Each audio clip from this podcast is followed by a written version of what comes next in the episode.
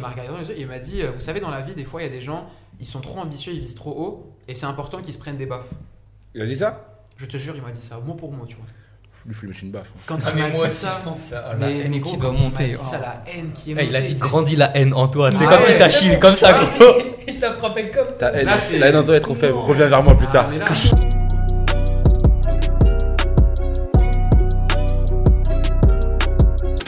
Salut à tous les gars, saison 2 de La Réussite, épisode 2. On est en compagnie d'un nouvel invité, donc euh, Mohamed Soliman, a.k.a. Mido. Eh oui. C'est comme ça qu'on devrait t'appeler du coup. Eh non oui. Voilà, fondateur d'Atmos Gear. On va parler de tout ça en détail. Mais, euh, mais ouais, très très content de t'avoir du coup. Franchement, euh, ah, franchement moi, je te, moi je te le dis, en gros, je t'ai stalké pas mal sur les réseaux et tout, que ce soit sur Twitter, Insta et tout. Et j'ai vu, ce mec là, il fait tellement de trucs. Il fait tellement de trucs que je me Ouais, dis, c'est obligé qu'il faut qu'il vienne avec nous quoi. Comment ça, j'ai un nouveau visage? Mais oui, j'ai oublié, j'ai oublié de parler dans le chat. Euh, Il y a Jean qui est pas là du coup. Euh, Il a des problèmes il a des euh, problèmes. liés à, Euh, nos, à nos finances. ah oui, parce qu'évidemment, euh, récemment, il y a eu l'histoire de- des leaks euh, de Twitch. Donc euh, évidemment, euh, on a quand même réussi à, à stream, hein, du coup, euh, malgré le fait que euh, voilà, euh, Que nos salaires, nos salaires soient exposés euh, et tout. C'est vrai qu'on avait, on, avait un peu un million de CA et tout.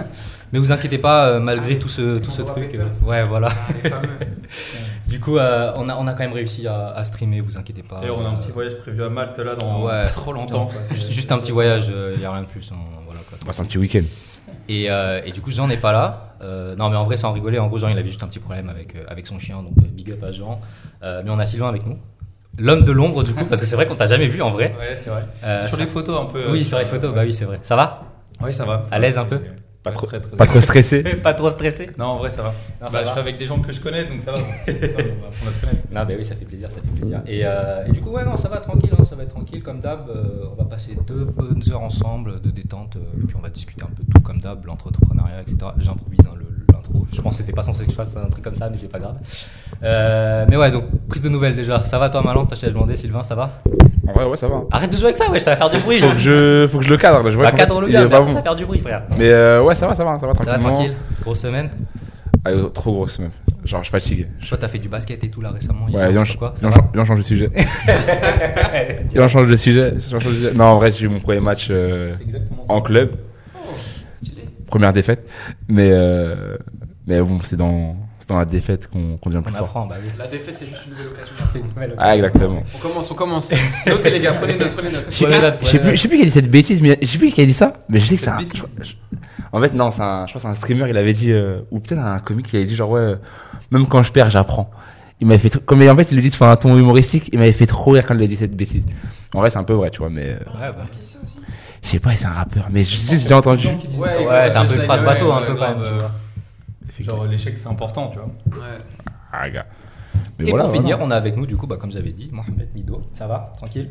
Ça va, franchement, euh, tout se passe bien. Euh, fatigué, mais. Ah ouais, on en parlera. jamais, mon gars. Là, on voit pas les cernes, mais je pense qu'elles sont existantes. Ah ouais, ouais, ouais, non, franchement, euh, plein, plein, franchement, plein de choses en préparation et tout. euh, franchement, même moi, euh, enfin, c'est beaucoup, beaucoup, beaucoup de, de- de choses. Souvent, j'essaie de, de parler de ce que je fais à mes potes, mais je peux jamais tout leur dire parce qu'il y a trop de trucs. Ouais. Mais c'est cool. Non, mais là, c'est le bon format. Là, c'est le bon euh. format pour que tu exposes tout en détail, si tu veux, si tu veux pas. Comme ça, les gens, ils apprennent un peu. euh, voilà, le concept, comme toujours, hein, si on apprend l'entrepreneuriat à partir d'exemples qu'on connaît et auxquels on peut s'identifier. bah, comme Mido, par exemple. Donc, euh, il aura beaucoup de choses à nous raconter, donc c'est très, très intéressant. Yes. Mais globalement, ouais, je pense qu'on a tous passé une grosse semaine, que ce soit avec les Messenger down, Facebook down, Ouais, WhatsApp marrant, down, ouais. les leaks Twitch et tout, il s'est passé énormément de choses. Mais, mais bon, on finit la semaine tranquillement, on discute, et puis après, euh, il y aura le match France-Espagne de toute façon, donc on pourra tous aller en profiter. Donc, euh, mais pour l'instant, restez avec nous. De toute façon, le match, il n'a pas encore commencé. Est-ce voilà. que- est-ce que vous me regardez, Sylvain? Est-ce que vous me regardez? Et, et toi, Faza, comment ça va? Ah, c'est vrai qu'on me le demande jamais, on me le demande jamais. Non, franchement, ça va, ça va, ça va. Fatigué un peu, parce qu'en vrai, euh, en vrai, on s'en rend pas compte, hein, mais la nouvelle saison, elle demande un peu plus de travail. hein. Ouais. Euh, C'est un peu plus professionnel. On a pas mal step up et tout, donc euh, là, vous voyez, il y a des petites lumières dans le fond et tout, on a un peu changé, donc. euh, mais ça fait plaisir. Ouais, Ouais, ouais. ouais, ouais, ouais, tout ça, c'est à nous. C'est parce que. Il y a des bonbons et tout. Il y a des incroyable, bonbons, ouais. il y a des mangas high shield, vous allez savoir pourquoi il y aura high shield. Ça régale. Ouais, ouais. Il y a le Mais, deuxième euh, meilleur manga de sport euh, sur la table. Très très bien traité, franchement. D'ailleurs, Voilà. la Shield 21, j'ai failli me mettre euh, foutu S. Les mots de euh, passe sont modifiés. Tellement j'ai Ah, kiffé. gros, faut pas nous parler parce que nous, on voulait vraiment Ah s'y ouais, mettre ouais. aussi. Nous, nous, on a, Ah, acheté- des ballons, nous, on a acheté des Ah, ballons et on jouait, on jouait Ah, dans les parcs. hein. euh, Bah, j'ai mon poteau euh, Tarek qui fait du foot US. Tu sais, chez Salaire, le, le chef cuistot. Ah, mais oui Mais gros, il nous a initiés. On était matrixés. On a acheté un ballon de foot US. On a passé l'été avec. Frérot, Mais- Nous, on a fait des trucs de On a acheté des ballons. Ça allait au stade, ça envoyait des ballons, on faisait des sessions, on faisait des, des, des, des stratégies carrément, on envoyait Ouais, des ballons comme Il y a, ça. il y, a, y, a des- il y, a des- il y a des bougs, il y a des bougs, à- il y a des poteaux à nous. On leur disait, genre, tu sais, on arrivait, genre, euh, dans un parc, il y avait des gros haies, il y avait des structures, des gros pylônes. Tu peux pas bouger le pylône. Je dis, eh gros, toi, Toi, t'es courita. eh, eh, gros, toi, t'es corridor. Tu vas bouger le pylône. Eh gros, le mec, il bougeait ça pendant, il tapait dedans pendant 10 minutes, un quart d'heure. Ouais, Il était à fond. Ouais, il passait l'après-midi là-dessus, c'était trop bien. Non, mais ça.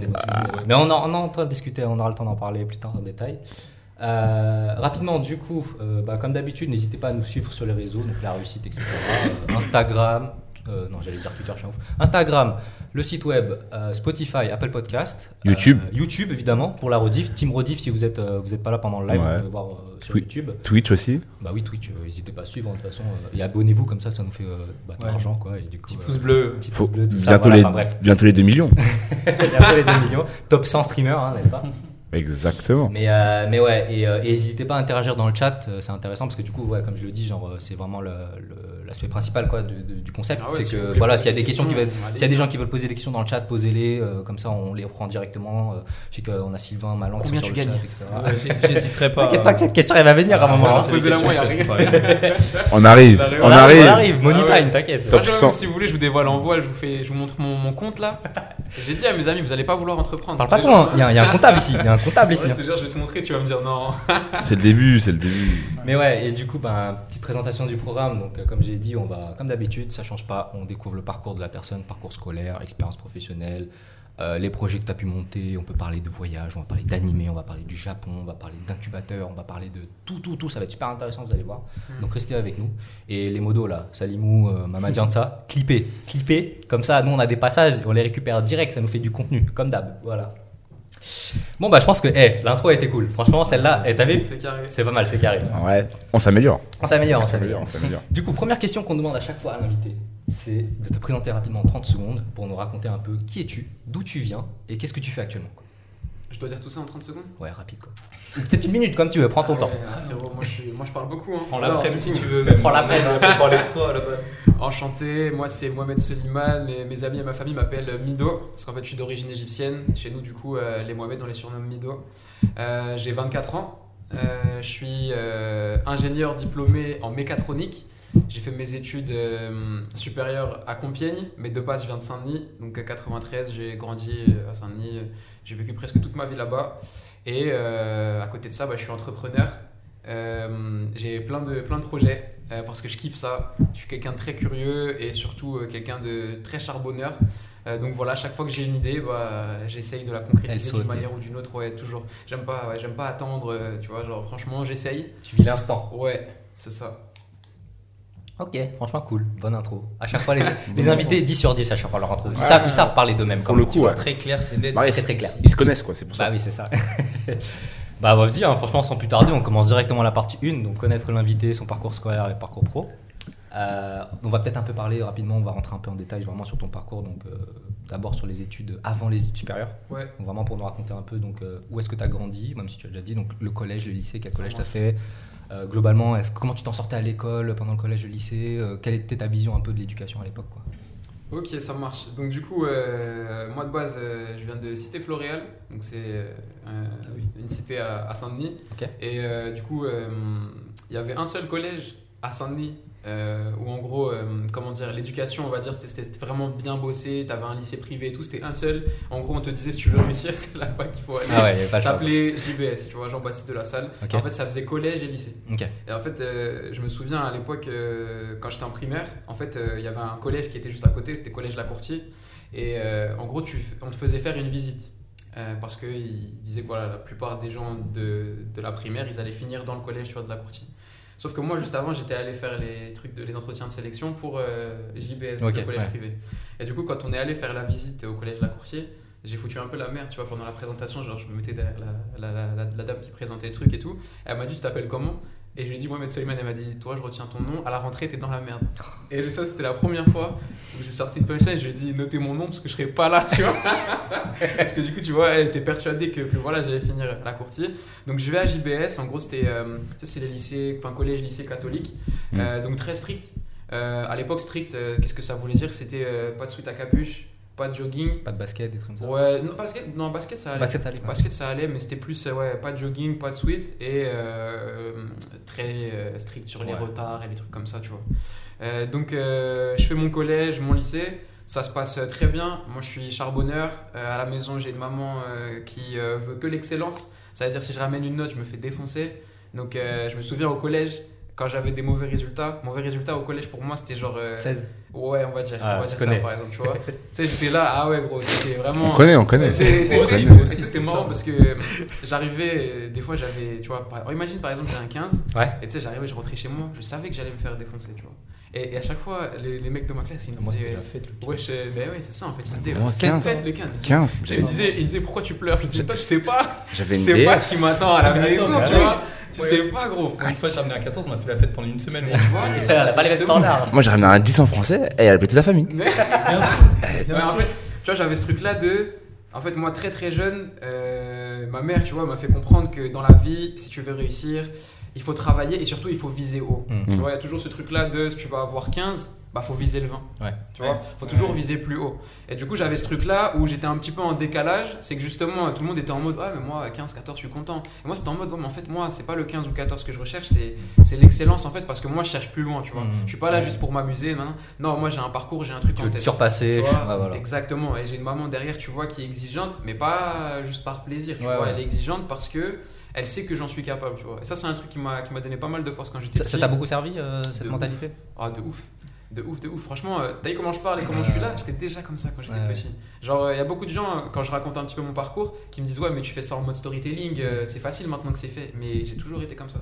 Et- Si vous avez l'occasion de discuter, euh, tu vois, euh, si un jour je perce et qu'ils commencent à retrouver des gens qui m'ont croisé quand j'étais petit, je te jure qu'ils te diront Mais il était déjà comme ça. Ah ouais. Et ça me valait des problèmes parce que je parlais déjà comme ça quand j'étais petit.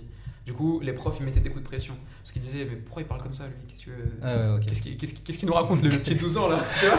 Il est là, il est avec ses ambitions et tout. Oh, redescends un petit. Pourquoi il fait le ministre ici? Ouais, tu vois, parce que ça, c'est ça, ça me valait beaucoup beaucoup de problèmes. Ouais, ouais. Comme j'avais des bons résultats, tu vois, des fois j'en jouais un petit peu. Donc les profs, tu vois, sur ça, ils ils mettaient, ils mettaient à l'amende. Tu voulais, tu voulais me dire? Tu Ouais, je voulais te demander, euh, tu sais, enfin. Je voulais me ce qui t'a demander? Plus, euh, voulais te demander. Ce qui t'a plus, euh, enfin, pas maxi- matrixé, mais euh, ça forgé, c'est plus euh, le fait que ta mère soit exigeante, ou justement qu'elle soit exigeante parce qu'elle a confiance en toi, qu'elle sait que tu peux le faire. un mélange C'est plus la, la Mm. confiance. C'est un, donc un mélange c'est- des deux. C'est aussi un peu pas la peur, mais le, la non, pression. non, ouais, ouais. enfin, Ah ouais, ouais, ouais. Vraiment, en fait, en gros, euh, tu vois, quand, quand j'assurais pas, en fait, là où j'étais triste, c'est parce qu'en fait, j'avais l'impression un petit peu d'avoir, euh, tu vois, trahi la confiance de ma mère, de Mhm. pas avoir répondu, tu vois, à ces attentes-là. Et euh, quand je fais le bilan, en fait, ça m'a servi. Euh, parce que justement, euh, j'ai découvert un truc, c'est qu'en général, quand tu fais les choses pour les autres, t'as plus de, tu vois, as plus de motivation, t'as plus d'énergie que quand tu le fais pour toi-même. Et derrière, même la victoire, tu la savoures mieux. Tu la savoures mieux. Quand tu vois, genre. Quand t'as euh, accompli quelque chose pour quelqu'un ouais. et que cette personne est proche, C'est ça, tu vois, euh, c'est ça. Donc Ouais. finalement, tu, encore aujourd'hui, tu, euh, tu te bases beaucoup sur la vie de ta mère, tout ça. Ouais, de ouf, de ouf. ouais, Je sais pas si ce sera une des questions plus tard, mais si tu te demandes qui est mon rôle modèle, ma mère. Ah ouais. Ah ouais, c'est pratique, tu n'as pas besoin d'aller chercher loin, la télé ou les trucs. Ma mère, c'était mon premier rôle modèle, ça c'est toujours aujourd'hui. Euh, de toute façon, on aura l'occasion, je pense, d'en parler. Et euh, donc, euh, ce qui se passe en cinquième, déjà j'étais déter, tu vois. J'arrive en cinquième, et du coup, bah, c'est ce qui a donné Atmosguerre. Je rentre, euh, tu vois, à l'époque, le mercredi, au collège, il n'y avait pas cours. Gamin. aller faire du sport et tout. Tu vois. Mercredi après. Voilà, les fameux mercredis après-midi. Et moi, je faisais du, je faisais du, du foot à l'époque. Euh, et en gros, euh, je, vais, je rentre chez moi, tu sais, je prends le goûter à l'ancienne, et devant la télé, et j'allume la télé. Et euh, en fait, je sais pas si les gens s'en souviennent, mais les mangas, nous, quand on était. euh, moi, je suis en 97, donc euh, au moins pour replacer un petit peu le truc. Quand on Oh. était en primaire, c'était. euh, 96. Pareil, ok, Pareil. bah voilà. Bah, en fait, quand on était en primaire, genre tu vois, euh, CM1, CM2, je me souviens à l'époque, c'était euh, Dragon Ball Z avec tous les jeux qui sortaient, qui étaient en, en vogue, et c'était les débuts de Naruto. Ouais. Ouais, ouais. Je me rappelle, Naruto. en, Car- élémentaire, c'était Naruto qui venait de sortir. Cartoon Network. Ils avaient récupéré la saison 1. Et, euh, et, et, et en gros, euh, donc c'était un peu nouveau. Mm. Quoi qu'il y avait eu Yu-Gi-Oh quand même un peu avant. Ouais, mais en Passait, fait, mais c'était plus. c'est vrai, mais Yu-Gi-Oh, en fait, c'est marrant. Moi, j'ai mis du temps à capter que Yu-Gi-Oh, c'était un manga. C'est comme Pokémon. Tu vois Ouais, C'est comme, comme comme Pokémon. Dans ma tête, c'était un dessin animé, tu Et vois, ça passait c'est sur. pareil. euh, Je sais pas, Pareil. c'est fou, je sais plus Ça passait sur euh, GTX, tout ça là. Pour moi, Ben pour moi Pokémon, c'était un, peu- c'était un dessin animé. C'était un peu flou quand même pour nous à l'époque, tu vois, tu savais pas trop ce que c'était Pour moi, animé. pour moi, manga, pour moi, manga, c'était vraiment. euh, Il y avait de la castagne. Ouais, il y avait de la castagne. hein. bah S'il n'y avait ouais. pas du fight, pour moi, c'était Ouais, pas un c'était manga. c'était un animé. C'est ça, c'est exactement ça. C'est ça. Et du coup, euh, et, et donc, euh, donc euh, j'allume la télé et je tombe sur un épisode d'Air Gear. Ok. Donc en fait, tu vois, j'allume la télé et je vois des mecs et tout en roller électrique. Et je me dis, c'est incroyable. Tu vois, en fait, le, le premier épisode, le début, t'as une vue en 3D d'un système de roller et t'as la voix en japonais derrière trop stylé en mode euh, tu vois elle dit oui on a créé un nouveau euh, T'as- des yeux qui euh, brillent, là. avec un moteur miniaturisé machin etc tu vois. Et là je vois ça je fais waouh c'est incroyable et tout. Et, euh, et je regarde l'épisode. Et, et après j'ai le seum parce que je, je dois arrêter de regarder. C'était sur W9 à l'époque parce que je dois aller au, au tour- au- enfin à l'entraînement Au vois. Et en fait je vais à l'entraînement de foot sur tout le chemin j'ai que Erguir en tête c'est un truc ça m'a ça déjà m'a- matrixé quoi là. ça m'a matrixé, Ah j'avais ouais. que ça en tête. Pendant l'entraînement, on courait, on faisait des allers-retours, et j'avais des trucs en tête, je me disais, mais attends, mais c'est incroyable ce truc, tu vois, que je viens de voir. Du coup, première chose que je fais, en rentrant chez moi après, tu vois, après l'entraînement, donc le soir, et je vais sur internet, je savais pas que ça s'appelait Air Gear. Tu vois, donc je tape, euh, ouais, euh, roller électrique, dessin euh, animé, euh. dessin animé, machin et tout, et de fil en aiguille, je tombe sur Air Gear. Et là, du coup, tu vois, bah, je me renseigne, je cherche, etc. Et euh, à l'époque, euh, euh, il y avait- c'était les débuts des streamings, tu vois, et tout. Donc là, direct, tu allais sur un site, j'ai binge-watché tout d'un coup. Méga je me suis upload. tué à ça. Méga upload. Je sais plus c'était quoi les. Je sais même pas, même il y avait mais je crois. ouais, c'était upload. C'était les blogs, c'était les blogs à l'ancienne, ça Et mettait les liens c'était- Les gars, Ouais, les, gars, à notre, époque, c'était YouTube et Ouais. méga upload. Non, avec la limite de Upload, 45 minutes là. Oui, oui, oui. oui, Les limites de 45 minutes, Ah, fallait supprimer ton. IP pour relancer et tout. Ouais, ouais, ouais. Les gars, C'était c'était. ça, c'était ça. Et, et j'ai Et du coup, bah, après ça, j'ai regardé si ça existait en vrai. Donc, tu vois, j'ai tapé Air Gear euh, Real Life, tu vois, ou euh, euh, Roller électrique, et il y avait rien. Donc, et ça, c'était en cinquième. Donc, je me dis, ouais, c'est dommage, c'est incroyable, etc. Et donc, je me dis, bah, vas-y, on va attendre, ça se trouve, a quelqu'un qui va le créer, quoi. Donc, du coup, les études passent. Euh, quatrième, troisième, tu vois. Entre temps, j'ai d'autres rêves euh, qui, qui me viennent en tête. Euh, moi, je voulais faire pilote de ligue, tout ça. Ouais. Après, t'as vu, tu connais, il y a ligament croisé, il y a myopie dans les. tu vois, moi, j'ai. C'est vrai que pas ça les- joue, c'est vrai que ça joue. dans ma sacoche, je les ai pas ramenées, mais voilà, j'étais.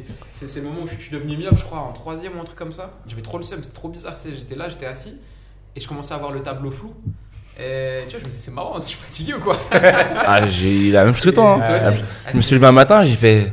Je vois pas bien. Ma elle dit, elle m'a dit, je te mets un mot dans le carnet, hein, maintenant. J'ai fait, pourquoi un mot dans le carnet J'ai fait aucune, j'ai fait aucune, j'ai fait aucune bêtise.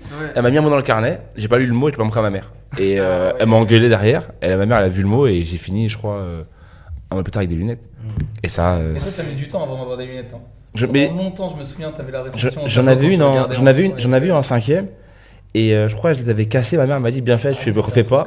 Et le rêve, elle me les a refait en troisième parce que la prof, elle a dit, tu les refais. Avant, c'était tabou les lunettes. Ouais, c'était. Maintenant, de toute façon, on est tous myopes avec les écrans et tout. euh, On est tous aveugles. Hein. ouais. Sauf Sylvain qui est, machallah, il est bien, mais. Non, non, non, ça commence à. du bois, c'est du bois en plus, touche- Ah, touche touche bien, bien. touche bien. Touche, hein. Non, non, ça commence à diminuer à cause des écrans. ouais. C'est obligé. En fait, en gros, c'est euh, ça, c'est la du coup, je l'ai étudié plus tard en prépa. En fait, euh, les, euh, je crois, dans tes yeux, tu as le cristallin, en fait, qui agit comme, comme avec une caméra. En fait, euh, tout simplement, il fait la mise au point pour toi. Donc, en fait, Ouais. ils veulent, tes yeux veulent te rendre service à la base. Du coup, quand tu regardes ton phone, souvent, bah, tes yeux ils disent Ah, c'est marrant, ils regardent souvent des trucs qui sont à une distance d'environ euh, 30-40 cm. Donc, Ouais. qu'est-ce qu'il fait bah, Il fait le réglage automatique pour qu'en fait tu sois directement sur le truc de la bonne distance. Ouais, et quand tu fais le réglage automatique sur ça, et ben en fait à terme ça s'use et du coup bah tu finis par plus voir ce qu'il y a loin. Voilà. Ok, donc c'est euh, ça s'use, c'est pas ça s'adapte. C'est-à-dire que maintenant, Il si, y a un euh, mélange des deux. si je me mets à regarder que de loin, Et c'est pour ça que Tu justement vois. en fait quand mais il y a des gens qui réparent leur vue hein, comme ça, tu Il rigoles. va mais- poser un téléphone sur le bureau. Mais- il va aller comme ça. Eh, tu- Attends, tu rigoles, mais vas-y, vas-y. tu rigoles mais euh, enfin euh, Non, mais quand c'est- c'est c'est quand un t'es dans les débuts de la myopie, en fait ce que ton médecin en général il te recommande c'est de faire des pauses. Par exemple, tu sais à l'époque aussi t'avais beaucoup les jeux étaient devant Ouais, les écrans. non, mais oui. En fait, il te disait de faire des pauses genre de 5-10 minutes et en fait vraiment Tu fixes un truc c'est au loin. donc c'est vrai, c'est bah, vraiment. J'aurais euh, pu être docteur. Là, bon, là, c'est trop tard. hein. Là, faudrait fixer un truc au loin pendant 300 Ouais, je pense. Rien faire. Mais ouais, moins, là, c'est- moins 3,25, moins mais- 2,85, c'est fini les gars. Là-bas, là-bas, il y a une fenêtre. Je vais peut-être commencer à regarder vers là-bas. Là maintenant il faut le laser. Hein. Piou, piou. Ah, moi, j'ai peur. Je, en vrai, c'est- Ah, je te promets, genre moi j'ai peur aussi un peu, 3000 mais je hein. me dis, c'est remboursé par la sécu. Mon frère s'est fait opérer. C'est euh, remboursé, c'est remboursé, hein, c'est remboursé. Je sais pas si totalement ou remboursé, pas, mais c'est remboursé. hein. Ah Si, ouais si, si. Mon frère s'est fait opérer au laser, ça s'est très bien passé. à Il y a Barcelone, une- et, il y a une euh, partie qui est remboursée, je crois. Et top, euh, aujourd'hui, Et- il a vraiment plus besoin de lunettes, de lentilles, ni rien. Mais il est top. Est-ce que ça peut revenir Euh, ça, je sais pas trop. Je pense qu'il y a moyen. Bah, si En tu te remets à je regarder Ouais, ouais, je, crois que, euh, tu récupères un 10-10 et au bout, genre en gros, sur Ouais, un mois ou deux, genre ça se dégrade un peu. Ouais. Genre ça, tu arrives à 9-8 et tu restes là-dessus, tu vois. Ouais. Pendant un long moment de ta vie. que ça continue à se dégrader quand même, non? Un peu comme Ouais, euh, mais après, tu je pense, en hein. vieillissant ou quoi, je pense oui. Je suis à la euh, cataracte, tout ça. Tu vois, mais Ouais. après, genre, c'est. Je pense, là, actuellement, je suis à moins 2, moins 8, moins 3. Tu me donnes un 8-8 ou un 7-7, je prends. hein. Ouais, je prends, je pense. hein. Moi, je me suis habitué finalement aux lunettes, j'aime bien. Tu sais, par exemple, même les lentilles. On m'a souvent dit pourquoi tu mets pas de lentilles, des trucs comme ça. Euh, moi, je, je préfère Les lunettes, c'est un Et accessoire. essaye les- ouais, ouais. ouais. Essaye les lentilles, je te promets, essaye les lentilles. essayé Je- Moi, j'essaye les pas. lentilles. Je pas. Lentilles, ça me sèche trop les yeux. Moi, Et je, je j'ai vous essayé, promets- ça fait trop mal. Je vous promets, les gars. je- Et tu mets des binocles, c'est bon. Les gars, je vous- les gars, je promets- vrai, ça fait accessoire, ça fait toujours. Les gars, je, peux les gars, je vous promets, les lentilles, eh, je les essaye par. Eh, parfois, je les essaye. C'est trop bien. C'est incroyable. C'est pour ça que t'as des lunettes Tu encore. vois la vie en. Faut que je les, réc- 4K, je les récupère lundi. Ah. Je les tu récupère lundi. en 4K 60 FPS. C'est ouf. euh, En fait, t'as l'impression que t'es une autre personne, tu vois. C'est vrai Je te promets, tu vis une autre En vie. Genre, tu vis, tu vis une autre vie. Genre, tu fais, tu, tu sais, tu clignes des yeux. Et tu sais, parfois, t'as le réflexe. Ouais. On va voir, je suis en classe Moi, et je genre, je tape, genre, je tape juste mon front, en fait. Tu fais ça, il y a rien. Ah, Tu vois Alors qu'il n'y a rien. Alors qu'il y a rien du tout, tu vois. Je crois que je vois le sentiment que ça doit te faire les lentilles. Je sais pas, moi, quand, euh, quand par exemple je mets des euh, lunettes de, de piscine, et que je regarde sous l'eau, j'ai l'impression que c'est en ultra bonne qualité, tu vois. Genre, Ouais, c'est un peu Ah, ça, en fait, bah, c'est ça. Mais mec, c'est un peu C'est pareil, c'est Mmh, pareil. C'est un peu ça. Ouais. C'est ouf. Et, euh, et puis du coup, bah, pour revenir un petit peu sur le parcours, euh, à partir de ce moment-là, du coup, comme bah, j'ai pas les compétences, tu vois, bah, tout ce que je peux faire, c'est observer et préparer mon avenir. Mm. Donc là, je me dis, ok, il y a des rollers électriques. Comment tu fais pour concevoir des rollers électriques? Faut être ingénieur. Et en fait, j'ai un petit peu, tu vois, construit tout le fil là. Donc, ok, comment tu fais pour être ingénieur? Faut aller en école d'ingénieur. Ok, très bien. Comment tu fais pour aller en école d'ingénieur? Bah, faut aller en prépa scientifique, machin. Je fais ok. Comment tu fais pour aller en prépa scientifique? Et bah, il faut être dans les top 10 des classements des lycées scientifiques, tu vois. Donc là, je me dis ok, donc ça veut dire euh, déjà que tu vois, l'ambition était là, mais là, il faut que je travaille encore plus. Du coup, bah, je Attends, charbonne. attends, parce que toi, t'as eu cette vision à partir de quel âge? T'étais déjà au collège que tu savais Et ça? J'ai 24 ans, c'était à 12 ans. Ok. Ça, c'est un, ça, c'est un truc de ouf parce que. Ouais, c'est Moi, très très tôt. C'est c'est- c'est très tôt parce que moi, par expérience, tu vois, moi aussi, j'ai fait une école d'ingé et prépa. Et j'ai- bah, j'arrête pas de le dire en live, hein, de toute façon, c'est la boucle les gens, mais j'ai découvert la prépa assez tard, tu vois, c'est-à-dire euh, vers euh, le lycée, tu vois, fin du lycée. Et c'est incroyable que toi, tu aies déjà découvert le système très tôt, tu vois. Et Est-ce que ça t'a avantagé par rapport à ta préparation, etc. Clairement, clairement. En fait, en gros, euh, Ouais, cinquième, je crois, 12 ans. Nous partager, les gars. Non, non, il demandait. 12 ans, c'est cinquième. euh, 12 ans, c'est cinquième. Tu rentres rentres au collège à, à 11. Ouais, ouais. Donc c'est ah, cinquième, j'avoue, j'ai 12 ans. 12 en vrai, j'en sais rien. On a quel âge quand on est en cinquième Je crois 12 ans. 12 ans, 13 ans. Bah, 12 12, ans. Ouais, ouais, c'est ça. C'est ça, putain. Ah ouais, c'est tôt. Ah oui, je savais pas que le laser c'était euh, yeux ouverts en étant conscient. Non, ça c'est, tu vois. Tout à l'heure, tu disais que de c'était tranquille. Vous avez vu l'épisode Destination Je regarde pas les films d'horreur, je regarde pas les films- je regarde pas les films d'horreur. Un film d'horreur, Ah, ouais, c'est un film d'horreur. Euh, Un film où tu mets un laser dans l'œil, c'est un film d'horreur. Là, le laser il commence à glisser. Ah, c'est. Non, je te dis, vite non, fait. En plus, c'est c'est gars, là. Je te remets, c'est piou piou. C'est vrai Je te promets. Comment tu sais Mais attends, elle l'a fait. Attends, Mais elle l'a fait genre à l'époque, hein, quand ça arrive en France. on est hein. sur un podcast genre euh, de de- de- d'opticien Ouais, ou un truc comme ça ouais, alors, peut revenir sur l'entrepreneuriat C'est parce qu'ils sont. euh, Je sais Ah, pas. ils ont relancé. euh, Là, c'est le là, c'est rendez-vous des myopes. Non mais bon, du coup, du coup, c'était quoi ma question? Oui, est-ce que du coup, c'est- le fait d'avoir m'a vu, avantagé, ouais, ça t'a euh, avantagé? Totalement. En fait, dans la vie de manière générale, euh, le fait de savoir où tu vas, euh, de savoir ce que tu veux faire très tôt, ça t'avantagera toujours. Parce que, euh, en gros, euh, quand tu sais où tu vas, tu es plus serein, tu as plus de temps pour t'organiser. Tu vois, contrairement à quelqu'un bah, qui, du coup, va freestyler sur place ou qui va improviser, euh, ou, ou surtout bah, découvrir trop tard. Parce Hmm. que là, tu vois, moi je parle du côté savoir à l'avance, mais malheureusement, il y a des fois où tu le sais trop tard. Tu vois, et on en parlera tout à l'heure parce que ça m'est aussi arrivé quand même. hein. Mais ouais, clairement, le fait de savoir où j'allais, c'est. T'as le petit chemin logique, tu vois, et tu le suis étape Ouais, par étape. Et en gros, c'est bien parce que quand t'as des hauts et des bas, tu vois, notamment des bas, bah en fait, tu les surmontes plus facilement parce que tu te dis, c'est pas grave, je sais que c'est là que je veux aller. Mm. Là, c'est juste un petit obstacle à surmonter, mais tiens bon, parce qu'il y a ça qui Ouais, t'attend. En fait, tu vois le bout. Et tant que tu vois le bout, t'arrives quand même à te structurer le chemin. Quoi. Ok, Exactement. ok. Ouais, c'est intéressant, c'est intéressant. Mais, mais du coup, enfin, quand est-ce que tu as été documenté là-dessus? C'est-à-dire que c'est euh, déjà dans ton, euh, du coup, dans le collège privé où euh, ils ont commencé à, À en parler. à vous donner en fait Ouais. les, tu- tu armes nécessaires pour, euh, pour, Non, pour l'avenir Parce que euh, nous, c'est vrai que même, euh, bah, comme tu disais dans le, dans le live, dans le dernier live, c'est c'est arrivé en troisième et enfin troisième au moment où on devait choisir nos vœux quoi. Ouais, on parle c'est ça, vraiment ça. de, de tout le système Mais- éducatif. Mais jamais de moi-même. en fait. Jamais de moi-même, je suis allé me documenter et je trouve ça. Oui, c'est vrai que même de Je connaissais même pas les Toi, c'est de toi-même du coup, c'est on lycées. t'a pas, on t'en a pas parlé. quoi. Bah ouais, heureusement, parce que si je devais attendre que ce soit l'école, euh, je serais pas allé très loin. Parce que, nous, c'est ça. Comme t'as dit, hein, en général, ça arrive en troisième d'un coup, bim, on arrive, on dit ouais, alors faut choisir euh, pro, euh, littéraire. C'est ça, ils t'en parlent quand faut choisir quoi. Ouais, en plus, t'as pas forcément trop le choix parce que c'est très basé sur les résultats que t'as. Donc, euh, Et puis surtout quand t'es petit, euh, Ouais. quand le truc il arrive au Faire moment, un choix, c'est ça. euh, bon bah je prends le C'est choix plus logique, mais grave. t'es pas posé pour réfléchir. Puis après, Je t'as prends les- ça et je vais jouer au Toupie Beyblade quoi. Ouais, Enfin, voilà. ouais. Enfin, nous on faisait ça en troisième encore, c'est pour ça que je dis ça. hein. Peut-être que c'est pas le cas de tout le monde, mais. Même au lycée. hein. Mais ouais, pareil, avec les conseillers d'orientation et les trucs comme ça, euh, je me souviens, moi, à l'époque, euh, il y en avait une, on avait discuté. Et c'était c'était ma phase où je voulais faire pilote de ligne. Du coup, elle m'avait donné pas mal de trucs de renseignements, etc. sur ça. Mais euh, c'est une dame que tu vois une fois, puis c'est fini, quoi. C'est vrai que je pense, en France. pilote il de ligne, c'est très spécifique. Quoi. Ouais, Donc, ouais, ouais, ouais, clairement.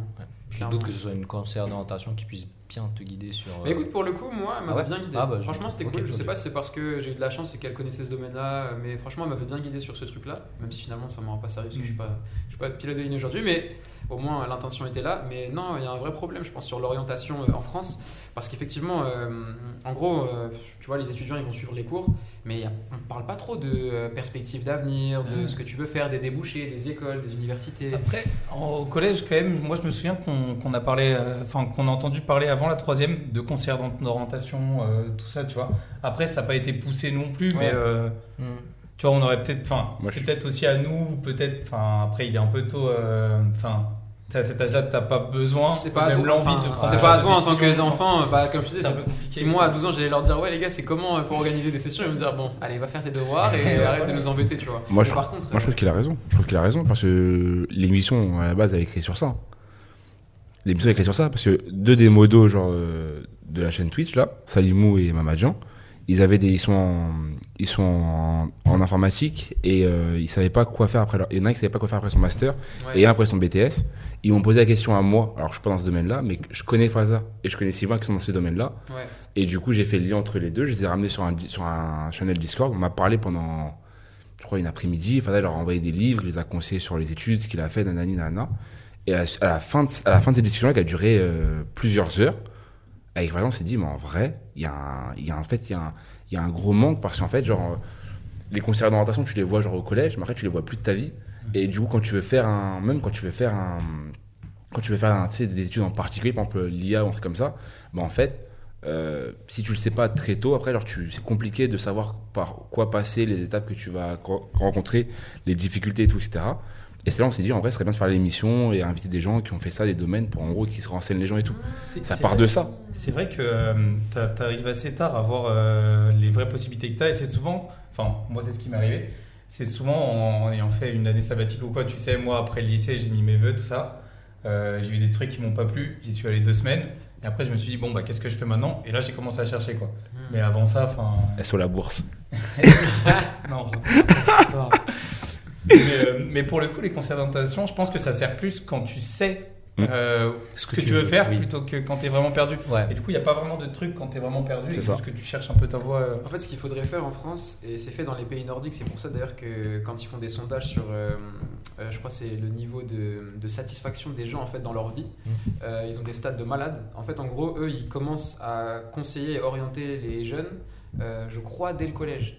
C'est-à-dire qu'en fait, dès le collège, ils t'accompagnent, ils te suivent, euh, et donc pour essayer de repérer, tu vois, ça peut être euh, ta passion, ton talent, une prédisposition pour quelque chose. Et ça, c'est super cool parce qu'en fait, c'est fait de manière, euh, comment dire, c'est en fond en fait, tu vois. C'est pas, c'est pas quelque chose. On va pas te dire, ok, bon bah t'es bon en maths, donc tu vas faire mathématicien. Non, c'est, en fait, ils identifient, tu vois, ils vont cocher des cases, ils vont dire, ok, il est bon dans ce domaine-là, dans ce domaine-là, Mm. et ils vont t'accompagner au fur et à mesure. Et ils vont par exemple te parler de tel programme qui peut t'intéresser, ils vont t'orienter, etc. Mais c'est passif, tu vois. Donc ça, je trouve que c'est bien parce que c'est vrai que quand t'es petit, tu sais pas non plus forcément où tu veux t'orienter. Donc c'est important que l'accompagnement il soit passif, que t'es pas un gars qui, te- qui décide c'est pour sûr. toi. Ça, c'est top. Et puis même, euh, ça, ça laisse quand même la place à ce que tu peux potentiellement aimer. quoi. Ouais. C'est-à-dire qu'on dit, euh, bah, t'es bon là-dedans, euh, regarde, t'as ça qui est comme possibilité. Ouais, et à côté, ça. toi, si tu veux être, je sais pas, footballeur, tu peux garder cette idée en tête quand même. Enfin, Ouais, c'est ça. Et euh, il y a aussi un truc, c'est, euh, je trouve que, comment ça s'appelle? En fait, en France, euh, en tout cas, quand, moi j'étais plus jeune, je sais pas si ça a changé maintenant, j'en sais rien, mais à, euh, à mon époque, au collège et au lycée, t'avais ce truc-là, tu sais, un peu très élitiste. C'est-à-dire qu'en fait, on se prenait pas la tête, on te disait, tu vois, moi par exemple, je voulais faire école d'ingénieur, on m'a dit, ouais, bah voilà, prépa, machin. Mais en vrai, il y a plein d'autres voies, tu vois, Oui. pour faire prépa. Il y a DUT, il y a l'université, il y a plein de trucs. T'as ce côté, tu sais, très français, très élitiste, très. euh, Voix Voilà. unique. voilà, voie ça. unique. Si tu fais pas ça, t'as raté ta vie, tu vois. Et il y a aussi cette peur de l'échec et tout ça, un Mm. petit peu, tu vois, un petit peu Ouais, mélangé. tout mélangé, ça fait que euh, on a, ouais, on n'est pas certain. En fait, on te, en fait on, on te montre qu'une seule voie, et encore, c'est si on te la montre. bah, on te montre la meilleure voie. Quoi. Ouais, c'est ça, en le fait. chemin d'or. C'est et- ça, ouais. je- Moi, le raisonnement, il était tout bête. hein. Ils sont arrivés, ils m'ont dit, bah écoute, ouais, bah t'es bon, donc euh, bah tu vas en prépa, et puis voilà, c'est tout, quoi. Ouais, c'est ça. hein. Ouais, ça. euh, Si t'étais super bon, après le, après Ouais. le, après l'école, on t'envoie en Mais général. justement, tu vois, c'est un peu ça la difficulté, c'est que justement, quand t'es bon, on te laisse moins libre cours à explorer des voies. Parce qu'on dit, bah t'es bon, donc prends la meilleure voie qu'on connaît tous, tu vois. Ouais. T'as- En fait, t'as tous les chemins disponibles, donc prends celle où. Je- Je pense que là, autour de la table, on a, on a, on a genre euh, deux personnes, genre, euh, on va dire, euh, qui avaient un très très bon niveau, très très très très bon niveau. Une personne moyenne et une personne, genre, euh, qui avait un niveau, genre, moyen moins. Au, je parle du lycée. Je pense qu'on a. Vous on avez eu- on vous- on a proposé ça. et, les- les- On vous a proposé, on vous a proposé. euh, au collège, quoi. C'est ça, on vous a proposé, genre, euh, tu sais, genre, lycée général, puis après euh, prépa. On l'a proposé lycée général, euh, puis après on l'a proposé euh, fac. Ouais, tu vois, démarre-toi. Moi, on m'a proposé lycée pro. Ma mère, elle a forcé. Je lycée général. Ouais, ouais, ouais. Et après, euh, fac aussi, tu vois. Et là, le souci. Merci les mères. Ouais, Le nombre de fois où tu as des mères ou des parents quand ils interviennent, parce que justement, des fois, il y a des profs Très important. et des conseillers, tout ça là, ils prennent un petit peu, je trouve, la confiance avec les Ouais. étudiants. Et en fait, ils, les, ils décident à leur place. c'est ça. Et c'est marrant d'un seul coup quand il y a la mère ou le père qui arrive, Tout de suite. tu sais, à la réunion parents-prof venir et qui dit Comment ça, mon fils il va là? Non, non, je suis désolé, il va C'est- aller là. Exactement. C'est C'est ça le truc. Et heureusement, parce qu'en plus, bah, en banlieue, ils ont souvent tendance à, te, à vite, tu vois, te mettre un petit peu sur le côté et te dire Ouais, non, mais toi, tu vas être plutôt dans le professionnel. Euh, Je pense que euh, prépa parisienne, c'est un petit peu, un petit peu loin pour toi. Un etc. peu compliqué, Ouais. un Il peu faut- compliqué. faut avoir les pieds sur terre et tout. Ils ont cette tendance-là, en fait, à décider à ta place. Tu vois, ça, c'est horrible. Ah. Tu vois, t'as pas à décider à ma place que parce que euh, C'est je ça. m'appelle Mohamed, que je viens du 93, que ça veut dire que je peux pas être aussi bon que, euh, je sais pas. euh, Est-ce que ça, ça t'a impacté un peu quand même dans tes études au collège Moi, ça m'a impacté juste dans le l'agnac. C'est qu'en fait, j'ai transformé ça en force. Ok. C'est, ça m'a donné encore plus les crocs. Je me suis dit, ok, donc en fait, on est dans une société où euh, quand euh, t'es, euh, tu vois, fils d'étranger et que tu viens de la banlieue, bah t'as plein d'a priori, plein de trucs sur toi et t'as déjà plein de bâtons dans les roues alors que t'as même pas commencé. Ouais. Je me suis dit, c'est lourd. Je me suis dit, challenge accepted, mets-moi tous les obstacles que tu Ça, veux. trop bien. Je vais exactement tous- la mentalité. tous les passer un par un et comme ça, quand je serai en haut, je pourrai leur dire, regardez-moi. Ouais, ouais. Il y a quoi maintenant Tu vois y a quoi C'est ça, mais tu c'est vois ça. Et toi, tu auras plus de mérite que tous les autres parce que Mhm. tu auras travaillé trois fois plus qu'eux.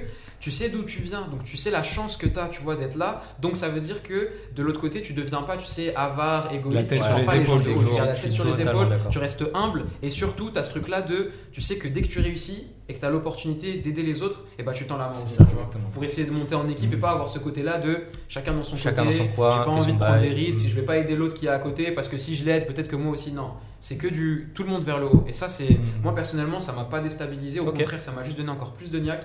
Euh, et j'ai pris ça comme un vrai challenge. Ouais. Ouais. C'est exactement les valeurs de l'émission en plus. euh, Bah oui, non, mais on a, c'est ce qu'on veut partager à chaque fois, mais c'est, c'est, c'est intéressant quand même de voir que, bah, en fait, à chaque fois, euh, tu vois, c'est important quand même de se dire que on sait d'où on vient, on a les certains on va parcourir un certain chemin, et puis il faut prendre le temps de prendre le recul et de se dire, bah, regarde ce qu'on a accompli et regarde ce qu'on est capable de partager.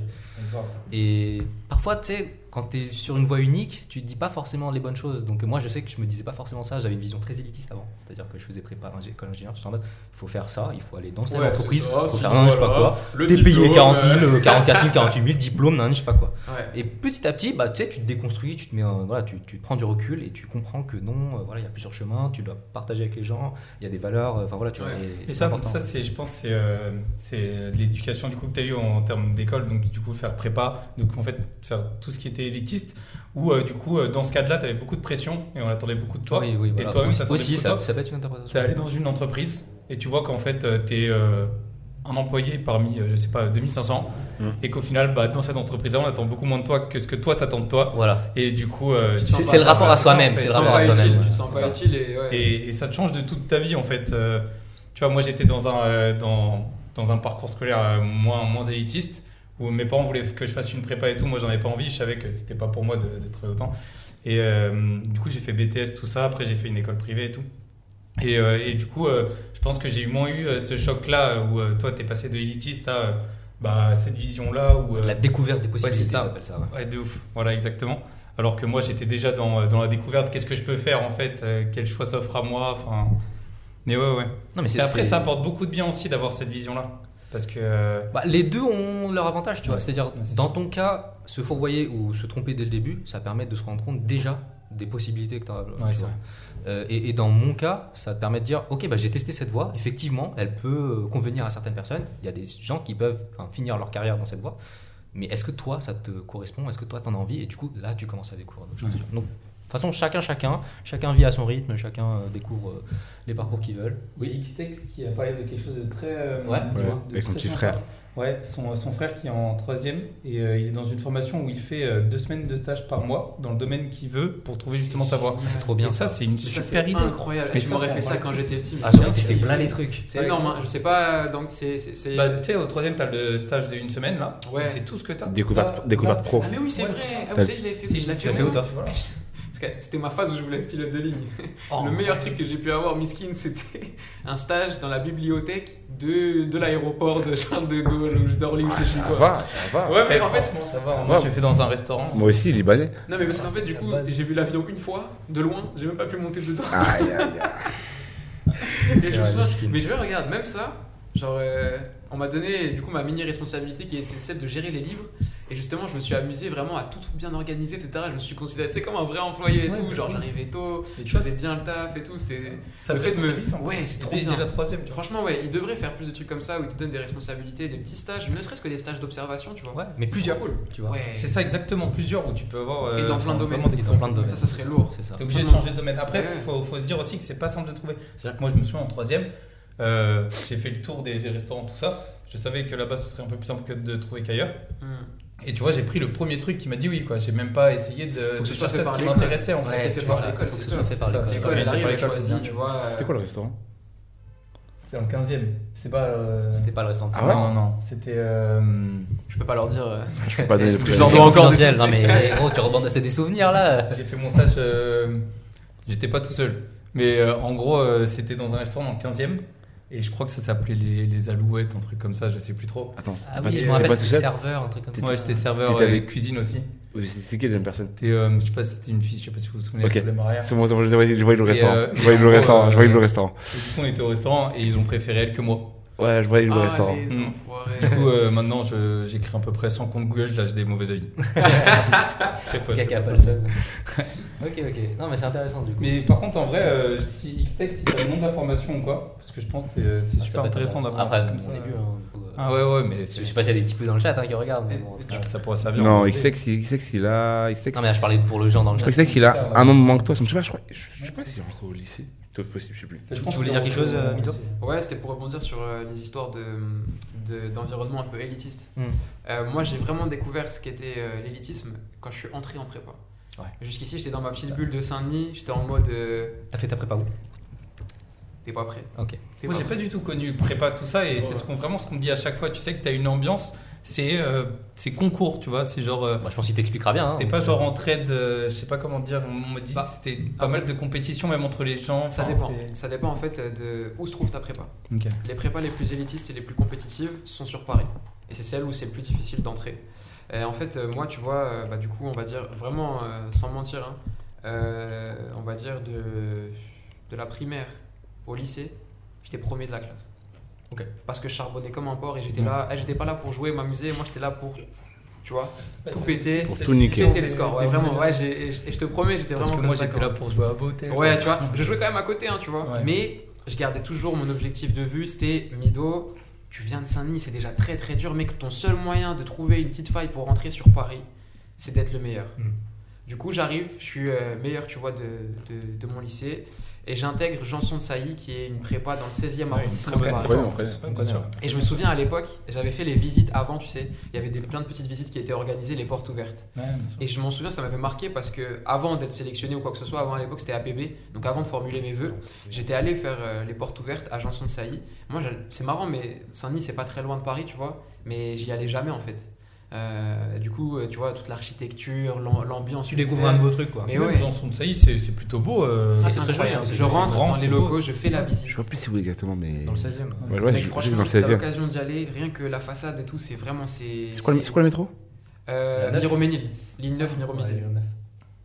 C'est Yamiro Ménil, Janson de Sailly Ouais Ah Non, ouais, non, non, non, pardon. Moi j'avais. moi, attends, je Ah non, je mon- avec Jean-Baptiste Ah, non, non, non, Pour moi, c'est- pour moi, c'est rue de la Moi, c'est ligne du 13, Auteuil. tu descends à Miroménil, Ouais. ligne 9, tu Ouais, descends à rue de la Pompe. Ok, Ah, donc rue du de la coup, Pompe, du- ok. Ouais, c'est ça, j'avais rue de la Pompe. Ouais, Ok, ok, bah du coup, je vois très bien où c'est alors. Je, tra- j'ai pas, je travaille pas, pas très loin pendant un moment. C'est vrai Ouais, ouais. Incroyable. Bah du coup, bah moi j'ai fait les portes ouvertes là-bas et j'ai quand j'ai vu ça, j'ai dit c'est c'est là que je veux être. Pourquoi J'ai dit ça tue, c'est là que je veux être. En fait, c'était tellement différent et ça avait l'air tellement beau, je me suis dit j'ai mérité ma place ici. Hmm. Je, c'est bon, tu vois, euh, la cité, tout c'était bien. Maintenant, c'est l'heure de step up. Et tu sais, je voulais, me je, voulais, je voulais aussi me challenger, me dire, est-ce que je suis capable de venir là, tu vois? C'est tout bête, hein, parce que c'est plus de, voilà, c'est, beau, c'est joli, c'est Paris, donc tu t'as envie d'y être, t'as envie de tester, tu vois. Mais je me suis dit ce truc-là de, c'est je veux aller dans cette prépa-là. Donc euh, arrive le moment où, du coup, tu reçois les réponses, et là, je vois que bah, je suis accepté, tu vois, à Janson Saïd. Donc, euh. C'était ton premier vœu. je suis euh, heureux, c'était même pas mon premier vœu. Pour te dire à quel point j'étais matrixé, mon premier vœu, je crois que c'était Louis. Louis Legrand, ouais, Tu vois, matrixé. En plus, il y a la maman derrière et tout, euh, tu vois. Elle, euh, franchement. Et limite, je me demande même si quand je lui dis que j'avais eu Janson de Sailly, elle était pas déçue. et pour te dire, je me souviens, j'avais pas été accepté ni à Louis Legrand ni à Henri IV. J'avais Ouais, pas postulé aux deux. C'était, et eux, c'était les vœux qui étaient avant. Et en fait, euh, à l'époque, je me suis rendu compte, en passant le bac, qu'il y avait un mec qui s'appelait Mohamed Soliman, donc exactement comme moi. Du coup, je l'ai gardé en espoir, parce que moi, je suis quelqu'un de très enthousiaste et qui a beaucoup d'espoir. Je suis allé voir, donc je suis allé sur place à Henri IV et, et, euh, Louis le Grand pour leur dire Ouais, en fait, il y a un gars qui s'appelle comme moi. Ça se trouve, en fait, c'est lui que vous avez refusé. En fait, moi, je, Il y a- il y a moyen de gratter ou pour pas te dire à quel point je Non, m'arrête. Je ne m'arrête. Ah, la gros, déter, hein, franchement, J'ai rien euh, à perdre. Et je me suis dit, même s'ils me disent non, Rien peut-être que si je leur montre que je suis motivé, que je veux vraiment venir, ils vont m'accepter. Spoiler alert, ça n'a pas marché. Mais j'y suis allé. J'ai testé. bien sûr. Et Bien sûr. euh, Le jour où ça, ça fonctionnera quand tu seras. mais derrière, tu vois, je me retrouve à Janson Saïd. Donc là, tu vois, moi j'arrive dans ma tête, bim, euh, meilleur du 9-3, tout ça, euh, je crois que je suis bon. J'arrive, premier DS de l'année, je crois que je me tape un 4. De toute façon, la moyenne en Classic prépa, c'est genre Donc, 7 canon. Souviens-toi, non, mais je me tape un 4. Je crois que dans, dans le classement, je dois être dans les top 10 en partant du bas, tu vois. Donc, as le, tu vois, as le petit qui pensait qu'il était ultra bon et qui a été très bon toute sa vie et qui arrive en fait sur Paris et qui se rend compte qu'en fait, il était bon, mais que dans le 93. Et que du coup, en fait, quand tu passes sur Paris, tu te rends compte que les gens qui sont avec toi, bah, en fait, ils n'ont pas eu la même formation, ils n'ont pas eu le même cursus. Ils sont plus avancés dans le programme. Il y en a même qui commencent déjà à étudier les programmes de prépa au lycée, alors que j'étais en, en- en sciences de l'ingénieur, tu vois. J'avais quand même essayé de, de- voilà, de m'avancer un petit peu sur cette partie-là. J'étais en sciences de l'ingénieur spé maths et je me suis quand même fait éclater. Et en fait, c'est là où je me suis dit, wow, en fait, c'est ça la prépa, tu vois. Donc euh, là, je me dis, je pensais que j'étais bon. En fait, non, tu vois, j'étais nul. Très nul. Et donc, du coup, au début, tu as la motivation de malade. Tu te dis, ok, c'est lourd, c'est le début. euh, j'ai une année pour progresser et me tuer, puisque la prépa, ça dure deux ans. En général, la première année, tu te pètes un peu la gueule, etc. Et la deuxième, c'est là où tu sais si tu vas réussir ou pas. Parce qu'en gros, la prépa, ça a un seul objectif. C'est pas pour rien que ça s'appelle une prépa. Donc, c'est classe Prépa. préparatoire pour les grandes écoles. ouais. Donc en gros, c'est pendant deux ans, t'as plus de vie, t'es un prisonnier, tu fais que de bosser, Deux ou trois. tu hein. vois plus La ta plupart, famille. c'est c'est quand même 3, non C'est Enfin, deux. En, en- en- en général, c'est les- si tu t'as pas réussi à avoir l'école que tu voulais, ouais. Ouais, en fait, pendant deux ans, tu prépares les concours. Donc les concours, ça a lieu pendant une petite semaine.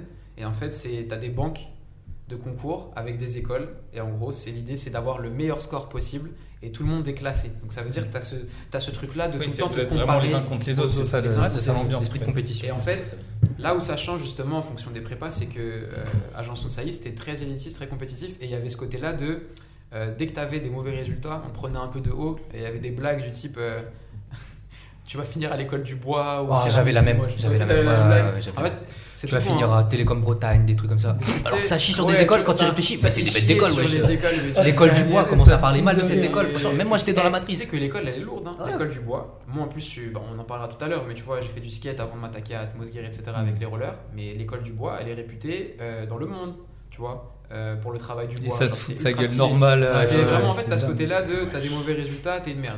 Ouais, Voilà, ouais, merde, ouais, C'est tout, qu'est-ce que tu Ah. fais là On n'a pas besoin de toi, il y en a plein d'autres. il y avait manière. l'école du bois, ouf, moi. quoi, gros. Je rappelle l'école du bois, même euh, Télécom. euh, Non, non, mais. Télécom, même Poitiers, ma mère, elle est heureuse. T'es un fou, quoi, toi Non, mais après, pas, tout le monde pensait comme ça, mais c'est vrai que, enfin, en tout cas, parce que moi, j'ai fait. Ça, c'était le cas justement à Janson de Sailly. Je pense que c'est aussi le cas à Louis le Grand, à Henri IV. Par contre, il y a plein de prépas. Euh, par exemple, je- moi j'avais un ami qui était en prépa euh, dans le Nord.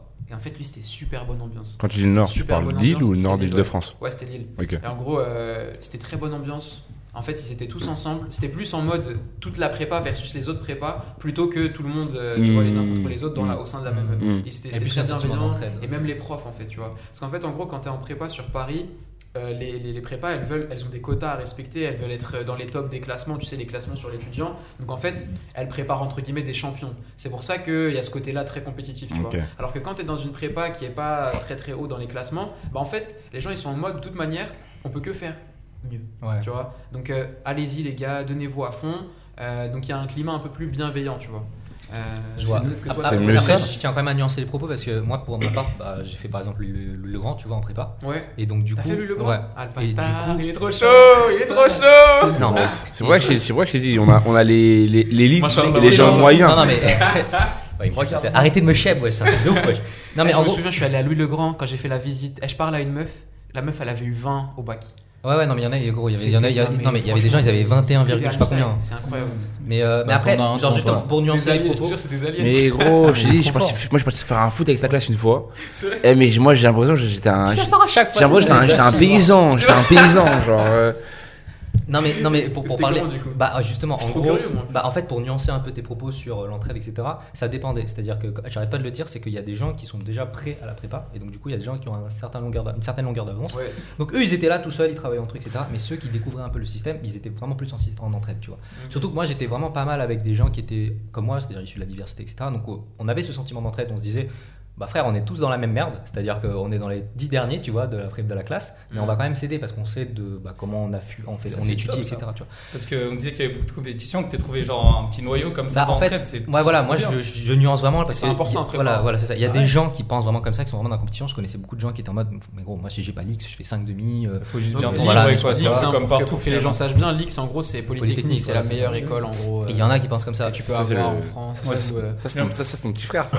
Ouais, grave. Mon petit frère, on l'a envoyé au charbon parce que mon petit frère aussi a fait le lycée de Laurent. Mais mon père, il lui a dit, toi depuis la cinquième, tu vas bosser. Tu Ouais. vas Mais bosser. gros. Et du coup, il a bossé. C'est-à-dire, mon- le, le programme de mon père, c'était simple. C'était quand tu es en sixième, enfin, à la classe N, tu fais le programme N plus 1. Tu vois. Sixième, tu fais, le- tu Tu fais t'as t'as Mais- vu déjà mais juste gros. rien que son langage, tu captes, tu vois le truc de prépa avec le, tu vois, t'es N, tu prépares le M plus 1, Mais ça c'est va parler de séries, de Mais tu sais- références. mais tu sais qu'on allait, tu sais qu'on allait chez lui, tu sais qu'on allait chez lui quand on était petit, genre Ouais. au, au Bégro, on regardait, résoudre une équation, sinon Mais tu pas, c'est ça on regardait, mais gros, on regardait Aïchil 21, on regardait Aïchil 21, on est dans le genre d'Aïchil 21, on voit son petit frère, il arrive, il passe devant nous, Ouais, on- genre moi je le regarde, je fais ça, mais il va où, tu vois, c'est pour moi c'est vacances de Toussaint, ouais. moi les vacances, vendredi les vacances, mon sac, il posé dans un coin de la Ouais, chambre, Il est jeté. il est fermé, il est fermé jusqu'à dimanche, de fin des vacances, où j'appelle Fada, je fais, on va ton DM de maths, tu vois. Mais, eh, je le vois, il passe devant nous, comme ça, et je fais, Fada, il va où? Et Fada, il me fait, il a des devoirs à faire. Je fais, quel devoir à faire? On est premier jour des vacances. Ouais. Je vais dans la chambre, je vois sur la- il y a un livre blanc, c'était, c'était le même chaque année en plus, mais genre, euh, classe supérieure, il y avait écrit, genre, euh, les mathématiques en cinquième. Ouais. Ou en sixième. Non, et genre, sixième à la troisième. et je regarde, je lui fais, mais, t'es en quelle classe, toi? Il me dit, euh, moi? Je suis en sixième. en CM2. Je suis ça, j'ai un truc comme ça, genre, moi, je suis en CM2, je me dis, mais attends, mais c'est quoi, c'est, rien demandé, mais. c'est quoi ces conneries Eh gros, il fait des équations, je pense, et- mais en vrai, c'est sûr, hein, tu vois, il avait un niveau, genre, Ouais. plus fort que nous, tu vois, euh, tu vois, genre, alors que nous, on, on avait, genre, peut-être deux, trois classes de plus que lui, tu Ouais, vois. ouais. On était, genre, euh, sur le cul. Et ça l'a beaucoup aidé. Ça l'a beaucoup aidé. Le mec, parce le mec que- est trop fort, le mec est trop fort. Tu m'étonnes, ton petit frère. euh, Bah, en fait, il, est- il est où maintenant ton petit Il est, frère au- il est au mine, mine de Paris, Hamdoullah, vraiment. Mais on a fait l'Aïd avec, on a fait l'Aïd avec lui, et il était là en mode, il était en mode, ouais, je vise, euh, je vise X. Ouais. Et on lui dit, euh, mais si t'as pas X, tu vises quoi? Et là, il a, fait- il a pris une réaction. Il fait bon. Il a fait un truc, Ouais. et là, il a fait, oh, vraiment, pff, Et parce si j'ai était pas X, lui. centrale ou mine. euh, Ouais. En mode genre, ça pue la merde, Bah tu ouais, vois. bah ouais. Tu vois, en mode c'est. Tu vois, un Il peu était comme toi avec. comme ça, Ouais, il mais- était pas comme ça, mais. a été. Bah, il, Mais il était- Mais ça va qu'il- en fait, il les mines, X. lui, ça le faisait déjà. Regarde la preuve, il voulait X finalement il a eu les mines, tu vois. Ouais. Donc s'il s'était dit je veux les mines, il aurait eu encore moins, tu vois. Il y a ce côté-là en fait. Ouais. C'est- très très dur tout le temps d'atteindre. euh, Ouais. Viser très haut. ultime, Voilà. Et puis, t'auras quand même C'est quelque ça, chose, tu vois. c'est ça. Parce que si t'arrives dès le départ, tu te dis ouais, euh, moi euh, en vrai, euh, Je je sais mine. pas quelle école, tu vois, une petite, on va dire une petite mine où je dis mais même en vrai, même, même les petites mines c'est bien de les avoir, tu vois. Moi j'aime, moi ça, j'ai détesté ce, ce- ce côté-là de classer les écoles machin, mais imaginons si dès le départ tu te dis bah ouais de toute façon mon école je sais que je vais pas devoir bosser pour l'avoir, bah en fait tu vas pas profiter, tu vois, de tes années parce que la prépa, euh, malgré tout ce qu'on peut dire, c'est quand même ultra formateur, tu vois. Sur la, le- le- la rigueur, le travail, la méthodologie, moi je pense que ça a énormément influé à ma manière de réfléchir. Tu gardes en encore des, mécanismes. Mais je la garde de ouf. Mm. Je la garde de ouf. Mais en fait, des fois, je me pose avec des gens et je me dis, mais en fait, ils réfléchissent de manière totalement erratique. Ils ont aucune méthode. Ils, ils passent, euh, tu vois, genre, euh, c'est des zigzags leur truc, tu vois. Alors que moi, dans ma tête, c'est des lignes droites. J'ai mes bullet points. Je sais que bim, bim, pour passer de A à C, il faut Mm. passer par B, tu vois. Eux, ils sont en mode, euh, oui, mais je sais pas trop, mais on va. Enfin, tu vois, il y a un peu ce truc-là. Je et- reconnais bien Faza là-dedans aussi. Hein. Pour le coup, euh, Non mais c'est vrai que c'est vrai que c'est s'il y a un truc à retenir c'est pas genre ce que t'apprends des maths etc on s'en fout de savoir qu'un espace Mais oui, vectoriel hein, je sais pas quoi mais on ouais. a rien à battre c'est la ce qui est important c'est ouais t'as une- tu gardes une méthode et je pense que ça, ça me sert vraiment toujours genre rien que pour préparer Les- l'émission des trucs les- comme ça les- L'émission, on a eu l'appel en, on a eu l'appel en, en décembre. Il m'a dit, je vais voir, je reviens vers toi. En janvier, il m'a dit, euh, bon, maintenant, euh, j'ai des micros, des caméras, euh, j'ai un Ouais. ordinateur, Non, mais- euh, mais je pense qu'il nous manque ça, ça, ça, ça, ça, ça, ça, ça, ça. Ouais. Et en fait, on s'en rend pas compte, pense- ça, on l'a gardé. Mais je, mais pense que je pense que les cinq derniers c'est pas important dans les médias. Les cinq premiers il nous les faut absolument. Je vais regarder si je trouve des, des, des offres sur le bon sur le bon fais coin. Tu fais des priorités. je trouve sur le bon coin. Et après il est venu, il est revenu vers moi genre 15 jours il m'a dit c'est bon j'ai tout. On peut lancer euh, telle date, telle date, telle date, telle date, telle date. T'es dispo quand? T'as quoi à faire? T'as ça? Ok, tu peux déplacer? Non? Ok. Et après on a mis en place la première date. Bah voilà. C'est vrai que ça c'est ouais, ça je pense, tu seras d'accord avec moi, c'est la prépa qui te permet Mhm. d'avoir vraiment ce truc là où dans Mhm. ta- en fait dans ta tête c'est c'est tout con hein, mais à force de faire des maths et des trucs comme ça, en fait dans ta tête tout s'imbrique un petit peu, tu vois, genre de Ouais. manière très logique. Je sais pas comment expliquer, je sais pas si t'as cette vision aussi. Tu vois les choses. Je sais pas comment vraiment c'est. Ouais. Là, là, ça commence à être bizarre, tu vois, mais tu vois comment s'embriquent Le les choses. comment- Ouais, voilà, tu vois. Moi je, Ouais, je- moi aussi, je suis un peu comme ça. Docteur Strange, vous jouez quoi là Vous êtes dans le monde astral, vous êtes des ouf quoi vous Euh, Non, mais euh, Ouais. c'est pareil pour nous aussi. Moi, moi aussi, Bah oui, voit les choses un peu avec du recul et, Non, euh, mais- et méthodologie. De Euh, sinon, il y avait une question dans le chat. De ouf. Euh, en gros, euh, euh, c'était euh, donc pour, pour la prépa. Est-ce que vous avez commencé à, à vous préparer du coup à la prépa dès le lycée, etc. Et Non. et dans ce cas-là, euh, Non. Non. non. Franchement, moi, moi, si je peux, moi, j'ai pas commencé à me préparer. euh, je l'ai pas fait. Et euh, clairement, euh, franchement, si je pouvais, je l'aurais fait. Ah ok.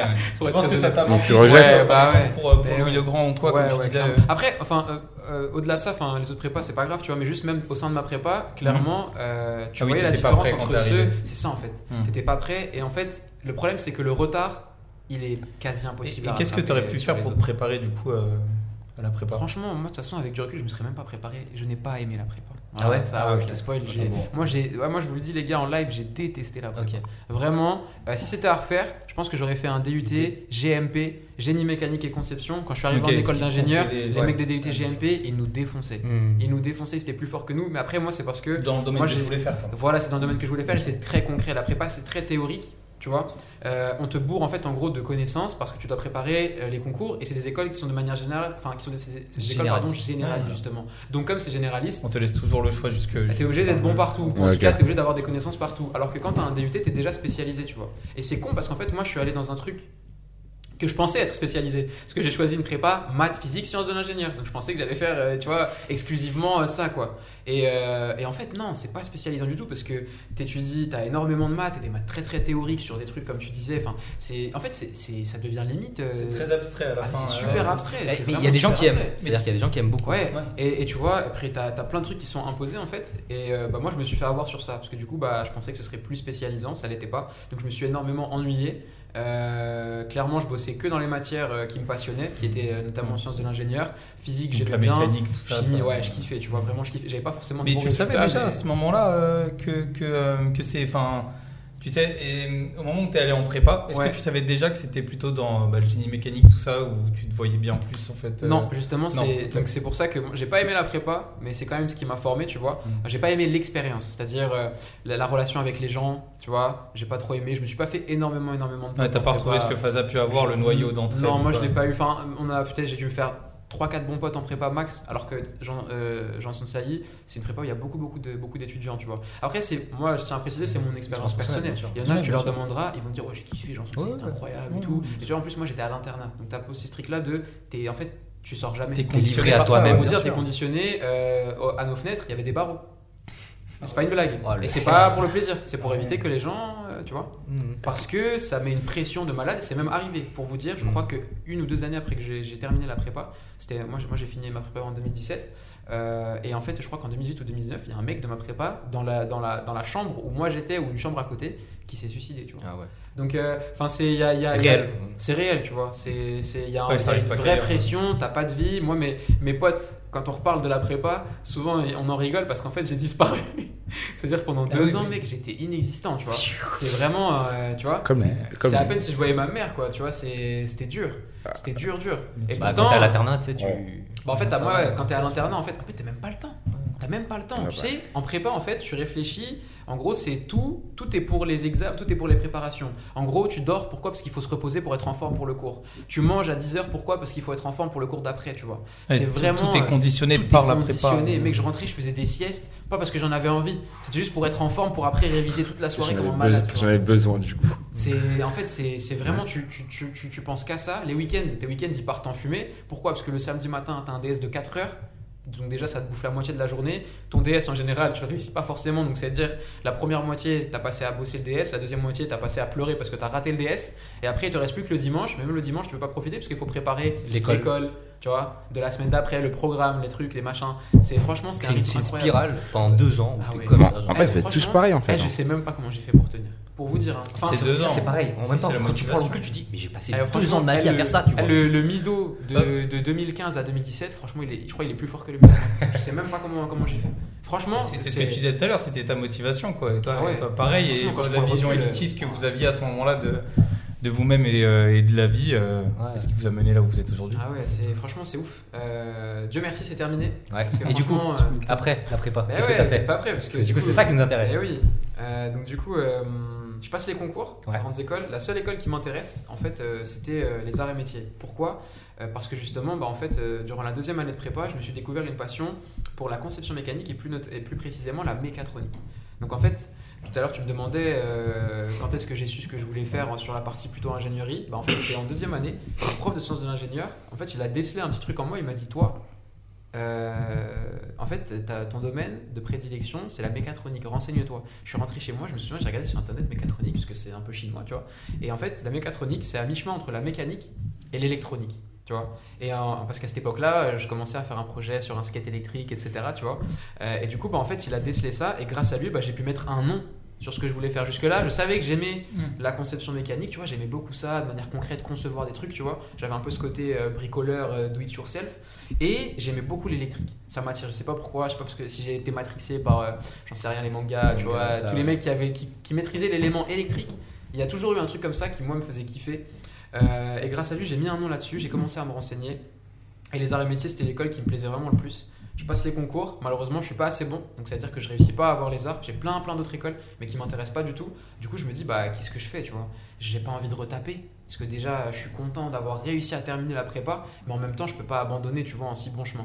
Euh, D'un côté, tu as mes profs qui me disent, ouais, si tu retapes, t'es es quand même bon élève, on pense que ça va le faire, tu vas réussir à avoir les arts. Et moi, je me dis, que vous êtes quand même en train de me dire de perdre une année de ma vie. Mhm. Et moi, il y a un truc pour moi, c'est le- l'élément le plus précieux de l'homme, c'est le temps. Ah ouais? Le temps, c'est le bien le plus précieux. Genre vraiment, j'ai toujours été speed. Je pense que c'est pas pour rien que j'ai fait Atmos Gear, etc. Tu vois, c'est que moi, en fait, euh, je passe ma vie à courir. J'essaie de courir après le temps. Euh, c'est une course qui est perdue d'avance, tu vois, mais c'est vraiment, j'essaye de maximiser chaque instant, chaque truc. Donc, quand tu viens et que tu me dis que je vais devoir rajouter une année, je me dis, bah, c'est une année de plus où je vais encore être dépendant de ma mère. J'ai pas envie, tu vois, d'être une charge supplémentaire pour elle.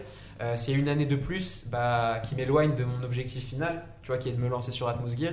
Et Dieu sait qu'en prépa, ça y est, je bouillais, j'en pouvais plus, tu Mmh, vois. Parce que ça y est, j'avais les compétences. Ouais, ouais. Tu vois, je savais concevoir. Du coup, j'étais en mode, mais vas-y, laissez-moi, tu vois. Genre, euh. et, euh, et du coup, bah, totalement par hasard, euh, je, discute avec un pote sur Discord, donc décidément, Discord, euh, créateur, créateur d'opportunités. Je discute avec un pote qui s'appelle Adèle. Adèle, si jamais tu regardes ce live, big up à toi, mon ref. Euh, on discute et il me dit, ouais, moi, euh, je vais à l'UTT. Et je lui dis, tiens, c'est quoi l'UTT Il me dit, ouais, Université de technologie de Troyes. Ouais. Après, il me dit, euh, ouais, franchement, c'est une super école et tout. En plus, tu peux choisir tes cours, tout ça. Je dis, ouais, c'est incroyable. Et il me dit, tu connais pas le réseau des UT Et je lui dis, bah non. Et en fait, c'est là que je me rends compte que euh, en prépa, euh, on m'avait jamais parlé des écoles post-bac. Pourquoi? Parce que bah, comme c'est élitiste, machin, etc. En fait, les écoles post-bac, ils t'en parlent même pas parce qu'ils considèrent que pas, ouais. c'est de la merde. Désolé le terme. Eux, ils considèrent que Ouais. c'est de la merde, tu vois, alors que ça ne l'est pas du tout. Et là, je me renseigne et je tombe sur l'UTC, l'Université de technologie de Compiègne. Et je vois euh, trois choses. Tu peux choisir tes cours comme à l'américaine. Et ça, c'était ma, ma fameuse frustration. Je vous l'ai dit, c'est que j'en avais marre qu'on m'impose un programme qui m'intéressait pas. Là, t'avais le Moi, je menu, sais ce que je veux tu faire. choisissais ce que tu voulais. Exactement, tu as le menu, tu, peux faire ce que tu, ce que tu veux. Deuxième élément, il y a écrit filière entrepreneuriat élite. Je fais non, vous êtes des ouf. Vous êtes en train de me dire que dans une école, il y a une filière dédiée à l'entrepreneuriat. Ça, c'est incroyable. Dites-vous, dans les écoles d'ingénieurs, c'est très récent. hein. Le- Ouais. Le, le côté des programmes pour accompagner les étudiants entrepreneurs, c'est très récent. Mhm. Parce qu'en général, les écoles d'ingénieurs, c'est plus, euh, on te forme plutôt pour l'aspect, euh, euh, on va dire, expérience industrielle. Tu vois, c'est ouais, l'idée, c'est qu'à la fin, tu travailles chez Peugeot, chez Safran, tu vois. C'est plutôt des choses comme ça. Et je vois ça, je me dis putain, mais en fait, les mecs, ils sont trop en avance sur leur temps. Et je vois un troisième élément. Et là, ça y est, c'est, la totale, c'est la cerise sur le gâteau. Je vois mécatronique en filière. Le mot, ça t'a directement tiqué, quoi. ouais, je mais attends, mais c'est, une blague, filière. quoi. Ah oui, ok. Ouais. Et tu vois, je vois les trois et je dis, mais tu vois, on coche toutes les cases. Et je regarde et du coup, je fais, c'est comment C'est comment pour. Ah, pour t'as dû péter ton crâne en vrai quand ça t'arrive. J'ai pété mon crâne. Je cherche sur internet, je vois les phases de candidature, elles sont dépassées. Hmm. Mais moi, je vous ai dit, je suis têtu, j'en ai rien à faire. J'envoie un mail. Eh, je cherche un mail d'un responsable de la filière mécatronique à l'époque, donc ça s'appelle la filière Mars, le blaze ultra stylé, mécatronique, actionneur, robotique et système. J'envoie un mail avec ma candidature, mon CV, euh, je lui envoie tout. Pour vraiment, en fait, j'essaye de- du mieux que je peux de mettre toute mon énergie et ma motivation dans le mail pour que le mec, quand il ouvre le mail, il, Il se tape l'énergie En fait, ce petit-là, il, il veut venir ici, en Mm. fait, tu vois. Il, il, il a les crocs plus que les autres. On peut essayer de faire un truc. Et il me répond, ultra sympa, tu vois. Il me répond, il me dit, écoute, clairement, la filière, elle est pour toi. C'est top, mais par contre, euh, mon grand, t'arrives trop tard, t'as raté les deadlines du coup euh, de, de- de recrutement. C'était l'été, tu vois, je crois que c'était juillet ou août euh, euh, Ouais. 2017. Donc, euh, mais il me dit, on a une rentrée en février. Tout n'est pas perdu. Et là, je me dis, attends, pause. Parce que pour moi, à l'époque, soit, tu fais ta rentrée en septembre, bah, soit tu redoubles. Très bien. C'est les programmes Rentrée euh, de- février à septembre. ils Rentrée décalée. Rentrée décalée, rentrée c'est décalée. le truc vraiment, tu vois, c'est c'est ces trucs un peu C'est salvateurs. incroyable, Je me dis rentrée décalée, donc ça veut dire qu'au lieu de perdre une année, je perds que six mois. Du coup, qu'est-ce que je fais en mode filou? J'appelle ma prépa, je fais oui, bonjour, non, vraiment, je vais retenter euh, l'expérience. Ouais, vous avez raison, euh, je pense que je peux avoir les arrêts métiers et tout, donc euh, allez, je retape, tu vois. Et ils me disent, ah, ok, bah super, donc je retape. Et en fait, ce que eux ils savent pas, c'est que moi, à la base, si je suis là, c'est juste parce que je me suis dit, qu'est-ce que je vais faire pendant six mois? Je vais pas glander, tu vois? Je veux faire quelque chose. Mhm. Je me suis dit, je vais augmenter mes chances, je vais retaper. Comme ça, si au bout de six mois, je suis sélectionné, je fais la rentrée en décalé à l'UTC BNF, j'aurais raté que six mois de ma vie, c'est pas grave, mais au moins j'aurai une, une école incroyable. Et si ça marche pas pour l'UTC, bah c'est pas grave, je vais jusqu'au bout de l'année et je retape et j'ai euh, les arrêts métiers, tu vois. Donc du coup, je charbonne, le nouveau semestre commence, j'ai des meilleurs résultats qu'avant parce que forcément j'ai déjà fait une partie du programme. Et euh, je me souviens à l'époque, euh, je parle à mon prof de français euh, qui me dit, je lui dis que je veux faire l'UTC. Parce qu'en fait, le, do- le- le- le recrutement est sur dossier. Donc là, c'est cool, c'est quand même plus simple que tu vois sur les, sur les concours. Et en fait, je commence à monter mon dossier et j'ai besoin de commentaires de professeurs, etc. Donc je vais voir ce prof de français là, parce qu'en fait ce qu'il faut savoir c'est qu'à Janson Saï, moi j'étais top 10 en partant du bas en maths et en physique, mais j'étais top 10 en partant du haut, vers même top 5 dans toutes les matières littéraires, ce qui ne sert absolument à rien quand tu es dans une prépa scientifique, mais bon, on, on prend ce qu'il y a à apprendre, tu vois. Donc je vais voir ce prof là et le mec il me regarde et il me dit euh, non mais je pense que euh, c'est un peu trop au-dessus par rapport à ton niveau, je pense pas que Ah ouais? sans vouloir te, te décevoir, mais je pense pas que tu pourras avoir euh, l'université de technologie de Compiègne. Je lui fais ah, ok, Ah, mais il te connaissait pas. merci. Il savait pas que- Il savait pas. Challenge accepté. Il croyait que. pas. exactement avec dans ma tête challenge accepté, tu vois. Here we go again, tu vois. et, euh, et du coup bah qu'est-ce que je fais? J'envoie mon dossier, je vais voir mon prof de mécatronique. euh, qui s'appelle Monsieur Violo. Euh, et lui, vraiment, c'était le prof que j'ai kiffé en prépa parce que c'est lui, vraiment, tu sais, il y avait un gars qui croyait en moi, c'était lui. Ça faisait plaisir. tu Oh, il y a prof, ce prof et ça c'est tu vois, heureusement, ouais. parce que franchement, sinon tous les autres, euh, je me souviens des fois, je me clashais avec mon prof de maths parce qu'en fait, il me regardait limite avec euh, de la pitié. Hmm. Et moi, ça, c'est un sentiment que je détestais, me regarder avec pitié par rapport à mes résultats en maths. Et tu sais, des fois, on s'embrouille parce que je disais, mais est-ce que vous vous rendez compte, monsieur, que ce que vous m'apprenez, est-ce que vous apprenez même des fois, je m'énervais, à tous les autres gens de la classe, ne sert absolument à rien. Parce qu'en gros, lui, voilà, je- là, c'est parce que ouais, il m'avait piqué, tu vois, mais. Là, c'est t'as pas avec rétorqué, les là. espaces vectoriels, mon ref, que je vais monter ma startup, tu vois. En gros, c'était clairement ce truc-là, et des fois, tu vois, on s'embrouillait sur ça, mais et et il y avait ce prof-là, du coup, en- de, mes, de, de- de sciences de l'ingénieur, Monsieur Violo, c'est lui qui m'a dit que ma filière c'était la mécatronique, et lui, il croyait en moi, il m'a rédigé une petite lettre, tu vois. De recommandation. de recommandation. Ah, Ah, c'est un bon frère. vois, Grave lourd. Franchement, et donc euh, j'envoie le dossier. Euh, et en fait, tu dois formuler des vœux. Ça marche. Donc, euh, du coup, bah, moi, je voulais que l'UTC, mais je me dis, bon, bah, faut formuler d'autres vœux. T'as pas le droit de valider le truc en ligne si tu mets pas d'autres choses. Ouais, bien Donc, euh, bah, je mets l'UTBM, c'est à Belfort-Montbéliard. Après, je mets l'UTT. Et j'envoie mon dossier. Euh, moi, je me dis assez confiant dans ma tête, allez, c'est bon, tu vois, ça va marcher. Je reçois les résultats, je vois, je reçois le mail, il y a écrit félicitations.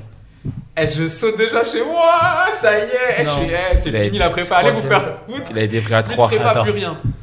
Et après, je scroll, tu vois. Il y a la clim qui arrive là, je pense. Et là, 3. je vois, euh, vous avez eu votre euh, machin troisième vœu, enfin deuxième vœu, Belfort, Montbéliard.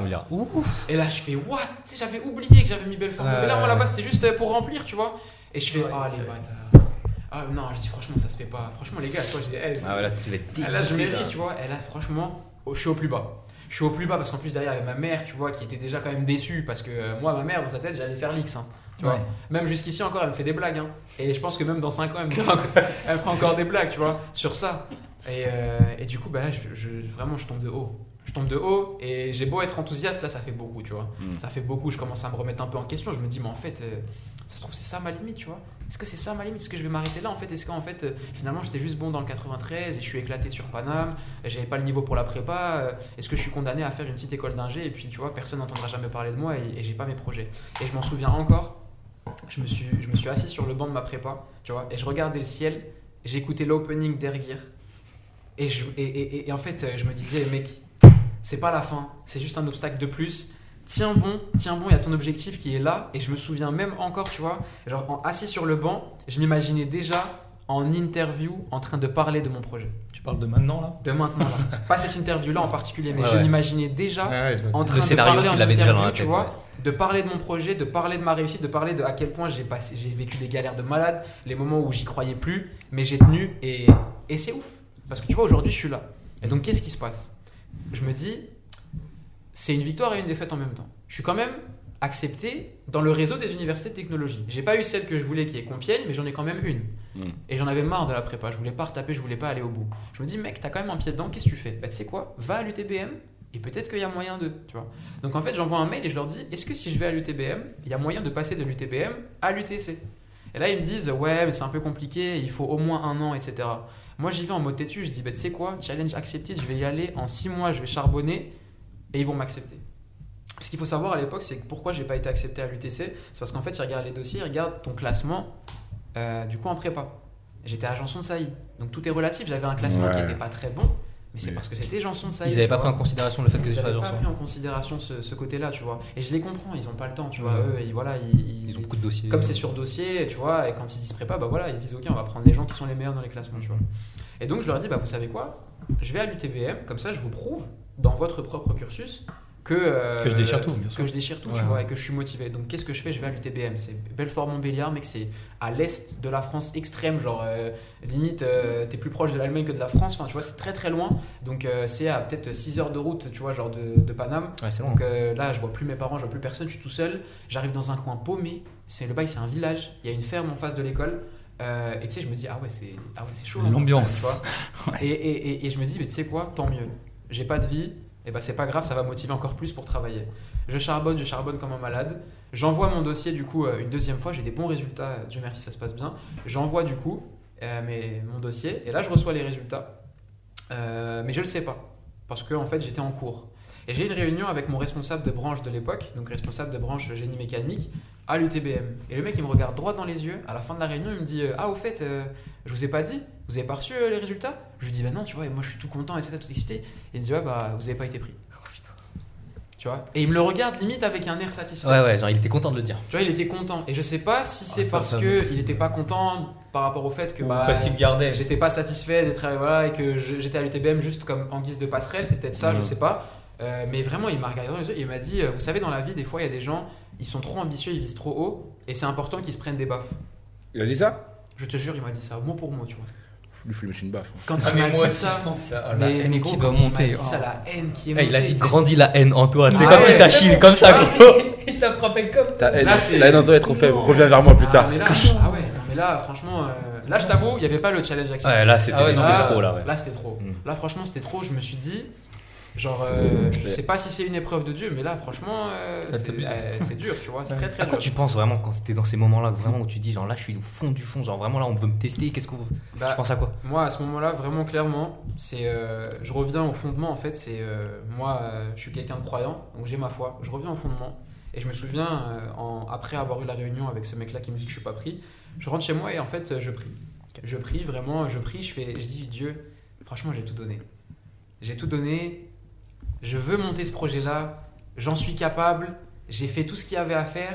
Je sais plus quoi faire. S'il te plaît, Dieu, aide-moi, guide-moi, tu vois, parce que là, Même ma mère, elle croit plus trop en moi, tu vois. Même, tu vois, ma mère qui croyait tout le temps en moi jusqu'au- depuis le début. Même elle, tu vois, elle était en mode euh, non, mais vas-y, c'est bon, c'est pas grave, euh, fais ça, tu vois. Et le fait que même ma mère, elle commence un peu à, à, changer, tu Ouais. vois, à changer sur les objectifs qu'elle me fixait, qui est très ambitieuse, ça m'a vexé en fait. Je dis Mm. non.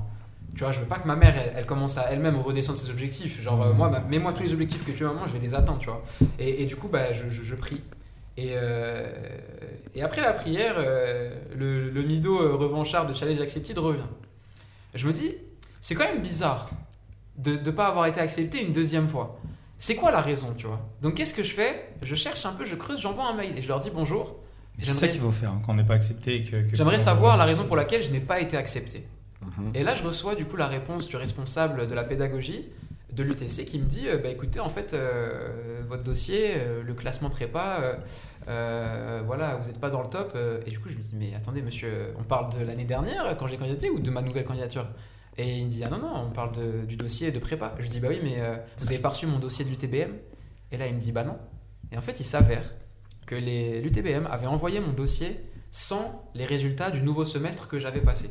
Ce qui veut dire qu'en Oh, fait, j'ai été refusé deux fois sur la base du même dossier, Ouais. ce qui est totalement logique. Ouais, finalement, Mais ce qui est débile, quoi. sens. Ce qui est C'est totalement logique, mais débile.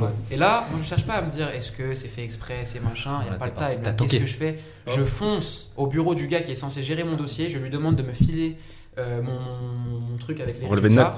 Je l'envoie, j'envoie, je fais les choses moi-même. mais- bah oui, jamais là, mieux servi que personne. ouais. Bah là, mon gars, c'est la matérialisation de la phrase. J'envoie le dossier moi-même au gars, je lui renvoie, il voit les résultats. Et je me souviens à l'époque, c'était, euh, je crois c'était c'était 2018, tu sais, c'était quand c'était- il y avait la Coupe du Monde.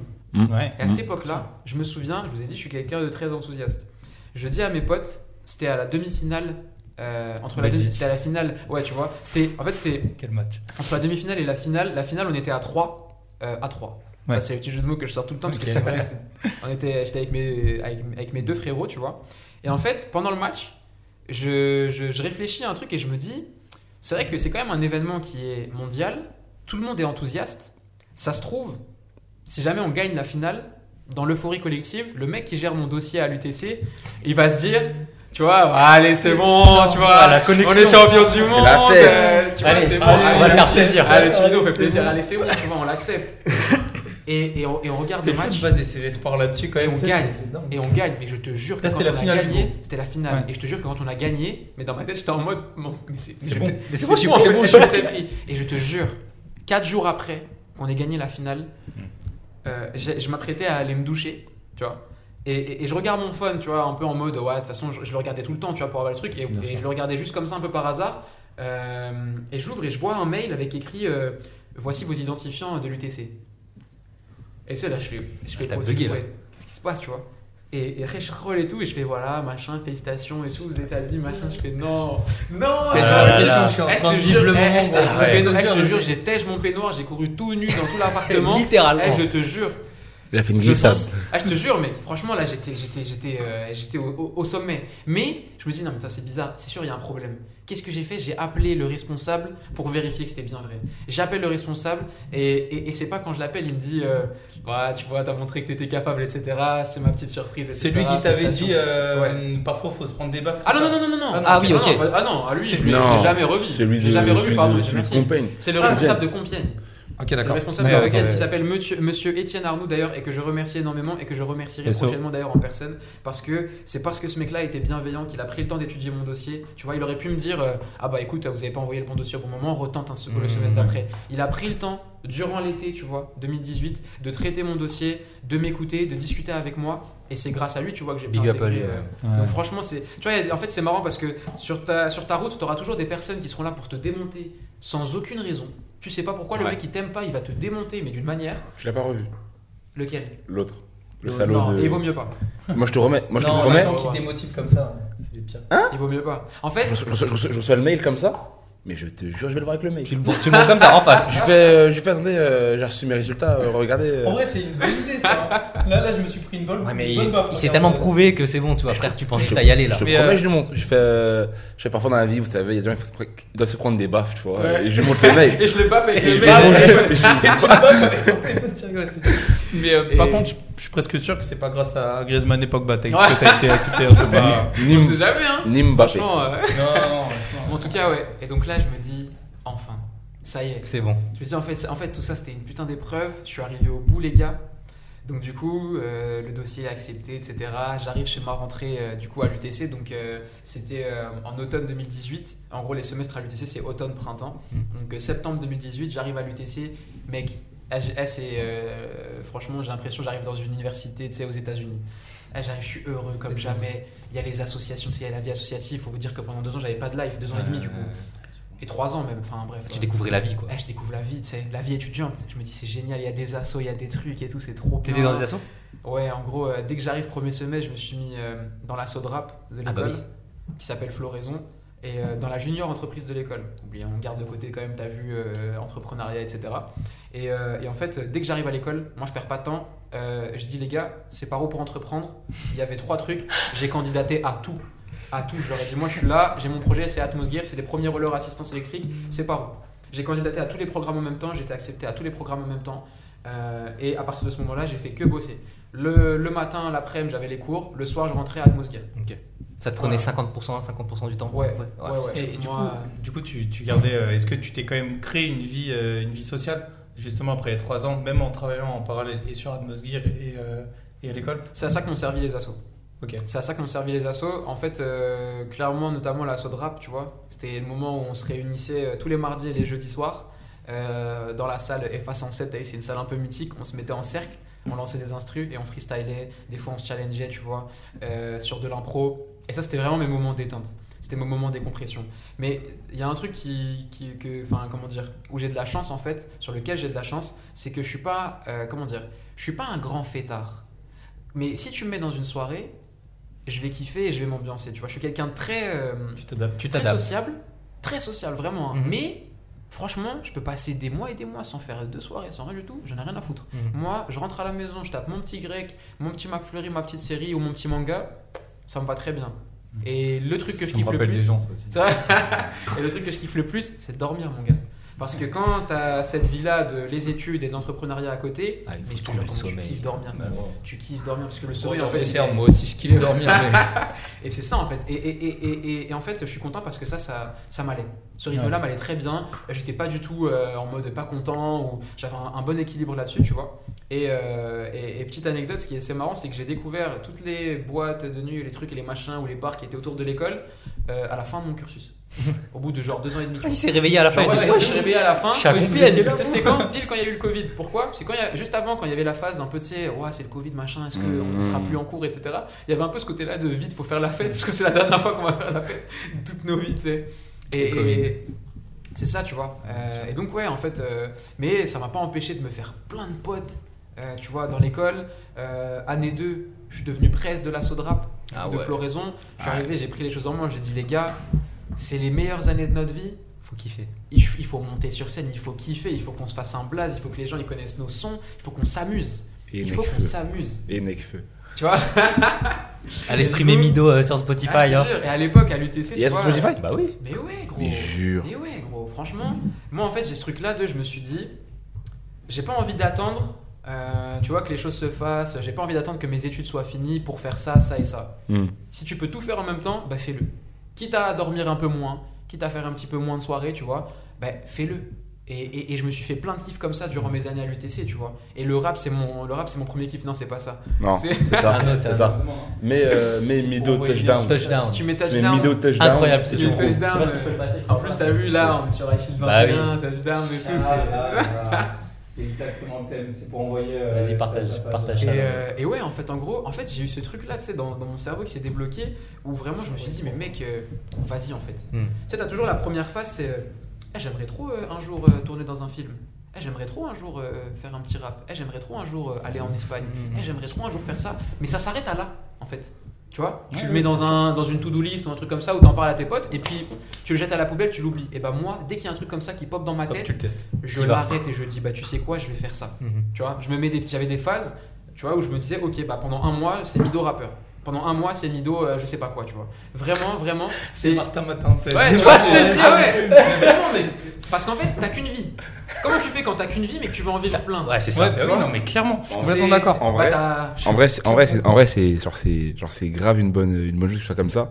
Après, je sais que personnellement pour moi, parfois, j'ai des idées trop connes. Je- faut- vra- heureusement que genre, je m'arrête à, j'aimerais bien faire ça. C'est dommage Parce que- dommage. Pourquoi Faut pas s'arrêter Oh, il y sur a ça. des fois, c'est mieux. hein. Et des fois, je remets, c'est mieux. Hein. Et des fois, je... Franchement, je te promets, tu sais pas, tu sous-estimes tes idées. Il y a des fois, tu as des idées, mais je te jure, des fois, j'ai eu des idées. De base, c'était des idées, mais de cassos. Mais grâce à ça, j'ai rencontré une personne où je suis tombé Ouais, sur un truc. T'as des exemples tu dis. attends, attends, attends. Quand je te parle d'idées, c'est pas moi, par... moi, je suis le genre de mec. Euh, bon, reste idée, je l'ai, je l'ai réalisé. Et moi, le genre de mec, euh, un jour, j'ai parlé avec un pote, je lui ai dit, euh, il m'a dit, ouais, Malan, parce qu'on marchait beaucoup, tu vois, la nuit. Et je lui ai dit, en vrai de vrai, eh, t'es chaud maintenant? Et on marche tout droit. On va toujours tout droit. On s'arrête pas et on voit où on s'arrête. Ouais, On voit où ça nous fait. C'est Et- deux là, j'ai reconnu. C'est pas lui, c'est Ah. pas lui. Et, et, et malheureusement, on s'est pas arrêté au viens, on va tout droit. On est vraiment allé tout droit. Ouais. On a fini à une, pff, on était, euh, bah, on était vers là. Et on a fini euh, Sur Paris. après Champs-Élysées. coup. Ok, Donc, donc, du coup, en fait, on a marché jusqu'à Paris Nord. ouais. Et euh, j'ai raconté Après les Champs-Élysées. Genre vers- vers Wagram. Champs-Élysées d'ici, ça va. vers Wagram. Mais. Mais à pied. hein. Ouais. À pied, euh, Ouais, mais en genre, en fait, en allant toujours tout droit, tu vois. Même si, un t'as dit Ouais. Attends, Tu sais que j'y étais hier tu sais, genre, même si, en Ah, fait, bah, même si- toujours tout droit. Même, on est en fait, on est, on est sur le boulevard Grenelle. On est toujours tout droit. Donc, on est passé par Passy, etc., Et etc., il finit, etc. ça a donné quoi du coup? Et, euh, t'as dit- tu m'as dit quoi? Ça a donné quoi après? Vous avez, vous avez- Non, juste de la fatigue le lendemain. C'est hein. C'est tout, c'est tu vois, tout, c'est C'est- c'est tu vois. Il faut les laisser un C'est- peu. tu vois. franchement, Mais tu vois, cette idée-là, j'en ai reparlé avec un autre pote après, genre il y a deux ans, deux ans, je crois, avec un pote. Ouais. Il m'a dit, hé, en vrai, t'es chaud, on- moi j'ai chaud de le faire, on marche et tout. Et par contre, avec lui, on est allé jusqu'à, on est allé jusqu'à Argenteuil à pied. Oh, ouais, Ah ouais. Genre j'ai des vidéos, genre on, genre on part de Paris, genre on, on avait fait un parcours des fous furieux, hein. on part à minuit, on, genre en gros on avait calculé, genre c'était 3 heures aller, 3 heures et demie aller, ça, et c'était 3 heures et demie retour, on est revenu le lendemain, genre. En fait. En fait, il faut être fou, gros. Alors, franchement, est-ce que tu crois. Enfin, Ça fait ça Mec, faisait 10 minutes, je me disais, pour faire- c'était pas vraiment une idée parce que t'as- tu t'es juste dit viens marche droit.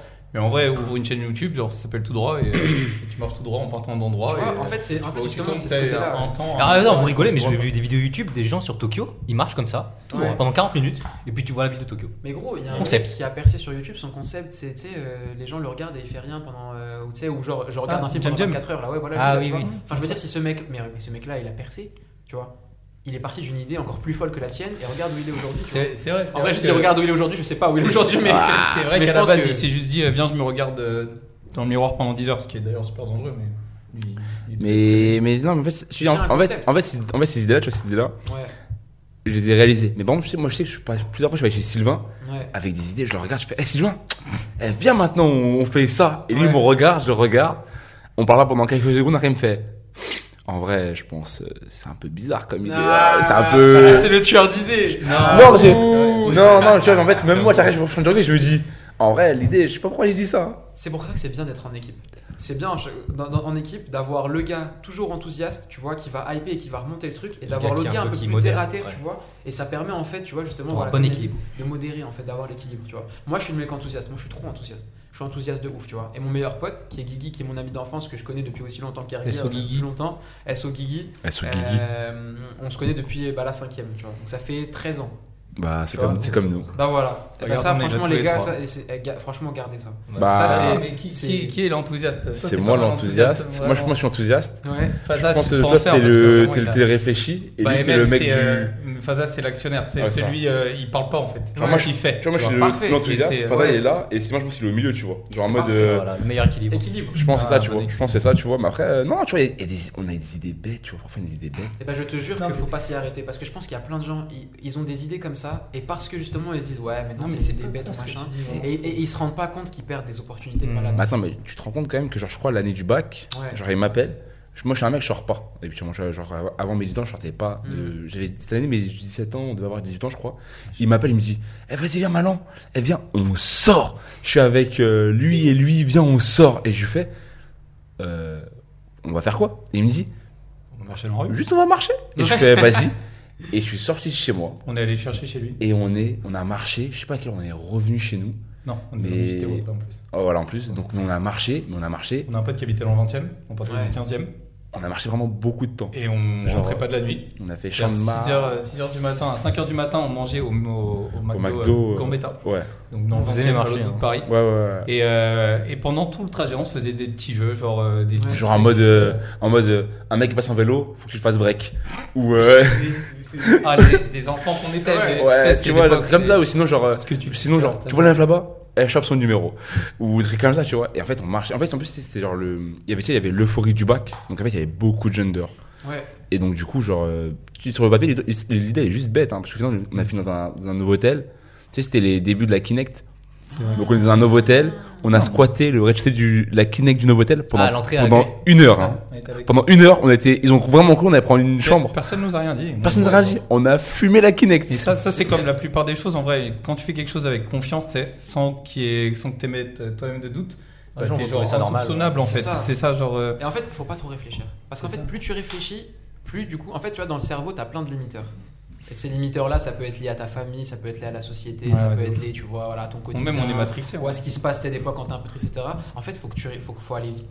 Parce qu'en fait, si tu vas vite, tu laisses pas le temps aux limiteurs de venir se placer et tu fonces, tu vois. Moi, c'est ça per- personnellement. hein. Il y en a plein qui me demandent. ton moteur, un peu, toi. ouais, Mais ouais, ils me disent, mais comment tu fais, etc. Mais gros, moi, je réfléchis Après. très, très rapidement, tu vois. Et ouais, sur Ouais, ces trucs-là, t'exécutes. moi, j'exécute, et en c'est ça, fait, c'est c'est son truc Ouais. à lui. euh, C'est ça. il- Tu fais et tu réfléchis après, tu vois. Mais après, là où tu deviens de plus en plus chaud, c'est quand tu réussis à justement en fait euh, être pertinent dans les idées et les Mm. trucs. Parce que l'idée non plus, d'accord, l'idée c'est pas non plus de dès que t'as une idée comme ça de trucs. Mais en fait, au fur et à mesure, en fait, ton, ton, ton, ton esprit critique il va s'affiner. Et du coup, tu sais dès le départ, tu sais pas, je sais pas si c'est un genre de truc où tu te fais confiance toi-même, mais tu sais que l'idée est bien. Et direct, en fait, tu vas en parler à quelqu'un d'autre, tu vois. Faut pas hésiter, par exemple, à ce genre de truc-là. Ouais, Quand t'as une sûr. idée, parle-en. Il y en a plein qu'ils ont une idée, ils se matrix, ils font en mode ouais, je vais, je vais en parler à personne, euh, c'est l'idée du siècle. Et tout, Ouais, ils font trop les- pour moi, ils font trop les Mark Zuckerberg, euh, eux, ils méritent des tu vois. gifles, tu vois. En fait, c'est dommage. C'est dommage parce que si t'en parles, ça se trouve, bah, euh, l'autre personne, elle va te donner une idée de malade qui va rendre l'idée encore plus ouf qu'elle ne l'était déjà au Elle va la départ. compléter, elle va la sublimer. C'est ça. Et du coup, ça va un peu avec ce que disait du coup de Tensei. Là, il disait faut pas trop réfléchir, donc euh, ce que tu dis. Moi, je pense que c'est ça aussi mon problème, c'est que je réfléchis trop et sur, Ouais. euh, surtout, par exemple, dès qu'il y a une idée, ben, je vais réfléchir et tellement y réfléchir en me disant, en fait, euh, enfin, je sais pas, quelqu'un a dû déjà la faire et euh, du coup, il faut que je vérifie si ça a bien été fait ou si non. Que ça marche pas. en fait, il y a- il y, a tellement de trucs qui viennent de juste après Eh, les gars, c'est pas parce que quelqu'un a déjà fait quelque chose que ça veut dire que vous ne pouvez pas le faire. L'important, c'est pas C'est la Uber Eats. réalisation. C'est- Uber Eats, Just Eat, Deliveroo, Just Eat, ça existait en premier, ils se sont fait bouffer par Uber Eats et Tu vois aujourd'hui, oui, bien sûr. et eux, c'est des multinationales, et ils se sont pas dit oh non, mince, on n'est pas Ça les premiers, déjà. donc on va Eh, chacun a sa Ouais, part bien du sûr. gâteau. Il y a le gâteau, Eh ouais, tout le monde est là pour grailler. Le monde est vaste, les Eh, tu gars. fais- Tu- tu eh, fais ça c'est forcément, quelque chose que tu prends en compte parce Tu que fais ça mieux tu, que les tu autres. te lances sur quelque chose et que tu vois que, que les gens ont déjà bien fait, même si c'est pas exactement Ouais, avec ta ça te décourage, voilà, ça te décourage. Tu ouais, et, il est puis, bien et avancé. puis moi, je passe quand même beaucoup de temps à réfléchir et, euh, et je mets souvent à plat le euh, l'estimation de l'effort Ouais. et euh, Ah. le, le potentiel rendu, on va Ouais, dire, tu vois. ouais, je vois. Et, euh, et Le quand, retour quand sur ce ratio il est pas bon, Ouais. euh, Tu, tu- tu te mets à réfléchir, à hésiter. et en fait, et voilà, et plus t'hésites, en fait, toi-même tu fais baisser ton ratio en fait. Mais Et, euh, tu sais que techniquement parlant, si tu lances un projet qui a déjà été fait et genre qui fonctionne du coup, bah Ouais, mais je parle ça pas veut que- ça veut de- juste dire ce- ça veut juste dire qu'il y a une clientèle. Donc genre Ouais, ça c'est c'est. Ouais, Mais euh, je c'est pas, que de cet aspect-là. euh, Ok, même si ça n'a jamais été fait, mais il y a, tu sais, il y a plein d'autres critères à prendre en compte quand, tu, quand toi tu as une idée qu'elle qu'elle- Euh, qu'elle- qu'elle émerge. Mais euh, enfin, je sais pas, moi je sais C'est un que. bénéfice-risque ton truc, euh, ce que tu fais. Ouais, la version Ouais, risque. c'est ça. Tu vois, Toi, de Et, coup, en euh, gros, tu regardes. euh, Et du coup, ouais, c'est ça. Bah, en fait, euh, plus, plus tu penses à ça, Ouais. Euh, soit plus ton, euh, ton, du coup, ton, ton enthousiasme baisse et donc euh, l'effort que tu y mets aussi. Et du coup, ton idée finit par, par partir un peu.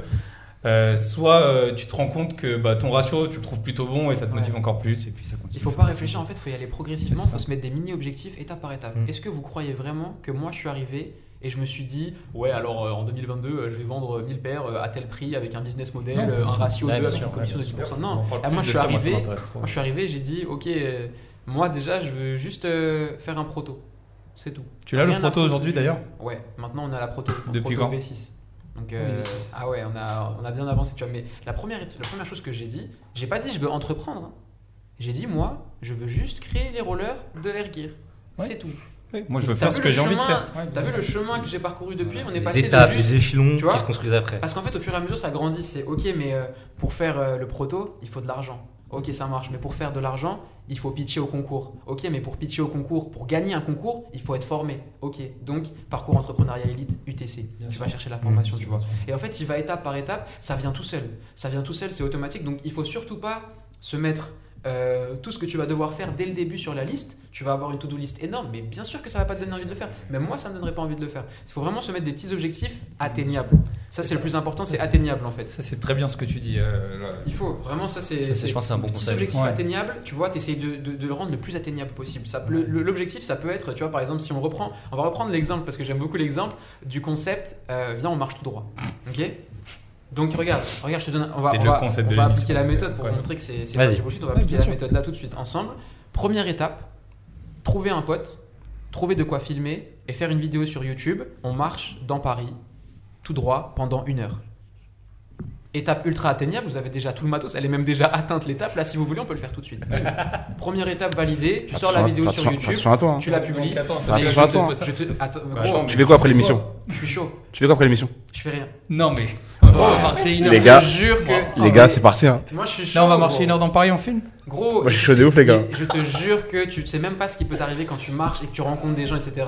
Vraiment, je suis chaud, tu vois. Et moi, il y a ce truc-là, justement, dans, dans, dans ma façon d'être où je suis toujours chaud pour tout. Des Moi- fois, c'est pas bien parce que je suis chaud Moi pour aussi. Et des fois, tu te retrouves à avoir les mêmes trucs en même Moi, temps. je suis comme toi, tu vois. Parfait. Un jour, gars, un jour, il m'a appelé. Un jour, il m'a appelé. Écoute bien, un jour, il m'appelle en en 2016. Il m'appelle. Il m'appelle en 2016, mois de novembre. En 2016, mois de novembre, il m'appelle. Il me dit, euh, je rentre du travail. Il me fait, ouais, Malan, euh, ça va? Je fais, ouais, ça va et toi? Il me fait, euh, tu fais quoi? Je fais, bah, je rentre du travail.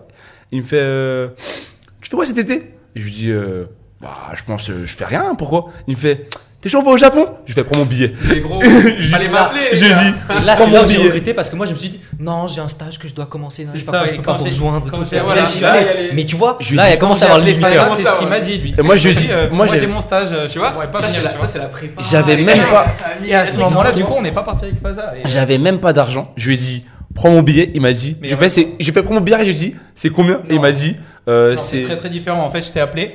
Moi, à ce moment-là, en fait, ce qu'il faut savoir, c'est que j'étais dans une grosse entreprise. Ouais. Je ne citerai pas le nom, PSA. Et euh, en gros, euh, là-bas, ce qu'il faut savoir dans une grosse entreprise, enfin, moi, c'est ma vision que j'ai, c'est que souvent, tu es du coup le, le mini-pion, etc. Et tu as tant d'heures à être sur place, donc euh, 35. Et en fait, on te donne 10 heures de travail dans la semaine. Ouais. Donc, tu as 25 heures à rien faire, il faut que tu sois sur une chaise euh, pour être là. Et euh, du coup, ce que je faisais, c'est que moi, je cherchais euh, à, à m'échapper de tout ça, donc les voyages, tout ça, et plein de choses. Et il y avait Voyage Pirate à ce moment- à ce moment-là. je sais Eh, pas c'est au Voyage Pirate, devenu à ce moment-là, virement. En Et gros, euh, tu sais, c'est c'est- D-Labs. En fait, ils ont. un- Putain, il est trop, il est trop filou, il a dit virement, mais de manière tellement smooth. Comment ça s'appelle C'est euh, Voyage Pirate. Voyage Pirate, si jamais vous voulez faire un partenariat avec la Russie, c'est ici que ça se passe. Et, et en gros, tu sais, Exactement. c'est euh, c'est encore mais pour les voyages. Ouais, ça existe encore. Mais maintenant, maintenant, ça s'est fait, ça fait bouffer par euh, Broken D-Labs, Abroad.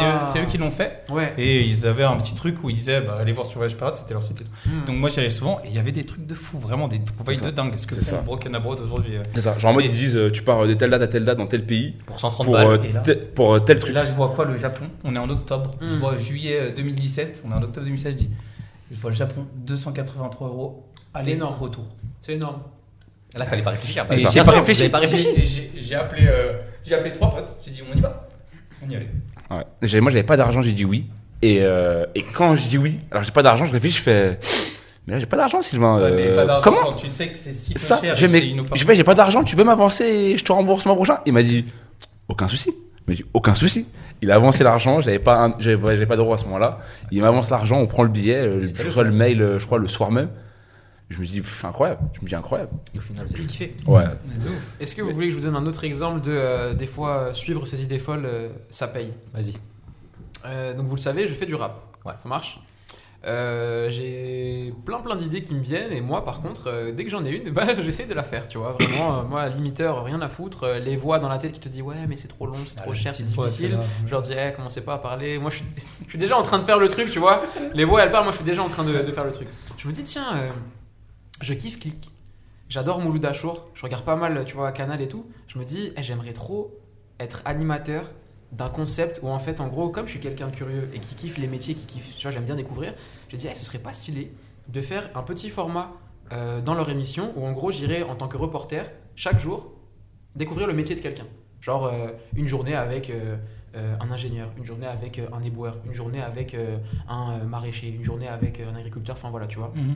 et, et je me dis, tu vois, l'idée, je me dis, ah, c'est vrai que c'est cool. Comment je fais? Bon, bah, je prends mon téléphone, je fais une story Instagram.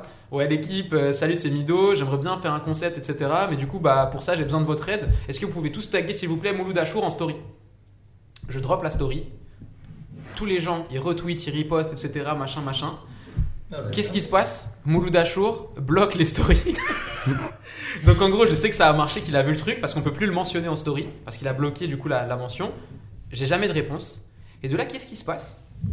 T'as un gars qui me suit, qui s'appelle IDs, Big Up à toi IDs, c'est un beatmaker, qui m'envoie un message et qui me dit ouais bro et tout euh, incroyable ton truc franchement j'espère que ça va marcher tu vois qui m'envoie de la force. Du coup bah j'en profite pour échanger avec lui.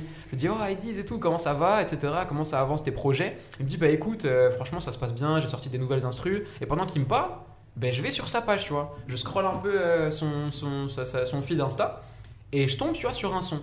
Et j'entends euh, et en fait c'était un son tiré d'une musique égyptienne et là je fais pause cet instru elle tue. Qu'est-ce que je fais? Le mec il a même pas le temps de me parler, de me répondre. Je tèche mon téléphone, je lance l'instru en boucle sur mon PC Et j'écris.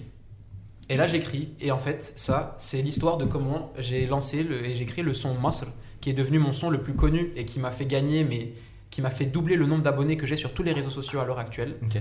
tu vois. Et en fait, qu'est-ce que je fais? Bah, j'écris le son.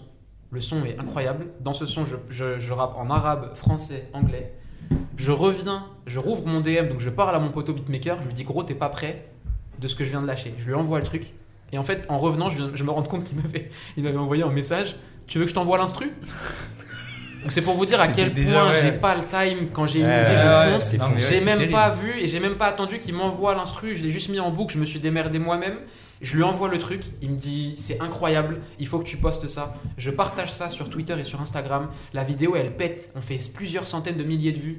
J'avais jamais fait autant de trucs. Ouais. T'as tout euh, la twittosphère égyptienne qui est en mode ouais enfin moi c'est Incroyable. qui veut du rap incroyable machin. Mon nombre d'abonnés il double. Depuis je sors le son. Aïdis du coup mon frérot il enregistre. Enfin j'enregistre le son. Lui il est en Belgique. Je lui envoie. Il mixe. On drop ça sur les plateformes. À la fin je me retrouve à faire un showcase deux mois plus tard sur Paris. Et tout ça c'est parti de ouais les gars euh, est-ce que vous pouvez taguer Mouloud Achour en story s'il vous plaît? Bon bah. Ouais, les gars, euh, taguez Mouloud Achour aussi, s'il vous plaît. Voilà. Donc euh, la prochaine fois que vous avez une idée de fou, eh ben faites-la, tentez. Vous êtes, vous êtes même pas prêt en fait pour ce qui va se passer, tu vois, Ouais. par, par la suite en fait. C'est Là, c'est des vrais conseils, ça encore. Ah, c'est vraiment, allez-y, foncez. Je vous donne, tu vois, moi j'aime bien donner des exemples concrets. J'aime pas les gens qui disent des, tu vois, des trucs merci. et euh, c'est tout. Il faut donner des exemples, tu vois, parce que moi je suis quelqu'un, si tu me donnes pas un exemple, je veux dire ouais, mais c'est juste du bullshit. C'est facile à dire. Là, t'as deux exemples concrets, tu vois. Le premier avec le concept là, et je te jure, je suis chaud pour marcher euh, pendant une heure en ligne droite. Moi, quand je dis un truc, moi, quand je dis un truc, tu vois, je le fais vraiment. Je suis chaud de ouf. Et je te promets. que- En fait, regarde. Exemple de scénario qui pourrait se passer. On fait la vidéo. Elle marche. Ça buzz un peu sur les réseaux. Tu mets une miniature ou un, extrait stylé. Tu le mets sur Twitter. Il suffit que ce soit retweeté par un influenceur ou un gars qui trouve le concept marrant, qui dit Ouais, est ouf et tout. Ils ont marché pendant une heure. Incroyable. Et que ça tombe sous les yeux d'un média qui riposte le truc. Ça se trouve à la fin, tu peux finir par te retrouver dans une interview Combini ou je sais pas quoi, tu vois. Bon. Ça va vite en fait sur les Ouais, ça débouche sur autre chose. enfin, C'est ça en fait, tu vois. Charge mon téléphone, s'il te plaît. Tu vois Là, j'ai aussi, 13 il faut moi, j'ai que 13%. à- à charger, là. tu, tu vois, enfin, c'est. En fait, les, les, les- les opportunités que ça peut te débloquer sont, sont folles, quoi. C'est pour Ouais, ça non, que moi, euh. Là, là, à gauche. Moi euh, vraiment, maintenant que j'ai. Enfin, depuis, depuis ces trucs-là, Non, maintenant. mais t'as as raison, il faut pas trop réfléchir. Moi, après, Ouais. j'ai un peu de mal avec cet aspect-là. euh, Ça vient au fur et à en mesure. général. En fait, en fait, faut que tu te le prouves à toi-même. Ouais, ouais, c'est sûr. Non, mais le, le fait de se mettre des, euh, des petites étapes, je pense que c'est la Ouais. meilleure manière de réfléchir là-dessus. Ouais, mais ça, c'est un très bon le conseil. truc hein. de ouf, ouais, de ouf, malade. C'est le truc de fou, c'est que je le fais au taf. Tu vois, je, suis- je suis dev et du tu le fais pas dans la Et je le fais de. Enfin, euh, juste pas par réflexe, naturellement au taf, parce que c'est ma méthode de travail. Ouais. Mais je, je l'applique pas surtout dans ma vie non Mais tu sais plus. que ça, c'est le problème Alors, de. enfin, vois, Et c'est c'est- ça. elle- Je fais autom- par automatisme dans un cadre ouais. de travail, etc. Ouais. Et euh, sur ma vie, donc sur les idées ou quoi, ben, je vais pas l'appliquer. Or, j'applique beaucoup déjà de méthodes que j'utilise, enfin, mais pas ça, quoi. Ouais. Et c'est vrai que c'est c'est une. Mais ça, c'est curieux, hein. Il y a... En fait, je sais pas pourquoi. Enfin, les gens sont très méthodiques en cours, au travail, mais quand c'est la vie de tous les jours, là, d'un seul coup, ils bug, tu sais. Enfin, ils, ils, Ouais, ils utilisent pas les mêmes méthodes. Et je sais pas pourquoi. Je sais pas si c'est parce que. Parce euh, que tu l'as jamais vu, peut-être. Parce je qu'on t'a appris à l'appliquer 1 plus 1 égale 2 à l'école. Pas forcément peut-être dans la vraie vie, je sais pas. Genre, je- Ouais, et puis je pense, Tu comme tu disais, ça, ça vient. Toi, tu vois, tu as eu, euh, t'as eu cette expérience plus tôt parce que tu avais déjà toutes tes idées en tête, etc. Ouais. Mais euh, c'est le genre de truc. euh, en fait, au début, on te dit, bah regarde, ça c'est une méthode de travail. Ok, donc c'est une méthode de travail. Donc Ouais. tu vas l'appliquer au travail, etc. Tu vas faire un truc dans ta vie, tu vas voir, hop, ça marche aussi dans ma vie. Hop, maintenant tu sais et tu vas l'appliquer aussi dans ta vie. Euh, toi, si ça t'est arrivé aussitôt d'avoir euh, cette manière de penser peut-être au niveau de tes idées, c'est parce que tu avais plein d'idées qui fusaient Ouais. et tu voulais tout de suite te lancer dans ton- Ouais. l'auto-entrepreneuriat. Mm. Il y en a chez qui ça vient sûrement euh, juste plus tard, quoi. Et Ouais. bah, par exemple, Faza, ce- ces idées-là, c'est venu après, après le cabinet de conseil. Et, euh, et c'est à ce moment-là, je pense que tu découvres. Quoi. Toi, tu l'as découvert plus vite et aujourd'hui, tu peux donner des super conseils et c'est top. Mm, mm. Mais pour revenir un peu sur l'expérience de, de tu sais, genre euh, faire les étapes, enfin, tu sais, enfin, comment dire, Définir voilà, progressivement, définir des étapes et des objectifs. Ça, je le fais hein, pour le, Bah, pour la réussite en ce Ouais, moment. bah oui. Non, mais Vraiment, tu dis, ok, je vais atteindre quoi Je sais pas, un truc tout con. Ok, je veux aller voir, euh, j'en sais un tel incubateur euh, parce que je proposais ça comme concept de média. Ok, comment j'y fais Eh ben, euh, je sais pas, je vais essayer de augmenter mes réseaux. Poster un peu plus de vidéos, faire plus de live, avoir des, inter- des intervieweurs qui sont plus intéressants, etc. Une fois que tu as fait ça, tu dis, ok, bah, j'ai j'ai- j'ai les, les parcours, j'ai les objectifs, j'ai tout accompli, maintenant j'ai ce qu'il faut, hop, je vous montre ça. Et, et du coup, tu as tes chances, tu vois, pour, euh, pour, euh, Moi, j'ai pour dans ma, ce Non, mais c'est super. moi, dans ma vie perso, je crois que je suis comme ça. hein. Genre, euh, moi, j'aime pas, j'aime pas, j'aime pas trop le truc du, du tu sais, genre ne pas savoir. Ah oui, non, mais je dis pas ça. Moi, je te dis juste que je sais que pour les idées, etc., c'est vrai que je voyais euh, tout le travail avec tout le recul que je prenais dessus. Donc, je voyais l'objectif final. Et du coup, En fait, oh, il faut faire tout ça. Ouais, Or, il faut Ouais. juste Toi, tu t'arrêtais sur le il faut faire ça. tout ça plutôt que l'objectif final Ouais. Ouais, Ok, vois. pour faire ça, comment Tu vois, c'est- je pense que c'est le vrai, c'est le vrai mécanisme que- à avoir. Et, et ben ça, c'est c'est le truc que j'appliquais pas pour mes idées, mais c'est peut-être aussi, euh, bah, c'est ce que je disais par rapport au ratio euh, effort-récompense. Ouais. Et, euh, et du coup, euh, plutôt que de me dire, bah, je peux faire, euh, je peux faire juste ça, la petite première étape, tu vois. Ça va pas me prendre énormément d'efforts. Ouais. Et la, qu'on- la récompense, c'est plutôt cool. Et tu dis ça à chaque fois, et du coup, tu vas prendre en fait un ratio réduit, un ratio réduit sur chaque, euh, Exactement. chaque étape. Exactement. Et même si t'en as où- qui vont te demander beaucoup d'efforts pour pas tant de récompenses que ça, tu vois celle d'après qui va te rapporter énormément de récompenses pour pas trop d'efforts. Et appliquer ça, il Et surtout, très important, quand tu regardes en arrière, tu dis Bah putain, merde, j'ai déjà fait tout ça en fait. C'est c'est fou, ouais, c'est ouais, ça. bah oui. Moi, C'est- les gars- là-dessus que moi, Moi, je les, pense que moi, je les gars, bon, ceux qui me connaissent un peu, genre, ils savent que j'aime bien squatter, genre, chez mes potes. Non. Ah ouais? Non. Vite fait, tu vois. Ouais, ma mère, ma mère Et- le connaît mieux que moi. Ah, de ouf. Et, euh, et, euh, et moi, je me dis ça, tu vois. En gros, genre, je me lève le matin, j'arrivais, genre, je sais pas, genre, je pense au travail, je me dire. Euh... Chez qui je vais aller ce soir si, en fait, en non, même pas, c'est même c'est pas. Si, en fait, je vais me dire, je vais me dire, euh, ah bah tiens, ça fait longtemps que j'ai pas vu Sylvain. Et je vais me dire, euh, bah tu sais quoi? J'ai un message sur Messenger. J'ai un message sur Messenger. S'il répond, il est piégé. C'est fini. Quoi qu'il arrive, j'irai chez lui ce soir. C'est sûr et certain. Sauf s'il a une, une excuse de fou furieux, mais j'irai chez lui au moins même 5 minutes s'il le faut. Et euh, je finirai chez lui. Et un Bah, truc tu vois, ça, c'est ses objectifs de la journée, lui. Au-delà de ça, en plus, derrière les objectifs aussi, ce que je vois, c'est une très très bonne entente et une bonne alchimie, et ça, c'est super important aussi. Tu vois, clairement, si tu veux réussir dans l'entrepreneuriat, euh, euh, il faut avoir un entourage, tu sais, euh, de personnes euh, bienveillantes et enthousiastes. Aujourd'hui, beaucoup tu monde cet environnement? Ouais. Ok. Et ça t'aide beaucoup, j'imagine, du coup. Ouais, et en fait, en gros, tu sais, euh, moi, euh, enfin, comment dire, ce qui est bien, c'est qu'en fait, je l'ai déjà à la maison, tu vois. Donc, ça veut dire, enfin, de base, j'aurais très bien pu m'arrêter, tu vois, juste Mm. ma mère qui est euh, vraiment euh, est- sur la motivation, elle est incroyable, tu vois, vraiment. Enfin, vous la connaissez pas forcément, mais si un jour j'ai l'occasion, tu vois, elle, elle c'est un peu la femme de l'ombre. On en parle souvent avec elle et tout, je lui dis, ouais, La femme de l'ombre maman, tu, je, vais- je veux mettre la lumière sur toi. Et elle, elle me dit non. Tu vois, à chaque fois, elle me dit non. Moi, tout ce que je veux, c'est que toi, tu réussisses. Moi, les gens, ils ont pas besoin de savoir qui je suis, ce que j'ai fait. L'important, c'est toi, tu vois. Mais elle a- franchement, elle a une connaissance qui est incroyable. Tu vois, vraiment, c'est. euh, En fait, j'ai l'impression, hein, tu vois, si la vie c'était un trophée, bah, elle l'aurait débloqué, genre. Mais elle l'a débloqué tôt, tu vois. Mm. Elle a compris un truc, en fait, par rapport à la vie. Et du coup, elle me l'a transmis, tu vois. Et ce qui est lourd, c'est que bah, elle, elle a mis euh, 20 ans, par exemple, tu vois, à, à choper ce truc-là. Moi, elle m'a appris ça quand j'en avais. euh, C'est le one for all, tu sais. Ouais, c'est un peu ça. c'est- tu, tu- tu rigoles, mais j'ai lâché un tweet récemment. J'ai dit que j'aimerais bien créer une entreprise que je lèguerais à mes enfants et à mes petits-enfants et elle s'appellerait One for All. Incroyable. Et Incroyable. clairement, ça, ça fait partie de mes inspirations. Ah ouais L'un des seuls trucs qui me faisait kiffer quand j'étais en prépa, puisque euh, My Hero Academia, euh, c'était, euh, c'est sorti quand bah, c'était en- entre 2016 2017, Ouais, 16, 2016 2017, et je m'en souviens, c'était mon, mon petit rituel après le DS, après m'être bien fait éclater Le pendant samedi. 4 heures. Ah. J'allais acheter mon grec, ensuite j'allais acheter un McFlurry. Euh, me demandez pas pourquoi cette combinaison là, mais voilà, c'était ma combinaison à moi. Et la meuf, pour vous dire, j'y allais tellement souvent que la meuf, en fait, j'avais même plus besoin au McDo de lui dire ce que je voulais. Elle me voyait, elle préparait déjà le McFlurry, je partais, bim. Et qu'est-ce que je faisais? Je regardais un épisode de My Hero Academia.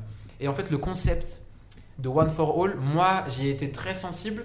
Et même de manière générale, dans les mangas, et ça, c'est un truc que j'ai envie de dire aux gens, c'est euh, bien de, tu vois, de lire des mangas et de les regarder, mais prenez une minute pour analyser Comprendre. et comprendre les valeurs qui sont transmises. Parce qu'il y a beaucoup de valeurs qui sont transmises. valeurs de. Mais ils sont trop loin. Eh les Ils gars. sont trop loin. C'est Oui. une école de la vie. C'est Ouais. exactement Genre, en fait, c'est par exemple un truc tout bête, hein, mais le truc qui revient le plus souvent euh, dans les mangas, ou un des trucs qui revient le plus souvent, par exemple, si je vous dis Fairy Tail, L'amitié. la force Non, de l'amitié. Ça, c'est un truc quand t'en parles. Par contre, par contre, par contre, C'est- parce que là, dans, dans le chat, dans le chat, là, genre, il y a The Tensai, son cousin, son Ouais. cousin, il s'est pris My Hero, et il s'est pris, excuse-moi, Fairy Tail, Ouais. mais c'est pas une claque. ouais. C'est un mur qui s'est pris dans la gueule, genre. Et il nous lâche tous les jours Ouais. tous les jours que Dieu fait, dès qu'il y pense, on reçoit un message. Même parfois, tu sais, genre, on est sur une conf, on parle de basket, il va pop, il va envoyer un message, il va faire euh, Salam les frères, j'espère que vous allez bien, et n'oubliez pas, Natou c'est le meilleur. Et il disparaît. tu vois?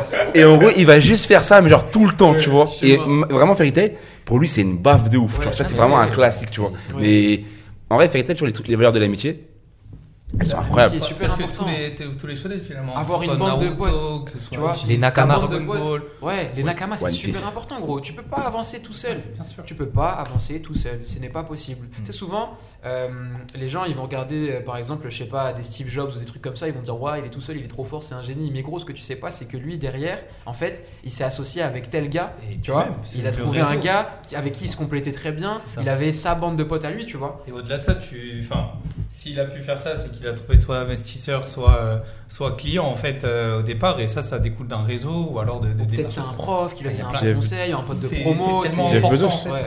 Et c'est un peu ce que tu disais finalement, euh, rien que le fait que, que tu sois allé jusqu'à un showcase, finalement c'est juste par rapport à ton réseau.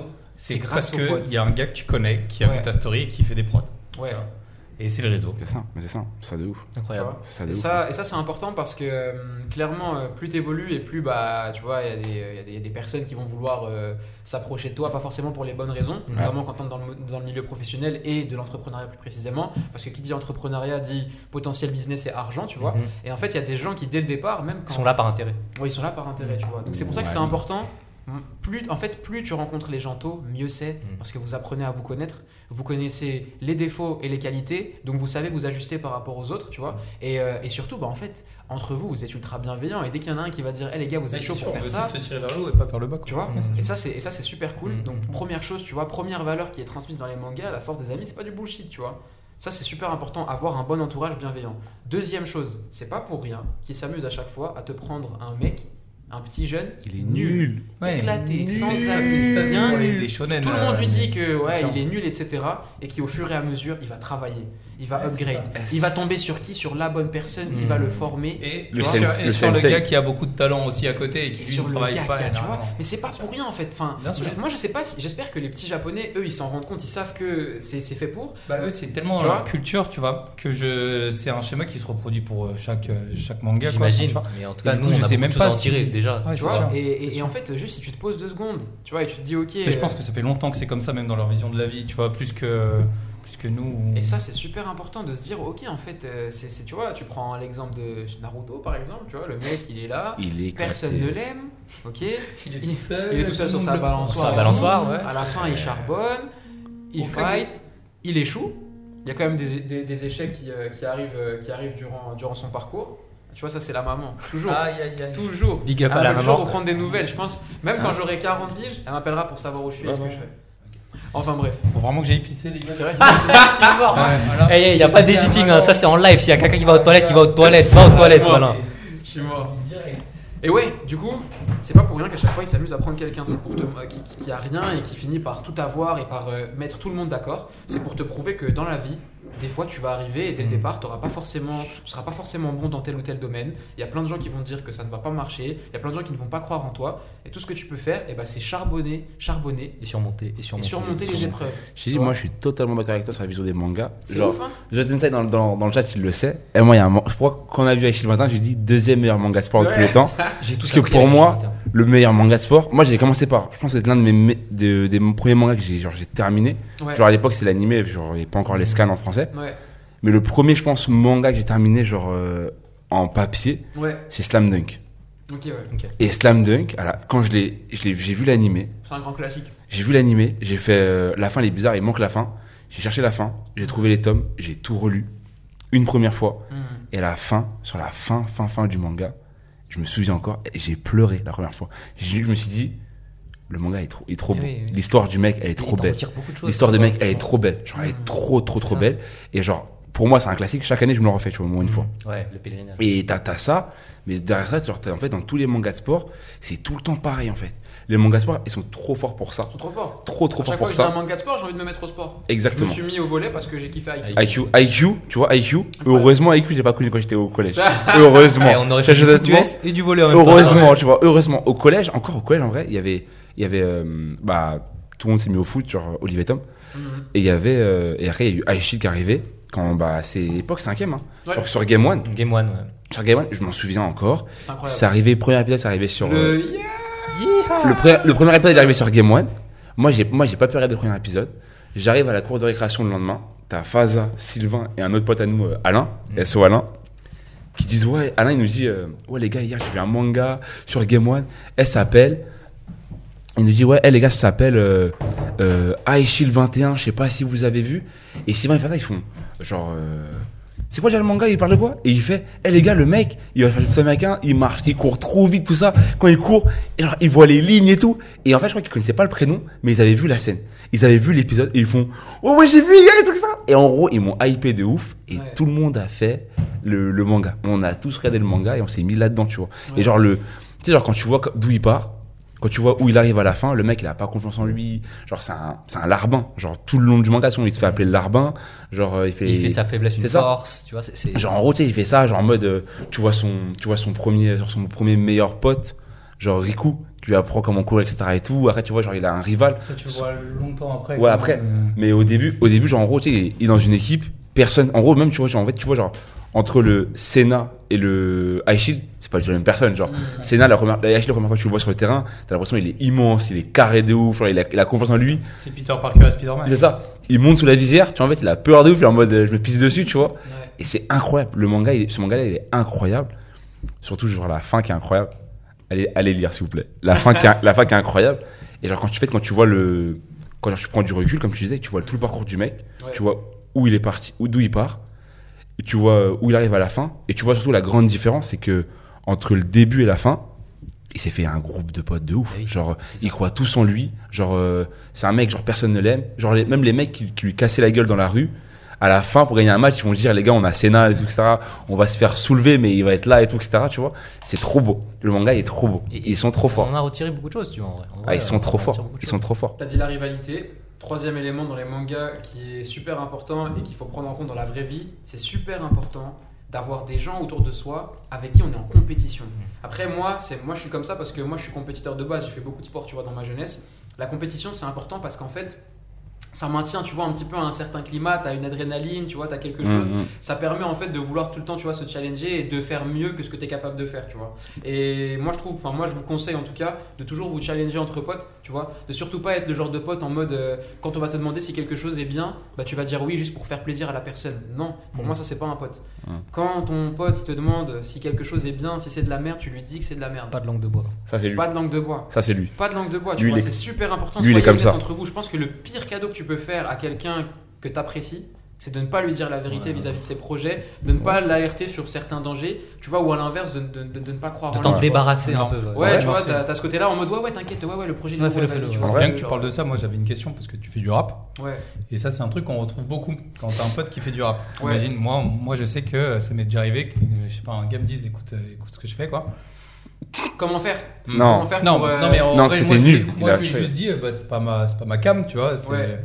Mais euh, et par exemple, un jour, on m'a montré euh, des gars en duo et j'ai dit, par exemple, il y en a un, il a rien à faire dans ce duo, tu vois, il apporte rien, euh, même visuellement dans l'équipe et au niveau du chant, rien.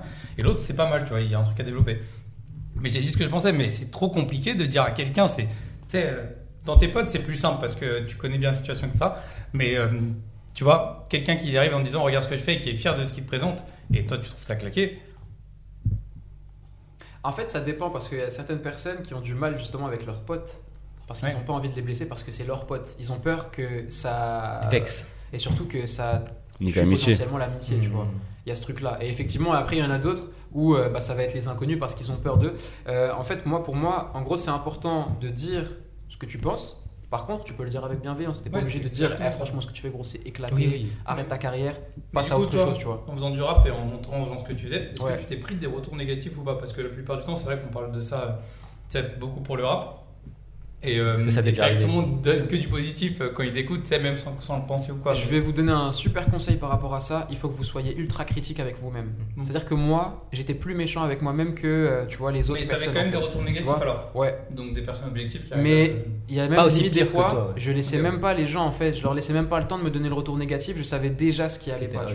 Parce que moi je suis comme ça, c'est-à-dire que je suis très très exigeant avec moi-même. C'est pour ça d'ailleurs que je me permets de l'être aussi avec les gens qui m'entourent. Moi, si demain on est potes, tu vois, vois, je vais tirer, je vais essayer de faire en sorte de tirer le maximum, tu vois, de, de tes capacités, de ce que tu fais, tu vois. Genre, euh, si je vois que tu es en, en train de, dans une phase où tu es un peu endormi, un peu flemmard, etc., je vais te booster à mort, tu vois. Je vais pas être en mode, ouais, non, vas-y, on va le laisser, j'ai peur de le vexer, qu'on soit plus pote, j'en ai rien à foutre. Mm. Si t'es mon pote, pour moi, être pote, c'est te tirer vers le haut, te booster à mort, tu vois. Et, et sur, sur le rap, justement, moi, c'est un truc aussi, tu vois, que, que, que je me pose tous, hein, tu vois, ce truc-là fameux de comment tu fais pour savoir si c'est vraiment bien ce que tu fais? C'est exactement Tu vois, ça. Comment tu fais très, pour très tirer des gens que l'information tout est de- relatif, tu tu vois, réellement, On va ça. le faire écouter à ta mère. On va le faire écouter à ta mère. Tu vas voir si c'est bien ou pas.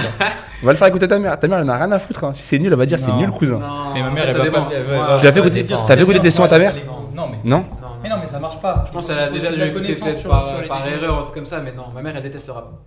Ma mère, Non, ma mère euh, le, le rap pour elle c'est. Musique aime voyous. Mido l'entrepreneur, mais Mido le rappeur, je lui montre pas trop. C'est que la face cachée. euh. C'est la face cachée, ouais. tu Ok. vois. C'est marrant. En fait, en gros, moi j'ai deux, euh, j'ai deux facettes. Ok. J'ai la facette euh, ingénieur, entrepreneur qui veut tout niquer, et j'ai la facette créa- cré- un peu, tu vois, créative, Ouais. euh, un peu artiste. Où tu testes, etc. Tout. Par exemple, bah, pour vous dire, là j'ai trois ambitions à l'heure actuelle. Euh, la musique, j'ai envie de sortir un album. Euh, là, la seule chose qui manque pour le sortir, c'est juste un studio. Les sons, tout est déjà prêt, etc. Parce que euh, ça fait un moment que ça me trotte dans la tête et comme je vous ai dit, bah, quand j'ai une idée, bah, je le fais. Euh, la deuxième chose, c'est un manga. Je Tu, suis en train de bosser sur un manga à l'heure actuelle, c'est un CNN. Je peux vous donner le blaze, ça s'appelle Le Pacte. tu, Voilà. tu dessines? Non, je suis Donc. scénariste. Ok. J'ai le scénario du manga, je ne dessine pas. J'ai déjà le mangaka, je vous dis pas qui c'est, je vous dis pas ce qui se passe. Il est connu? Le manga, c'est une dinguerie. L'histoire, elle est incroyable. Et je le dis pas parce que c'est mon idée. Genre, je vous ai dit, j'ai vraiment, au, fi- au fur et à mesure critique. des années, j'ai appris justement à alimenter et à nourrir mon esprit critique pour être capable de. Parce qu'en fait, j'ai beaucoup d'idées, tu vois. Donc, forcément, il faut que je les élimine vite. Parce que tu peux pas tout faire. Il y a un moment où il faut être réaliste. Donc, pour pouvoir éliminer les idées toi-même, parce que tu peux pas appeler tout le temps tes potes, ou ta mère, ou ton ami, ou ton prof, ou ton machin pour lui dire Eh, j'ai une idée, qu'est-ce que t'en penses? Bim, donc esprit critique. Là, le projet, il est vraiment. Il y a vraiment énormément, énormément de potentiel. C'est un... En fait, moi, ce que je fais souvent, c'est que j'analyse mon écosystème. Tu vois quand j'ai, quand j'ai envie de faire un truc, par, par exemple, quand j'ai voulu me lancer dans la musique, qu'est-ce que j'ai fait? J'ai regardé ce qui se faisait aujourd'hui. Enfin, aujourd'hui, du coup, c'était en 2000, euh, je sais plus, 17, je crois. C'était Mhm. en fin de prépa que j'ai regardé. J'ai regardé ce qui se faisait, tu vois, dans la sphère rap. J'ai regardé les vibes. J'ai regardé ce que moi j'aimais. J'ai trouvé que ce que moi j'aimais, ça se retrouvait pas, tu vois. Je sais pas pourquoi, je sais pas d'où ça vient, mais moi j'ai une vibe très euh, funky, très, tu vois, année euh, genre euh, 70, mais donc année que je n'ai pas vécue. Je sais pas d'où ça vient. Mais j'adore ça, tu vois. Elle est un peu funky, disco, etc. J'aime bien. Et je trouve que dans le rap, euh, un truc qui est important, c'est d'être euh, éloquent quand tu parles et de bien articuler. Mm. Et ça, c'est un truc que les gens ils font pas trop forcément, tu vois. Et donc j'ai vu un potentiel. Tu vois, je sais pas si c'est le côté entrepreneur ou pas, mais j'ai analysé le marché. et J'ai vu qu'il y avait un potentiel. Je te dis, il y a Je un moyen de se glisser. euh. Ouais, parce que moi aussi j'ai un vice, c'est que j'aime trop faire des trucs que personne n'a jamais fait. S'il y a un truc qui a déjà été fait, même si tout à l'heure j'ai dit que c'est pas parce qu'il y a un truc qui a déjà été fait que c'est-à-dire que tu peux pas le faire. Ouais, Mais sûr. moi en fait, ma flamme, elle est plus intense quand je vois un truc qui n'a fait, été fait par personne. Ouais, je pense Atmos que Gear, ouais, c'est pas pour c'est rien ça. que j'ai une dalle de malade. Il y a personne au monde qui a conçu des rollers à assistance électrique. Je précise assistance Mm, mm. parce qu'il y a un gars en 2018, un Brésilien, qui a conçu des rollers électriques qui sont assez différents de mon système, mais tu vois, euh, ça malheureusement son projet n'a pas abouti. Mais euh, moi, dès que j'ai une idée et que a priori je suis premier sur le truc, mais ça me Ouais, c'est encore plus fort. ah, c'est encore plus fort, tu vois. Et quand c'est une idée où je sais que je suis pas le premier, et ben en fait, je, me, je suis encore plus euh, exigeant avec moi-même. Je me dis, ok, vu que ça existe déjà, il faut que mon élément de différenciation, ma plus-value, elle pète tellement que en fait, on n'a rien à faire, tu vois, des autres services qui existent, c'est pas grave. Mm. Et, et du coup, bah, pour en revenir à, à Atmos Gear, euh, quand, quand, quand j'ai eu l'idée, tu vois, je me suis pas directement dit ouais, est-ce que c'est les premiers, est-ce que c'est les machins. Moi, ce qui m'intéressait plus en vrai, c'était le, le- le challenge, euh, le challenge technologique. Euh, je commence à me perdre un petit peu dans les idées. On en était à où? Non, mais Atmosgear, Atmos Gear, euh, la technologie, c'est ça qui t'intéressait? Ouais. On va aller directement d'atmosphère, hein. je pense qu'on est si déjà veux, dans ouais. le truc. Hein, Attends, j'ai- l'impression que je tenais un truc euh, intéressant. Tu mais... me parlais de la musique, Tu genre parlais de la musique, lancé, etc. Ouais. Ah, Non, la bah, avant on était sur le manga. ça. Non, mais c'est en gros, donc, ouais, j'étais Non, il parlait de ces trois trucs artistiques. Donc le deuxième, c'est le manga. tu Et le vois. troisième Pareil, manga, j'ai regardé euh, euh, un truc qui est ouf, c'est qu'en fait, euh, on est, euh, je crois, euh, parmi les premiers pays consommateurs de manga. Mais par contre, si tu regardes d'un De point de la vue création, on est grave loin. Tu vois Et ça, moi, je trouve que je suis déçu. Franchement, je suis déçu de Que, nous. que des euh, exclus ici. de nous artistes, tu vois, enfin en tant que des, de- en tant que jeune artiste machin français, etc.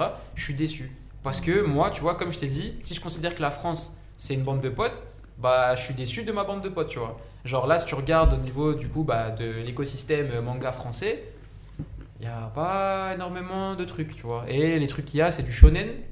Pas pourquoi on est. En fait, si je sais, on est matrixé par les shonen parce qu'on Bah a oui. grandi avec, donc c'est incroyable. Et en fait, ce qui, ce qui me gêne un peu aujourd'hui, tu vois, dans le manga français, c'est que à chaque fois qu'un français se met à faire du manga, bah, en fait, il le fait avec les codes des japonais. Mais les gars, c'est des japonais.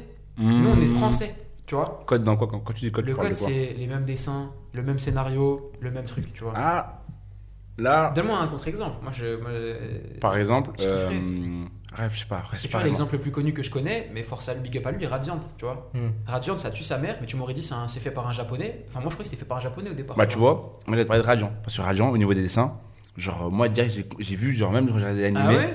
j'ai fait, lui, ça, c'est pas japonais, C'est vrai? Ah, Ouais. moi, c'est tout l'inverse, tu vois. tu vois. Mais par contre, Même tu dans vois, l'histoire, dans le truc, tu vois, là, les, pouvoirs, la magie, Mais les vrai pas- que par exemple, les mangas Non. dans dans dans l'histoire, je suis d'accord avec toi, mais pour Ce moi, qui est logique, dans puisque le mec, il est inspiré de. Il est inspiré de. Bah, je sais pas de quoi, mais De de, lui, tout ce hein. qu'on a. De Ah ouais, c'est hein. vrai Ouais. Dans les dessins ou dans la. Dans les le dessins. scénario Parce que, genre, justement, lui, il l'a big up. Ah, c'est vrai Ouais, il l'a big up. Il a dit, genre, ouais, gros big up à Radiant, tout ça. Genre, C'est euh, c'était genre, en gros, son, son, son, genre, son idéal et tout. Ouais, Et euh, il l'a dit dans une interview, et c'est arrivé aux oreilles de, du gars là. ouais. Je sais pas s'appelle comment Yusuke Murata Ouais. Morata. Celui qui a fait Morata, One Punch Man aussi. ouais. Et le Morata, il lui a dit, genre, gros, il a, en gros, je crois qu'il a lu, et il a dit, genre, gros big up et tout, c'est incroyable. Ouais. Donc, euh, Et tu vois, Mais par bon. exemple, l'univers de Radiant, c'est un truc qui est fantastique, etc. Oui. Machin. Enfin voilà. Moi, il y a un truc que j'ai kiffé en fait dans le manga, euh, du coup, c'est qu'en fait, les mecs ils sont tellement forts qu'aujourd'hui on kiffe leur pays. Hmm. Personnellement, a pas j'ai juste, j'ai euh, pas vu Radiant et euh, peut-être que je suis pas le seul. Qu'est-ce Ouais, que bah- qu'est-ce que ça raconte Bah euh, tu, vois, Radiant et en- bah, tu vois, ça c'est le truc le plus connu, je crois. Euh, c'est- le plus grand succès Ouais. français en termes de manga, tu vois. Et, euh, et qu'est-ce que ça raconte C'est l'histoire d'un d'un petit qui va avoir un super euh, etc. Ouais, c'est shonen, tu vois. C'est un truc avec la magie.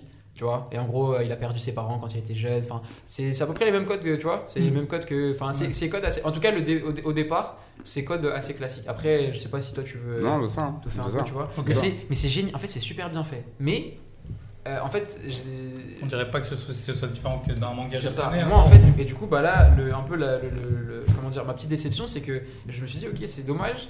Après, c'est normal, hein, parce que c'est aussi nouveau, tu vois, faut le temps d'eux. Et même, je regarde, tu sais, j'ai plein de potes qui sont dans le manga. Moi, je, moi, je suis, moi, je suis quelqu'un, je, je kiffe ce que font les autres, tu vois. Mm. Je, je suis plein de potes, et notamment le dessin, je kiffe ça. Mhm. Je suis impressionné, franchement. Euh, tous les refs euh, que je suis, big up à vous qui sont dans le manga. Je kiffe ce que vous faites, vous le savez, je retweet, je like tout le temps. Ça me fait kiffer, c'est incroyable. Ce qu'ils dessinent et tout, moi je ne je saurais pas faire ça, tu vois. Ça m'impressionne. Et tu vois, il y en a plein qui se lancent. Et ça, je kiffe. Parce que je vous ai dit, moi je suis le premier à encourager les gens, à- les gens à se lancer. Et ils se lancent, ils font leur petit manga, etc. etc. Mais globalement, en général, tu vois, les codes, bah, c'est toujours les mêmes. En Ouais. fait, même si ça se passe sûr. dans une université japonaise. On est en France, les gars, tu vois. Donc ça, mais c'est c'est mon ressenti personnel. Ça, du coup, ça m'a gêné. Et donc, ma première phase, c'est toujours, je regarde, est-ce que ça a été fait par quelqu'un? Non, et bah nique sa mère, je vais le faire tout seul, tu vois. Et c'est là où, en fait, ça m'a tellement frustré. Et je me suis dit, bah tu sais quoi, tu vas pas attendre que quelqu'un sorte un putain de manga français, Tu vas le faire toi-même. tu vas le faire toi-même. Mm. Et tu kiffes ça, t'as des bonnes idées, vas-y. Et je me suis mis à écrire le scénario.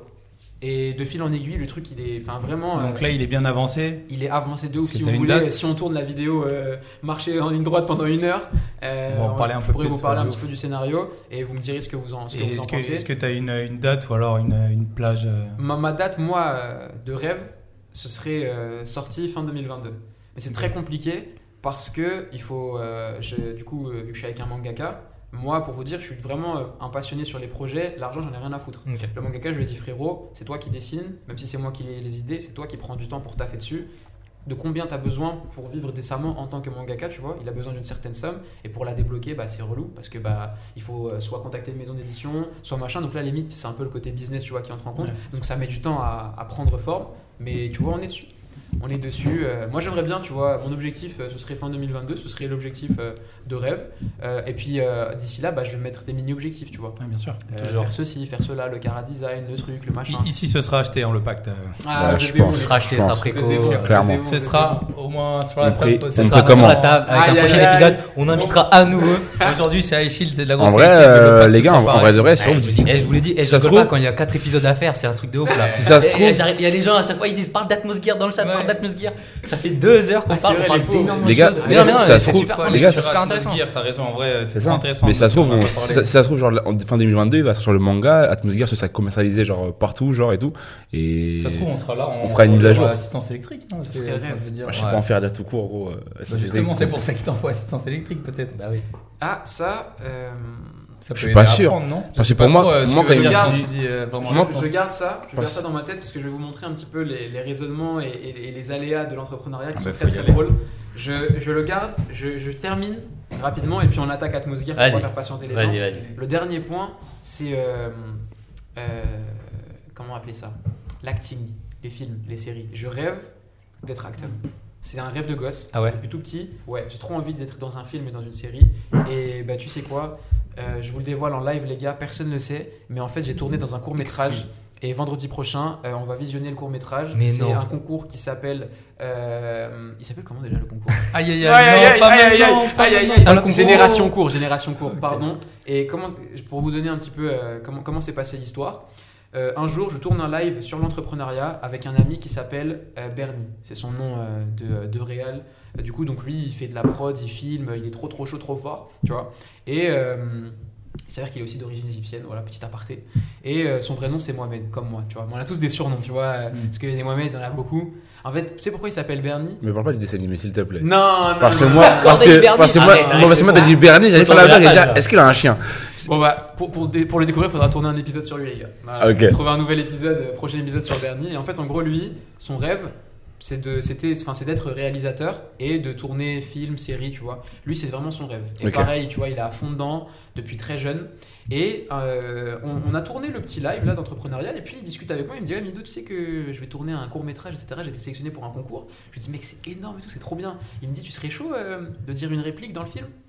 Du coup je lui dis mais carrément tu vois. Lui il sait même pas que moi c'est mon rêve en vrai tu vois. Mm. Du coup, il m'a- je lui ai dit, mais franchement, même juste, tu me dis, tu, je viens et je fais rien, juste je suis là comme ça dans T'es la content. salle, je te jure, je viens, tu vois. Mm. Je suis content. Il me dit, ouais, une réplique et tout. Je lui dis, ouais, trop bien. Il me raconte un peu le scénario, tout ça. Il me dit, ouais, tu vas être assis dans le canapé ou je sais pas quoi. Et la réplique, c'est, tu dois remonter le moral d'un gars. Je lui dis, bénéf, tu vois. Enfin, C'est dans tes cordes. la vraie vie, tu vois, c'est dans mes cordes.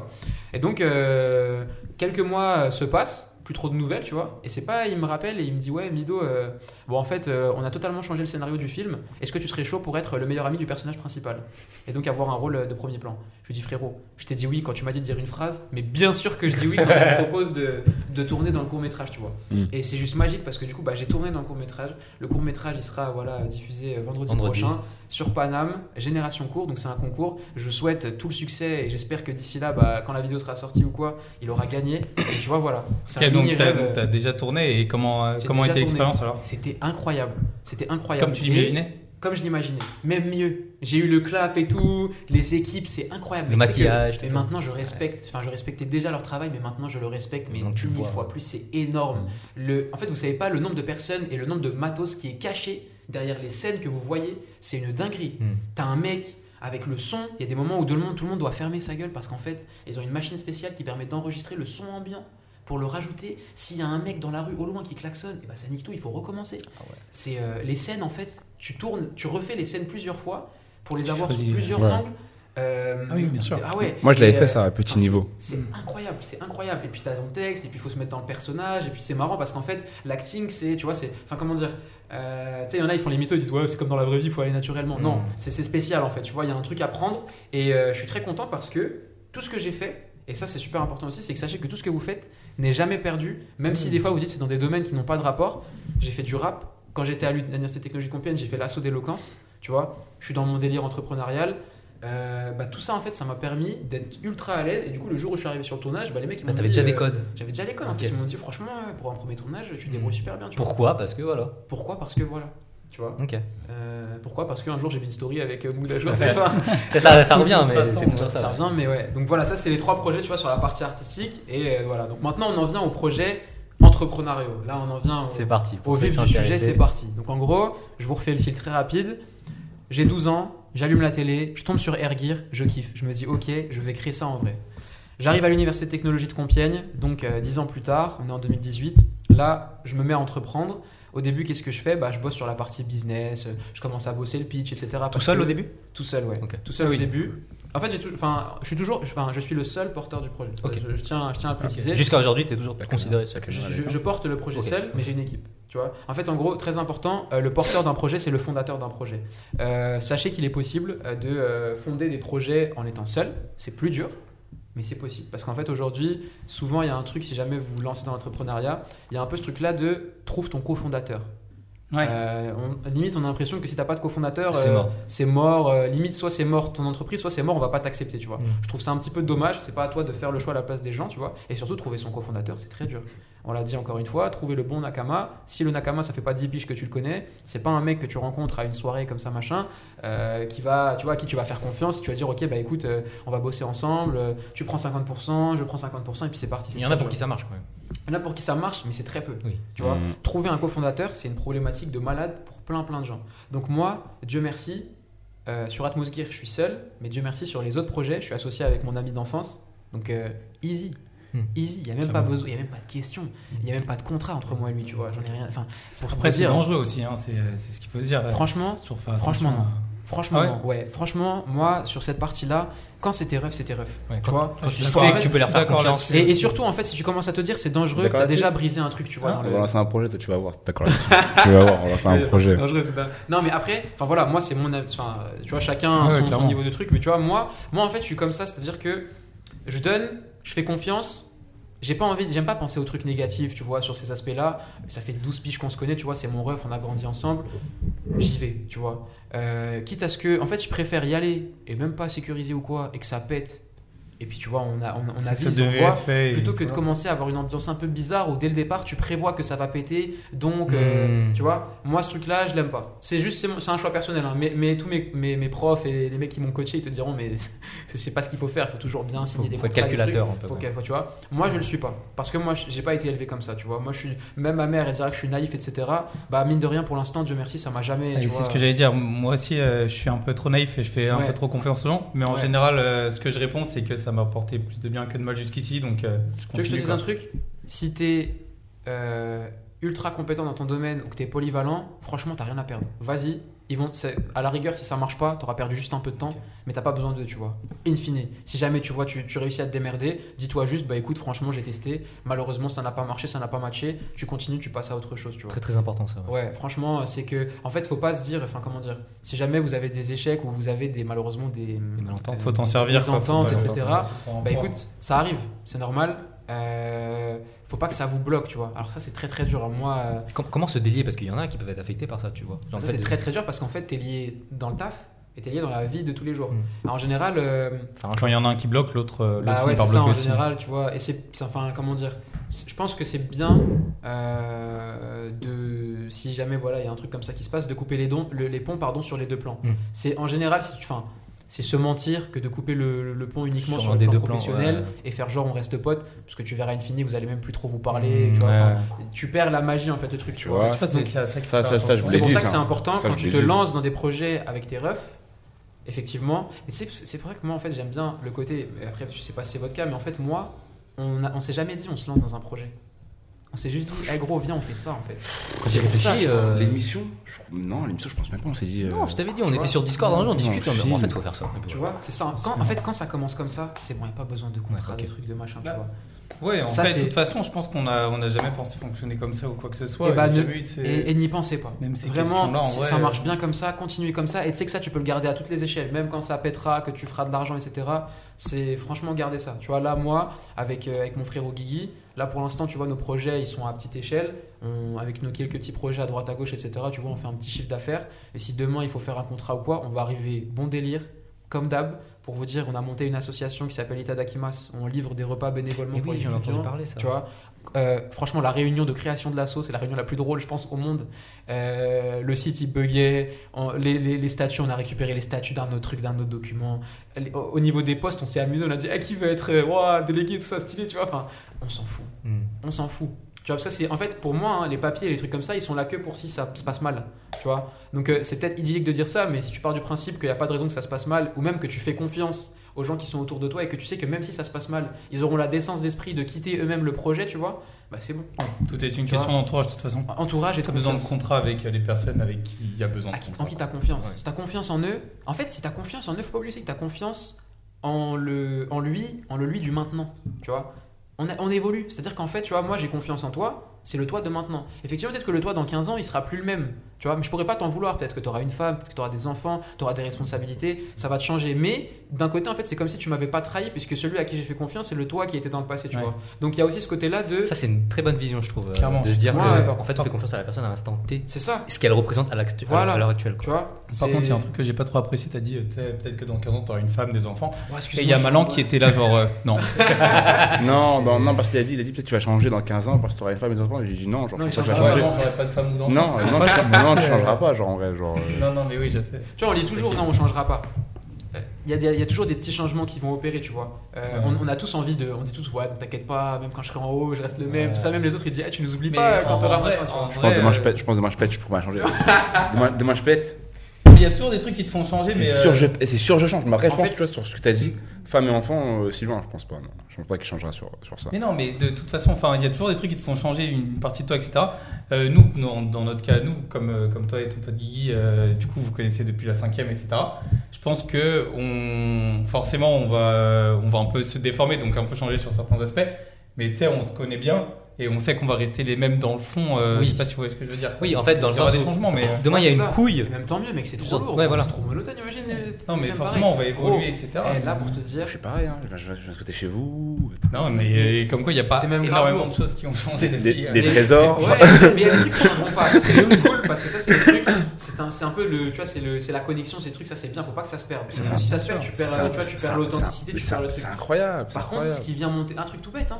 Nous, à la base, avec, euh, avec Guillaume, à la base, euh, on, faisait, quoi ensemble? On jouait. On était tout ensemble, mais on jouait. Mhm. Aujourd'hui, on entreprend ensemble, tu vois. Parce qu'on est monté en compétence. Tu vois, c'est devenu le développeur. Et tout petit, on savait déjà ça allait être le, le- tu vois, l'informaticien de la team. Mhm. Tout le temps. Et moi, on savait déjà j'allais être le mec, tu vois, l'entrepreneur, le cerveau, Ouais, le gars va- qui va foncer, agir. ouais. On savait déjà. Ça, très petit, tu le sais, c'est pour ça. Si on revient un peu au début de notre conversation, très tôt, tu peux déjà repérer dans quoi les gens sont bons. C'est pour ça que euh, moi, je trouve ça chiant, Ouais. en fait, et, et dommage d'attendre, en fait, euh, tu vois, d'arriver fin lycée ou fin Ouais, machin. tu, Très tu tôt, dis tu ça, peux- regarde, euh, bon, toi on va te dire, euh, ah bah toi je vois que t'es bon là-dedans. Ouais, Donc quelqu'un t'a dit, toi t'es bon là-dedans. Ouais. À partir du moment où euh, il va te dire, toi t'es bon là-dedans, faut que t'ailles là-dedans, t'as une idée qui va se former en étant petit, soit qui va te matrixer à aller là-dedans, soit qui va dire, bah non en fait je veux pas qu'on dise que, ce qu'il faut que je fasse, je n'irai pas là-dedans. Tu vois? Mais dans tous les dans cas, dans cas, tous c'est les cas, c'est en génial parce que, bah, ouais, parce que ça te fait prendre une décision, tu vois. Ouais, mais je trouve- moi je trouve que c'est une décision euh, toxique si elle vient trop tôt. C'est-à-dire qu'en fait, ok, t'as as des, euh, t'as des prérequis à un domaine, Ouais. Tu vois, par exemple, Ouais. ton petit Guigui est informaticien. Peut-être qu'aujourd'hui, enfin dev, du coup, mais peut-être que si on lui avait dit en primaire, toi tu seras dev et c'est tout ce que tout ce qu'il faut que tu fasses, tu vois, genre. Parce que c'était la vérité. Mais euh, si on lui avait Parce dit ça, que peut-être je qu'il ne que le saurait pas aujourd'hui. sur un mec comme toi, si on parle de ce que t'as dit t- depuis, depuis le début, bah, je pense que si à, l'âge de, genre, avant tes 12 ans, genre, quelqu'un vient te dire, euh, tu seras, genre, tu seras qu'entrepreneur et rien d'autre, tu aurais regardé, tu aurais dit, euh, bah, tu accepté. Et tu aurais fait autre chose que entrepreneur, juste pour lui montrer que tu peux, tu peux pas être que Tu entrepreneur. C'est le genre de truc, je pense que quand ça vient trop tôt, le fait de, de guider les gens ou quoi euh, vers une voie, ça peut être un peu problématique parce que quand t'es petit, tu penses à rien d'autre sauf à ce qu'on te dit, tu vois, tu connais pas. Donc, euh, Euh, Moi, je, moi, moi euh, je suis content parce que je pense totalement l'inverse, justement. Euh, moi, je pense que le problème, justement, euh, aujourd'hui, c'est que, à cause de cette peur de trop t'aiguiller, bah, en fait, pour moi, en fait, il est, c'est pire de rester dans cette phase un peu, tu sais, de flou, Mm. où tu te dis, par sécurité, je vais apprendre un petit peu tout pour être sûr d'eux. Pour moi, ça, c'est pire que de faire un choix. Oui. Tu sais pourquoi? Parce qu'en fait, le temps que tu auras passé, les années que tu auras passé à être dans le flou, à étudier un peu de ça, puis un peu de ça, puis un peu de ça, et bah l'autre, le petit là, il aura fait, il sera allé dans la première voie. Et ça se trouve, il va se dire Ah, mais en fait, il m'a menti, euh, le prof là, je suis pas bon dans ce domaine-là. Qu'est-ce qu'il va faire? Il va changer. Et puis il va aller dans un autre domaine. Et puis il va aller dans Ouais. un autre domaine. Et quand tu vas comparer les deux petits, t'en as un, il sera bon, il sera, en fait, il sera bon nulle part. Et, enfin, il sera bon euh, un petit peu partout, Ouais. tu vois, mais il excellera nulle part. Voilà, c'est ça que je voulais dire. Il sera bon un petit peu partout et il excellera nulle part. Et de l'autre côté, tu auras un petit, il saura dans tous les domaines dans lesquels il, sera, il est éclaté. Et il y aura un domaine où il sera super chaud. Et lui, à la sortie, il saura où il veut aller, tu vois. Ouais, Moi, c'est ma, c'est, ma, c'est ma conviction. profonde. Alors moi, moi, je trouve que t'as pas que ces deux cas-là, t'as aussi le cas où juste on va t'aiguiller, tu vas Ouais. prendre le chemin qu'on te dit. Ouais, En fait, euh, ok, t'es bon là-dedans, ça te plaît pas particulièrement, bon, en fait t'as des prérequis et t'as envie de les utiliser. Et tu vas t'enfoncer dans ça, par exemple, euh, si tu tombes mal, ça peut être par exemple médecine, où tu vas faire, euh, tu vas, tu vas jusqu'à aller faire un doctorat et donc faire au minimum euh, 8 ans d'études, etc. ouais. Et, euh, et dans ce cas-là où tu finis tes 8 ans d'études et t'es en mode, bah, moi je, en fait, je voulais faire, je sais pas, agriculteur, tu vois. Et si t'attends 8 ans d'études pour te dire ça, c'est que dès le Non, départ, mais tu... tu... en fait, une fois que tu es engagé dans un engrenage comme ça, en fait, il- ça va être plus compliqué de t'arrêter, même au niveau, bah, par exemple, ce qu'on disait tout à l'heure par rapport aux parents. Tu vois, genre en fait, ça va être dur d'arrêter ce cursus qui, par exemple, peut être pré- peut-être euh, prestigieux, etc. Et, euh, et, ça- et tout ça, ça peut être dû par rapport, euh, pas au fait qu'on t'ait guidé, parce que c'est pas vraiment te guider que te dire, toi, t'es bon là-dedans, donc fais ça, tu vois. Mhm. Et je trouve que c'est pas la bonne manière de, de faire, euh, déjà que ce soit avec des enfants ou des collégiens. C'est euh, la meilleure, c'est vraiment juste de. C'est une bonne idée de les guider, tu vois, dans euh, leur dire bah, tes prérequis, ils font que tu pourrais grave être bon là-dedans, etc. Euh, Juste, euh, juste regarde, mais il faut vraiment. Il y a une limite très fine entre Matrix et guidé, tu vois. Ouais. Et je trouve Faut c'est pas oublier que le choix, c'est euh, le petit qui le fait. Hein. Ouais, mais tu vois, moi, c'est Enfin, pas le petit et sa famille, c'est vrai. Parce que quand t'es petit, en fait, il y a un certain âge, c'est vrai que Ouais. c'est, en fait, c'est les gens qui décident pour toi. Donc, quoi qu'il arrive, hein, d'ailleurs, même, enfin, je veux dire, quand tu vas à l'école, tout le monde décide pour toi. Hein. Hmm. Personne bah ne oui, dit, c'est ouais, vrai, ouais, grave. je vais à l'école, Ouais, c'est vraiment-. Même moi, je suis pas arrivé, j'ai pas dit ouais, euh, ouais, je vais aller à l'école parce que je vais faire atmosphère, tu vois. Je, suis allé à l'école parce que tout le monde va à l'école et ouais, vois. c'est vrai, Tu sais, on allait à l'école parce qu'on voyait les potes, tu vois. C'était en mode ouais, l'école c'est trop bien et tout, tu vois tous les potes, etc. C'est génial, on apprend des nouveaux trucs. Enfin voilà quoi, tu vois. C'est vrai que je sais pas à partir de quel âge t'as ce stade-là où ça y est, c'est toi qui prends tes décisions. Il y en a pour qui Mhm. malheureusement ça arrive très très tard. Il y en a, ils ont notre âge actuel et c'est toujours pas eux qui prennent leurs décisions dans leur vie. Ouais, ça, c'est un problème, tu vois. Parce qu'à un moment, il faut aussi euh, prendre ses responsabilités. Je Je sais sais pas. problème ou pas, hein, ça se trouve, euh, ils vivent très bien et puis euh, ça leur convient, tu vois. Moi, pas- oui, c'est vrai qu'en plus, bah, moi personnellement, des choses, ouais, moi personnellement, je trouve ça dommage parce que une vie, on en a qu'une seule, elle est courte.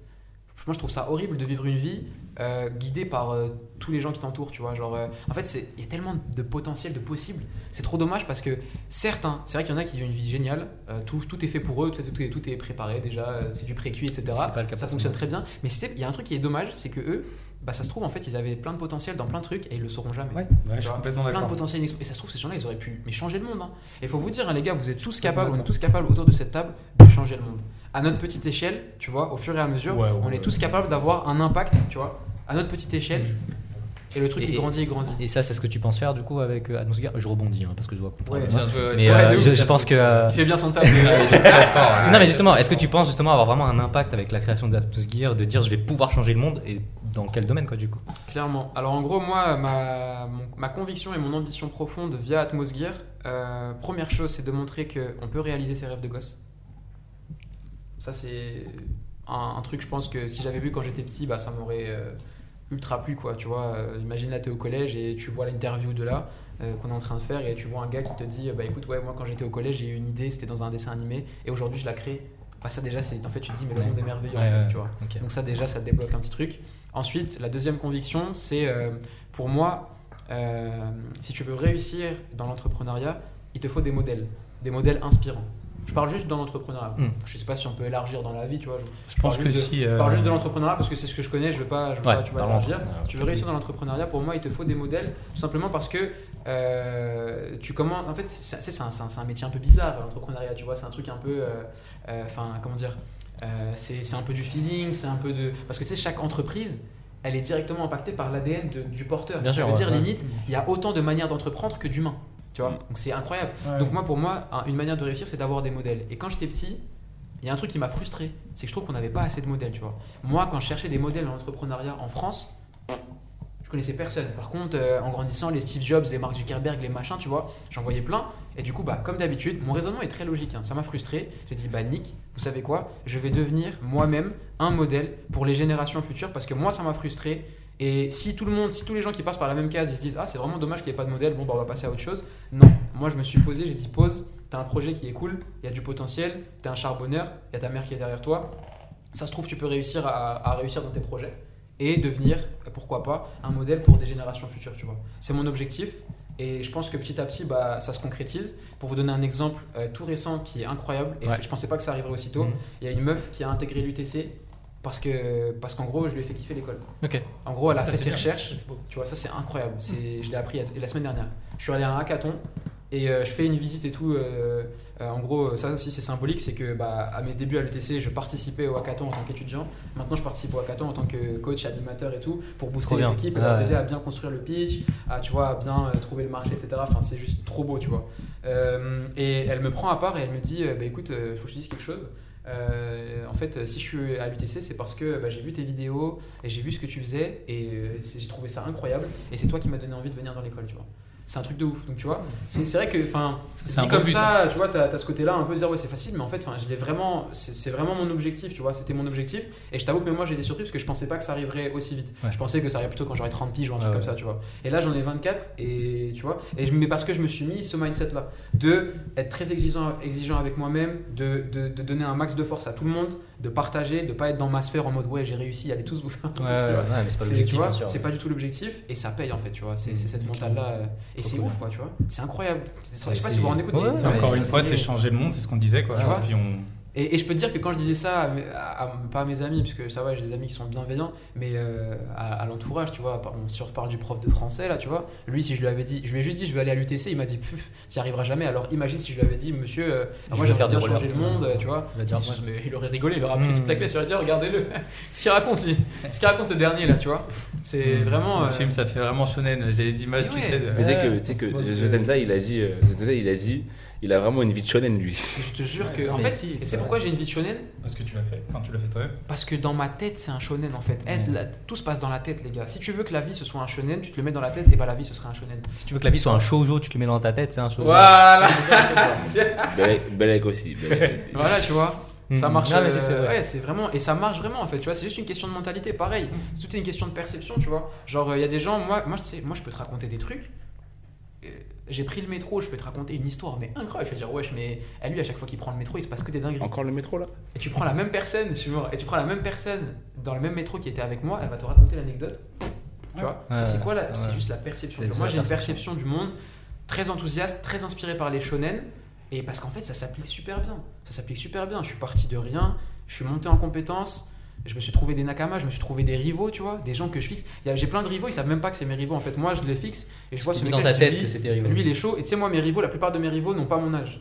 Ça, c'est un conseil que je donne aux gens. Prenez Jeff Bezos, quand rivaux. il va, quand il va apprendre que c'est Ouais. un rival, gros.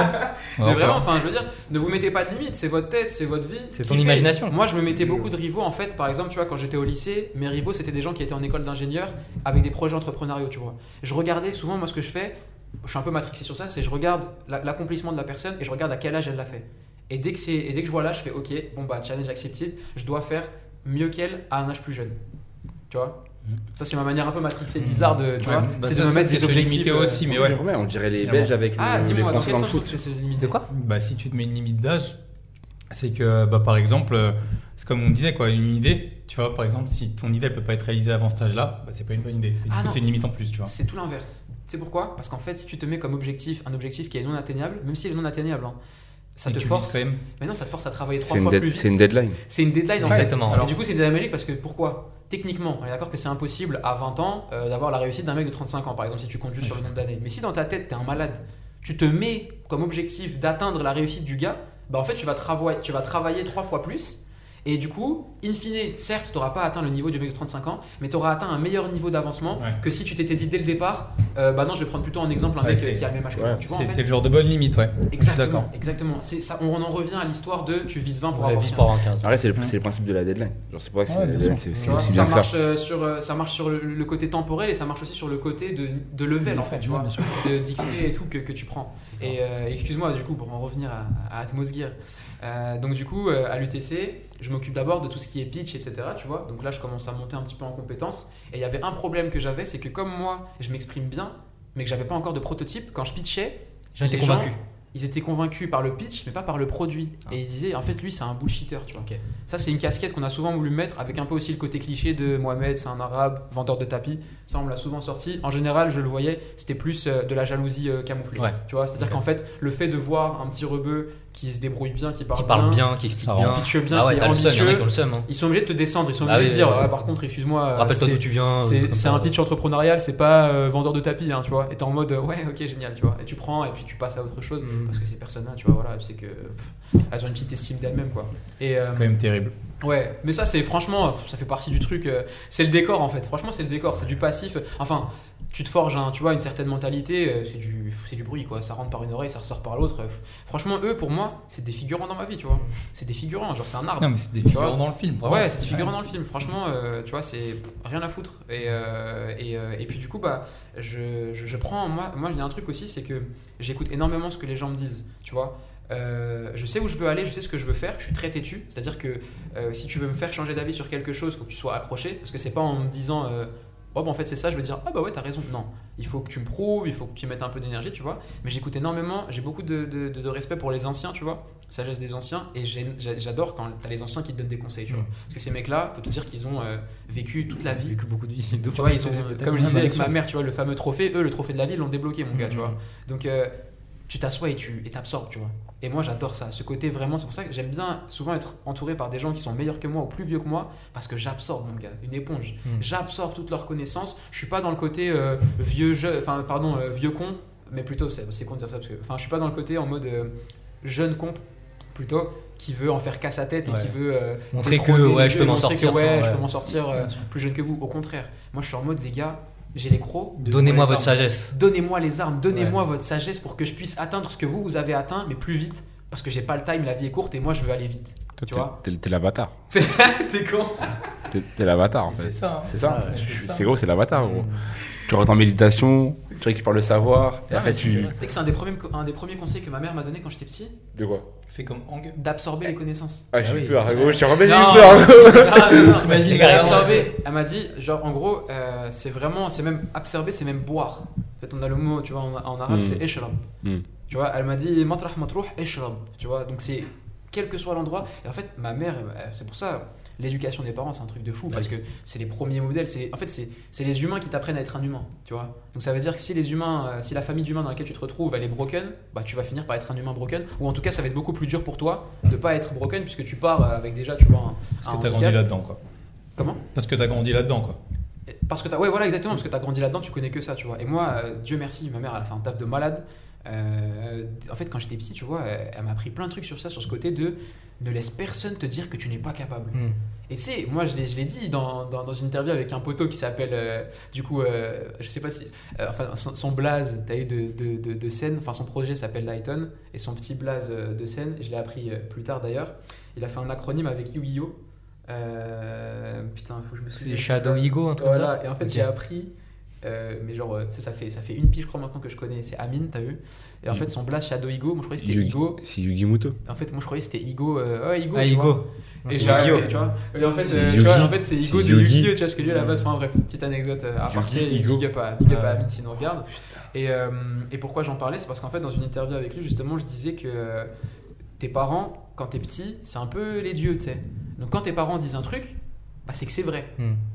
tu vois, et tu le fais de manière générale. Donc quand ta mère, elle te dit, si quelqu'un te dit que tu n'es pas capable, eh ben tu le laisses pas dire. Moi, je te dis que tu es capable, donc tu es capable, Ouais. et que tu vas à l'école, et que tu as un prof qui te dit, euh, ouais, bah en fait, t'es pas capable, c'est au-dessus de tes compétences. Non, tu crois ce que ta mère te dit. Tu raisonnes trop, trop, trop, trop, trop simplement. T'es en mode, bah non, en fait, ma maman m'a dit que je peux, donc euh, je peux en fait. Enfin, Moi, j'écoute pas les inconnus, donc ouais, ouais, donc voilà. Mais c'est tout bête, mais ça commence par ça en Mais fait. c'est mais c'est qu'en vrai, il a tellement raison. Mais toi, c'est ce qui se passe aussi avec ta mère, hein, finalement, Toi aussi euh, pour l'école. Ouais, mais Quand même. Ils ont essayé de t'envoyer en Ouais, ça, mais et que ta mère, elle est arrivée, elle a dit bah non. Mais tu sais, même avant ça, tu sais, c'est quand tu tu sais, quand t'es petit et tu dis un truc, après on dit euh, Mais moi, on m'a dit ça. Ah non, mais alors- c'est ça, alors qu'en que tu t'imprègnes de la genre, vérité que les tu fais une parents te- bêtise, tu fais une Tout ce que bêtise. eh, tu bois les paroles de tes parents. C'est ça. Ou des, en fait, des- même, je pense, Même Même des Ouais, en fait, des, des plus vieux que toi, tu Des vois. plus vieux que toi, ouais, Tu sais, quand t'es en repas, quand repas de famille, t'es en repas de famille, et t'as ton oncle qui te dit, euh, Eh, va vers ça. Et ça, tu le fais parce que bah, c'est ton oncle, tu vois. Ah Et au final, on te pécho, on te dit, mais tu fais quoi là? C'est- Tu fais une bêtise là mais on m'a dit de le faire. Bah oui. et genre, en fait, tu fais juste comme ça. c'est- Et un truc tout bête, hein, mais par exemple, bah, si t'arrives, t'es dans une famille, tu vois, de, de racistes, bah, quand t'es petit, tu sais même pas ce que ça veut dire le racisme, tu Mhm. vois, t'arrives, t'as ton oncle qui dit, ouais, bah, les arabes, euh, tous des voleurs, tu vois, et le petit va aller à l'école, il va dire, ouais, mais, euh, ouais, en plus, les arabes, tous des voleurs. dit ça, ouais. Tu vois, et Ouais. après, il va dire, mais, mais, mais, mais d'où tu sors ça tout, ouais, bah, je sais pas, c'est mon oncle qui a dit ça, donc ça doit être forcément vrai, tu vois, enfin, et, mais de manière totalement innocente. Donc c'est pour ça que ça, faut l'utiliser à bon escient. Tu mets dans la tête de tes enfants, si tu mets dans la tête de tes enfants que ils ont plein de potentiel, le monde leur appartient, ils peuvent tout faire, mais mec, mais la vie tu la bouffes, genre t'arrives, les gens ils peuvent te dire ce qu'ils veulent, t'es en mode c'est trop tard, trop tard. Dans ma tête, on m'a déjà imprimé que je peux faire tout ce que je veux. C'est trop tard, mon gars. Tu On m'a matrixé que- de la bonne manière. Voilà, c'est ça en fait, c'est ça. C'est la bonne Matrix en fait. Clip, clip. Salimou, clip, clip, clip. C'est là que t'as gagné. tranquille, ouais. C'est ça en fait, tu vois. Et c'est ça en fait, ouais, franchement, si on résume la. Si on, on peut résumer la séance par dire j'ai été matrixé de la bonne manière. Ah ouais, c'est ça ou pas. C'est ça en fait, tu vois. Et après, euh, après, il y a toujours moyen de changer. hein. Ouais. Mais dans les deux sens d'ailleurs, hein, parce que ça se perd, ça peut se perdre aussi. Mais pour changer sur ça, je pense que c'est plus un travail sur toi-même, euh, quoi qu'il arrive. C'est quand Ah bah, toi tu t'en rends compte. In fine, tu te retrouves toujours seul Ouais, avec toi-même. Tu avec te retrouves toujours seul avec toi-même, même si tes parents dès le départ ils te donnent un. Tu sais, par exemple, là, moi, là, euh, enfin, on peut pas dire, ouais, non, mais c'est que grâce à sa mère, machin, un truc, euh, avec tous les trucs que j'ai vécu, bah, je vous ai dit, euh, j'ai dû m'y prendre par euh, je sais pas combien de fois pour ouais. intégrer mon école, tu vois, pour trouver le bon pour chemin, trouver le bon truc et tout. Enfin, tu vois, genre, clairement, euh, il y a un moment où il faut aussi travailler, il faut beaucoup, beaucoup, beaucoup de travail. Mais dès le départ, si tu as cette ambiance un petit peu de, voilà, on te dit que personne. euh, ça, si quelqu'un te dit que tu, le fais, tu peux pas le faire, et bah t'en as rien à foutre, tu sais que tu peux, ça te, ça te débloque quoi. Et donc j'arrive sur Atmosgear avec cette mentalité là. Et euh, en gros, je candidate à un concours euh, du coup de l'Université de Technologie de Compiègne qui s'appelle le concours innovation. Et en fait, euh, si tu es sélectionné, tu gagnes 1500 euros. Et les 1500 euros, ils servent à développer ton prototype, ta preuve de concept. Et ça, c'est génial, tu vois. Donc vraiment, je remercie toutes les écoles, que ce soit euh, ingénieur ou commerce ou autre, ou université qui organisent des concours comme ça. C'est top. En France, on te donne l'opportunité de donner vie à tes projets, Mmh, tu vois. mmh. Parce que mine de rien, malheureusement, euh, t'as beau euh, Bah, il faut l'argent. faire le tour, il faut l'argent. Il y a un moment, il faut l'argent. Et, gars, et tu penses que les concours, c'est une bonne manière, du coup, de, de entre guillemets, s'accaparer de cet argent et pour en profiter, quoi, de Totalement, c'est même la meilleure manière. Pourquoi? Parce que c'est de l'argent qu'on te donne sans aucune contrepartie. Mmh, mmh. Ça, c'est le top. Moi, Ouais. je déconseille fortement de commencer un projet En levant des fonds, comme ça. en levant des fonds ou en allant chercher de, enfin, en allant emprunter de l'argent à la banque, etc. Les gars, attendez un petit peu, prenez-vous quelques mois ou un an. Et, et- et foncez, participez au concours, allez chercher les subventions locales, régionales, nationales, c'est top. C'est de l'argent qu'on te donne et tout ce qu'on te demande en échange, c'est de réussir ou te donner à fond. Et même si t'échoues, c'est pas grave, tu rends pas l'argent, il est à Oui, toi. ouais. Tu vois Donc moi, à partir de ce moment-là, quand j'ai vu ça, j'ai dit mais mec, Mais mais donnez-moi tout, tu vois, genre, mais qu'est-ce qu'il faut faire? Il faut juste faire un pitch, il faut faire un dossier. Mais Et du coup, qu'est-ce qu'il faut faire, du coup? Ouais, ouais, en clairement. gros, donc en l'occurrence, moi dans mon école, mais c'est c'est le système à chaque fois, c'est tu montes un dossier, les questions c'est toujours les mêmes. De la même manière que les CV, les lettres de motivation c'est répétitif, les concours entrepreneuriaux et concours de start-up c'est répétitif. Qui es-tu? Quelle est ta formation? Quel est le problème que tu résous? Quelle est la solution? Quel est ton marché? Pourquoi toi et pas un autre? Terminé. Et ça, c'est pour euh, toutes les subventions, etc. dont tu vas avoir besoin. De manière générale, c'est ça. Ça peut être juste un dossier. Ça, c'est les meilleurs concours parce que c'est trop, trop bénéf. Ça prend, Et ça ça prend un pitch aussi, de temps à faire, tu vois.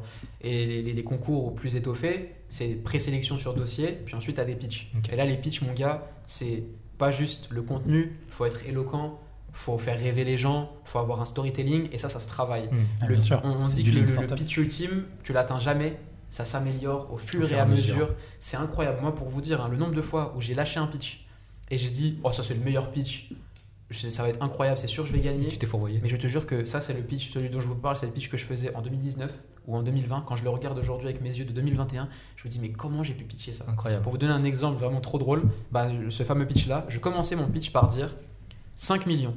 C'est le nombre de personnes qui meurent chaque année à cause de la pollution de l'air.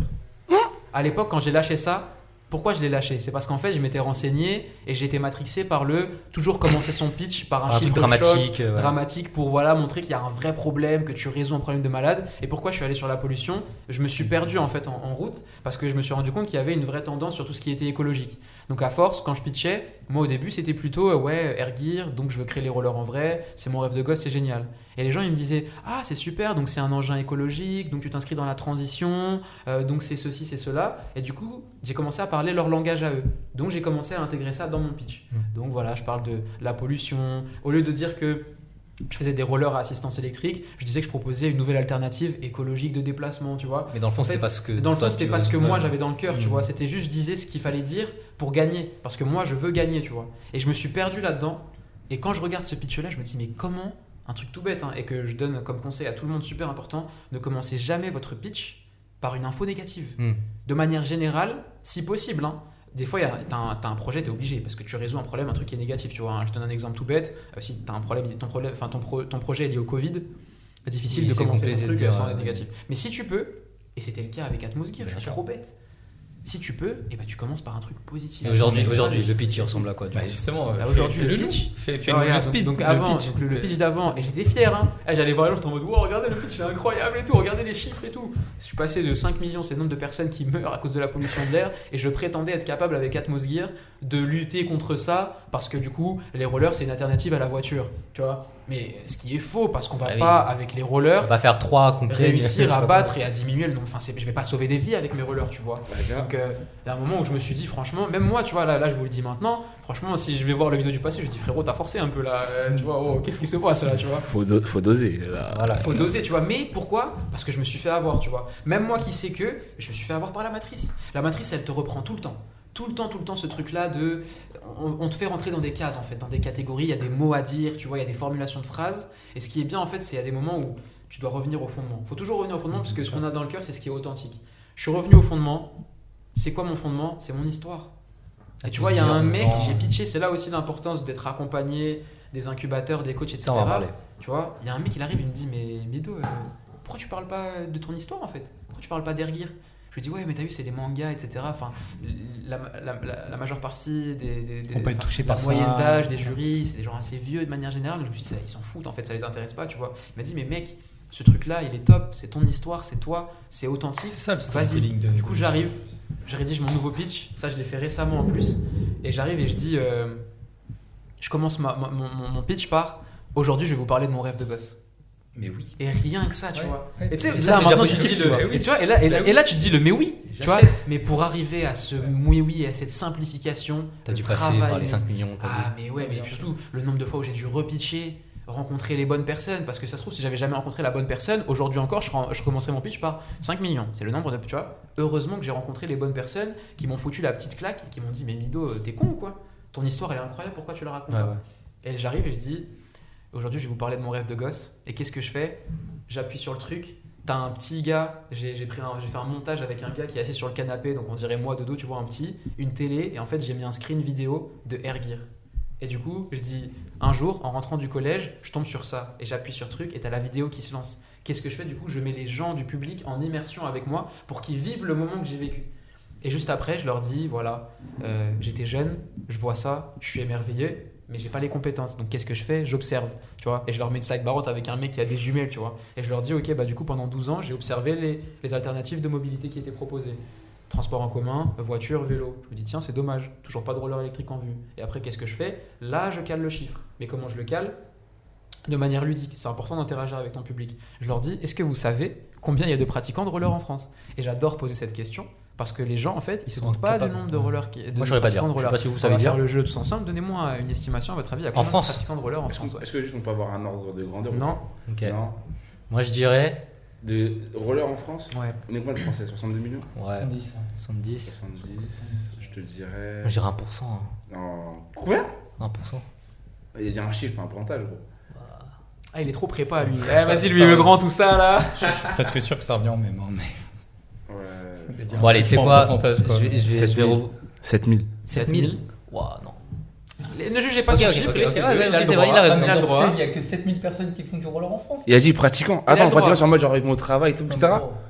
Pratiquants de manière générale. Ah, ok, c'est à, c'est ce moment-là, c'est quoi, à ce moment-là, pratiquant, 25 000. Prati- Non, pratiquants qui font du roller. À ce moment-là, Est-ce que- 25 000. Avoir des rollers, 25 000, très bien. 25 000. est-ce que c'est avoir des rollers ou c'est. Pratiquant. Avoir des les- rollers et en faire. Si tu si as, si t'as des rollers qui sont fermés dans ton placard pendant 10 ans, t'es pas un pratiquant. 20 25 000. 25 000. Moi, je dis 1 million. Un million. Ouais, moi je vais monter. Hein. Moi, j'ai- moi au début, je partais genre sur euh, ouais, 3 millions. Il y en a 5 millions. Ouais, j'ai- c'était mon chiffre de départ. Ah. On le saura jamais. Ouais, Et là, bam, le public, il est accroché. Ouais, parce qu'en fait, et même moi, tu sais pourquoi, tu sais pourquoi j'utilise cet exemple? Parce que même moi, le jour où j'ai découvert combien il y avait de gens qui faisaient du roller, j'étais en mode, mais attends, mais en fait, c'est un marché de malades. Mais ils sont Tu où vois? eux? Tu vois et, mais- et je me suis mais- posé la même question Moi j'ai des rollers chez moi, donc Mais je dois être considéré ouf, comme quelqu'un Mais qui. oui, tu vois. Mais je suis un ouf. À Mais- Paris, il y a le truc de, des, mecs. Ben oui, il y a des randos là. rollers, il y a à la des muette, organisés, ça. il y a Mais des magasins. en fait, et, et- et en fait, ce truc-là, si je le raconte, c'est parce que souvent les, les- les trucs que tu vis comme ça, bah, en fait, faut que tu les réutilises parce que le public, il est comme toi, c'est-à-dire, Ouais. eux aussi, ils vont être, tu vois. Moi aussi, j'ai pété un câble quand je me suis rendu compte qu'il y En fait, avait ils vont avoir mêmes marché-là. émotions que toi. Ben oui, ben oui, millions. tu vois. Et, euh, et, et parce, et tu sais pourquoi j'ai fait cet exercice-là? Parce que avant, je faisais mon pitch.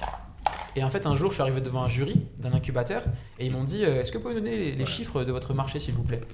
Et là, je suis arrivé, j'ai bégayé, j'ai fait. euh, euh, bah, je vous avoue, je les ai pas en fait. tu sais, si je continue ma phrase de manière honnête, je leur dis qu'en fait, moi de base, j'en ai rien à foutre du marché en fait. Moi, je veux juste créer Airgear en vrai, les gars. Moi, à la base, voilà, tu vois. Ah bah, c'est juste un rêve. Hein. Voilà, je sais qu'il faut être entrepreneur et qu'il faut lever des fonds pour. voilà, mais moi, je veux juste créer ça, tu vois. et donc, ils m'ont mis une colle, tu vois. Et euh, on m'a reproché aussi une deuxième chose, c'était à l'époque où j'étais passé devant, devant cet incubateur-là, j'avais pas mon proto. Qui me dit c'est quand même dommage parce que vous nous parlez d'un engin qui est très futuriste, on voit des petites photos, etc. Mais il n'y a pas de proto, on est un peu déçu. D'ailleurs, Qu'est-ce que qu'est-ce je- qui fait qu'il est, qu'il est si futuriste euh, finalement? Parce qu'on n'a pas trop parlé du, du produit en lui-même. Le design, le produit, Tout, euh, déjà fait- la première chose qui fait que c'est futuriste, c'est que ça n'existe pas. Déjà, euh, voilà. Partant de là, Bah, c'est logique. 12 piges. Ouais. euh, et ça fait 12 piges. Et même aujourd'hui, quand tu parles de roller à assistance électrique ou juste roller électrique tout court, bah, tu peux chercher sur internet. Tu trouveras juste bah, je te suis Le Brésilien. parlé, le brésilien. Sa marque s'appelle Thunderblade. Et d'ailleurs, franchement, c'est cool ce qu'il a fait, tu vois. Euh, ça n'a pas marché pour lui. euh, parce qu'il y a certaines choses qui n'allaient pas, notamment sur le, le marketing. En gros, euh, enfin, en gros il- comment dire c'est plus un fan. Tu vois, je pense à la fois même, je crois qu'il était fan d'Airgear lui aussi, c'est plus un fan et un pratiquant Ouais, un qui a voulu- euh, un peu en mode bricoleur du dimanche faire quelque chose, tu vois, plutôt que vraiment une vraie démarche de. Parce que, mine de rien, c'est d'un point de vue technologique, c'est un putain de challenge. C'est pas pour rien qu'il n'y a toujours pas eu de roller électrique. qu'est- Qu'est-ce que ça que- apporte du coup l'assistance électronique? Électrique, attention, Électrique, t'inquiète. Euh, donc en gros, en fait, euh, l'assistance électrique, l'intérêt, c'est que t'as pas besoin de télécommande. Euh, donc ça s'applique pas que euh, au roller, on peut penser notamment au vélo à assistance électrique. L'intérêt en fait de l'assistance, c'est que tu gardes le plaisir de la pratique sportive. Ultra stylé. euh, c'est- c'est- C'est les subs, ça? C'était un sub? Ouais, c'est un ça fait ouais, un ouais. son de, Ouais, quelqu'un que qui sur entendu Mangekyou là. Ouais, ça, Ouais, ouais, ouais, ouais, Moi, je J'ai tellement c'est pas de sub que, c'est en vrai, comme- euh, incroyable. Merci Kanek FR du coup pour le sub. Merci Kanek Ah, FR. Euh, oui, donc euh, du coup, oui, fait- il m'a fait enfin, ça m'a. Ouais, Ouais, il dit, dit, wesh, Lilou, il t'a. Ouais, Je que j'étais dans un Genjutsu, frère. Je me suis dit, ouais. attends, on est là là C'est moi les gars qui s'est placé dans mon game. Ah, tout à l'heure, on voit ses paroles. sais, Attends, qu'est-ce qu'il nous fait là Et du coup, oui, l'assistance électrique. Ouais, en fait, en gros, l'intérêt de l'assistance électrique, c'est que tu conserves l'authenticité et le kiff de la ride. Je m'explique. Une trottinette électrique, tu montes dessus, t'actionnes la gâchette. Au tu- début, c'est cool, parce que tu vas vite. Mais très vite, en fait, tu dis, ok, mais du coup, qu'est-ce que je fais là maintenant? Tu fais plus rien. Tu fais pas d'effort. T'as juste à rester debout, tu tiens le guidon. C'est un peu dommage, tu vois, parce qu'à la base, c'est des engins de ride sportifs. Hmm. Tu vois Donc il y a une activité normalement à faire. Skate, même exemple. T'arrives, aujourd'hui sur les skates électriques, t'as une télécommande dans la main, et puis du coup, t'actionnes la gâchette. C'est pour réguler la vitesse, c'est ça? Ah bah ouais, tu fixes la vitesse, mais tu fixes la vitesse, tu fais plus rien en fait. Du coup. Ok, ouais. Et c'est dommage parce qu'à la base, quand même, le skate, c'est un engin aussi pareil. Mets ride sportif où t'es là, tu slalom, tu slides, tu mets ton pied sur le sol, t'avances, etc. Tu vois. Ok. Et donc, du coup, l'assistance, ça le- permet de plus avoir de manette et de conserver en fait le même mouvement. Sur les vélos à assistance électrique, le fonctionnement il est très simple. Quand tu pédales, bah en fait, En tête. Ouais, bien sûr. Ouais, le moteur il s'active au, au- au moment où tu pédales, tu vois. Et euh, le- sur, les, sur les rollers à assistance électrique, C'est quand tu donnes l'impulsion là. c'est quand tu donnes l'impulsion. Ok. Et c'est super dur à faire C'est le Vélib Blue. parce qu'en fait, euh, sur les rollers, t'as très peu de place. Donc Ouais. euh, très peu de place pour mettre des capteurs. C'est des chaussures. C'est très petit. C'est difficile euh, d'embarquer le système quand même dans un roller, non? Très difficile d'embarquer le système et très difficile d'avoir un moteur suffisamment petit euh, pour le mettre dans une roue de roller. Il y a un milliard de problématiques en plus, même. euh, ouais. Donc c'est pas pour rien, hein. enfin je veux dire, euh, c'est normal. Pourquoi? Parce qu'au début, la technologie ne permettait pas de faire ça. Mm. C'est pour ça que moi, quand j'ai découvert Airgear, C'était pas possible. C'est ça? Non, c'était pas que c'était pas. Enfin, non, c'est plutôt, c'est plutôt pour ça que je me suis dit, mais ce mec est un génie. Ah. Il est tellement en avance sur son temps. On est à une époque où il n'y a même pas de trottinette électrique, de vélo électrique, il n'y a rien. Et le mec, il est déjà en train de te dire, grâce au progrès, parce que dans le manga, c'est vraiment ça, il te dit, grâce au progrès de la technologie, on a réussi à faire des moteurs miniaturisés euh, qui utilisent l'inertie et la pression exercée sur le pied pour activer les rollers. Et ces mecs, euh, la, ville, leur- la ville leur appartient et ils se déplacent, machin et tout. Et tu vois, moi, je vois ça et je me suis dit, mais le gars, c'est un mangaka. Mais il est plus enthousiaste que la plupart des ingénieurs, tu Hmm. vois, qui eux sont dans le domaine. Et, et, et c'est là, en fait. Et moi, j'étais convaincu. Je me suis dit, bah, tu sais quoi, ce gars-là, il a raison. Un jour, ce sera possible de faire des moteurs suffisamment petits pour les mettre dans des roues et on pourra faire une assistance, tu vois. Hmm. Et donc, là, à chaque fois que tu patines, grâce à un système de capteurs, je ne donnerai pas le détail du fonctionnement parce que ça a fait l'objet d'un dépôt de brevet, donc pour l'instant, c'est encore. euh, Vous avez déposé un brevet par rapport à ça on a justement? déposé un brevet, ouais, on a déposé un brevet par rapport à ça. Et en fait, euh, euh, à chaque fois que tu patines, on détecte le mouvement et en fait, on envoie une commande au moteur et le moteur il tourne en même temps que toi et il s'arrête quand tu as fini de patiner. Donc en gros, tu fais ça, il va tourner en même temps que toi et après il va s'arrêter pour que l'autre pied parte. Donc ça fait du, du, Ok. du, du, du par impulsion. Et la puissance elle est paramétrable, ce qui est génial parce que du coup, depuis mon smartphone, si je veux faire tester les rollers à quelqu'un euh, qui les essaye par exemple pour la première fois ou Ouais. qui va pas très vite, et ben en fait je peux limiter la puissance pour que l'impulsion donnée par le moteur elle soit douce et elle te choque pas au début. Ouais. Et puis au fur et à mesure que tu vas tester et prendre confiance, et ben là tu peux augmenter la puissance pour avoir une impulsion de malade. J'avais vu euh, les vidéos justement la vidéo de Tarek Twitter. Oui, voilà, c'est ça Voilà, exactement. la vidéo de Tarek, lui, il est avec une impulsion, une puissance, donc enfin c'est le rapport cyclique à 80%, et dans la vidéo je crois que c'était à 70 ou 75. Le mec en trois coups de Ouais, patin, il bombardait. il a atteint l'autre bout du couloir, tu Mm. vois. Et Je mettrai la vidéo. euh, ouais, en ouais, Facebook. Mais, mais- mais non, on on avait connu comme ça, hein, sur une vidéo sur Instagram, je crois. Ouais, c'est ça. ouais. Ouais. En fait, mais même sur Twitter, c'était intéressant de voir le. Enfin, t'avais fait un trade où t'expliquais petit à petit les étapes. T'as commencé à montrer un peu le système embarqué. Ouais. T'as fait les premiers tests. Je ne fais rien au hasard. Le thread que j'ai fait sur Twitter, c'est pour que les gens puissent voir l'évolution de A à Z. Parce que moi, j'aime bien, en fait, euh, pour moi, il n'y a pas d'intérêt à juste arriver et voir le projet ou le produit fini. Moi, j'aime bien voir par quoi Storytelling. t'es passé, tu vois.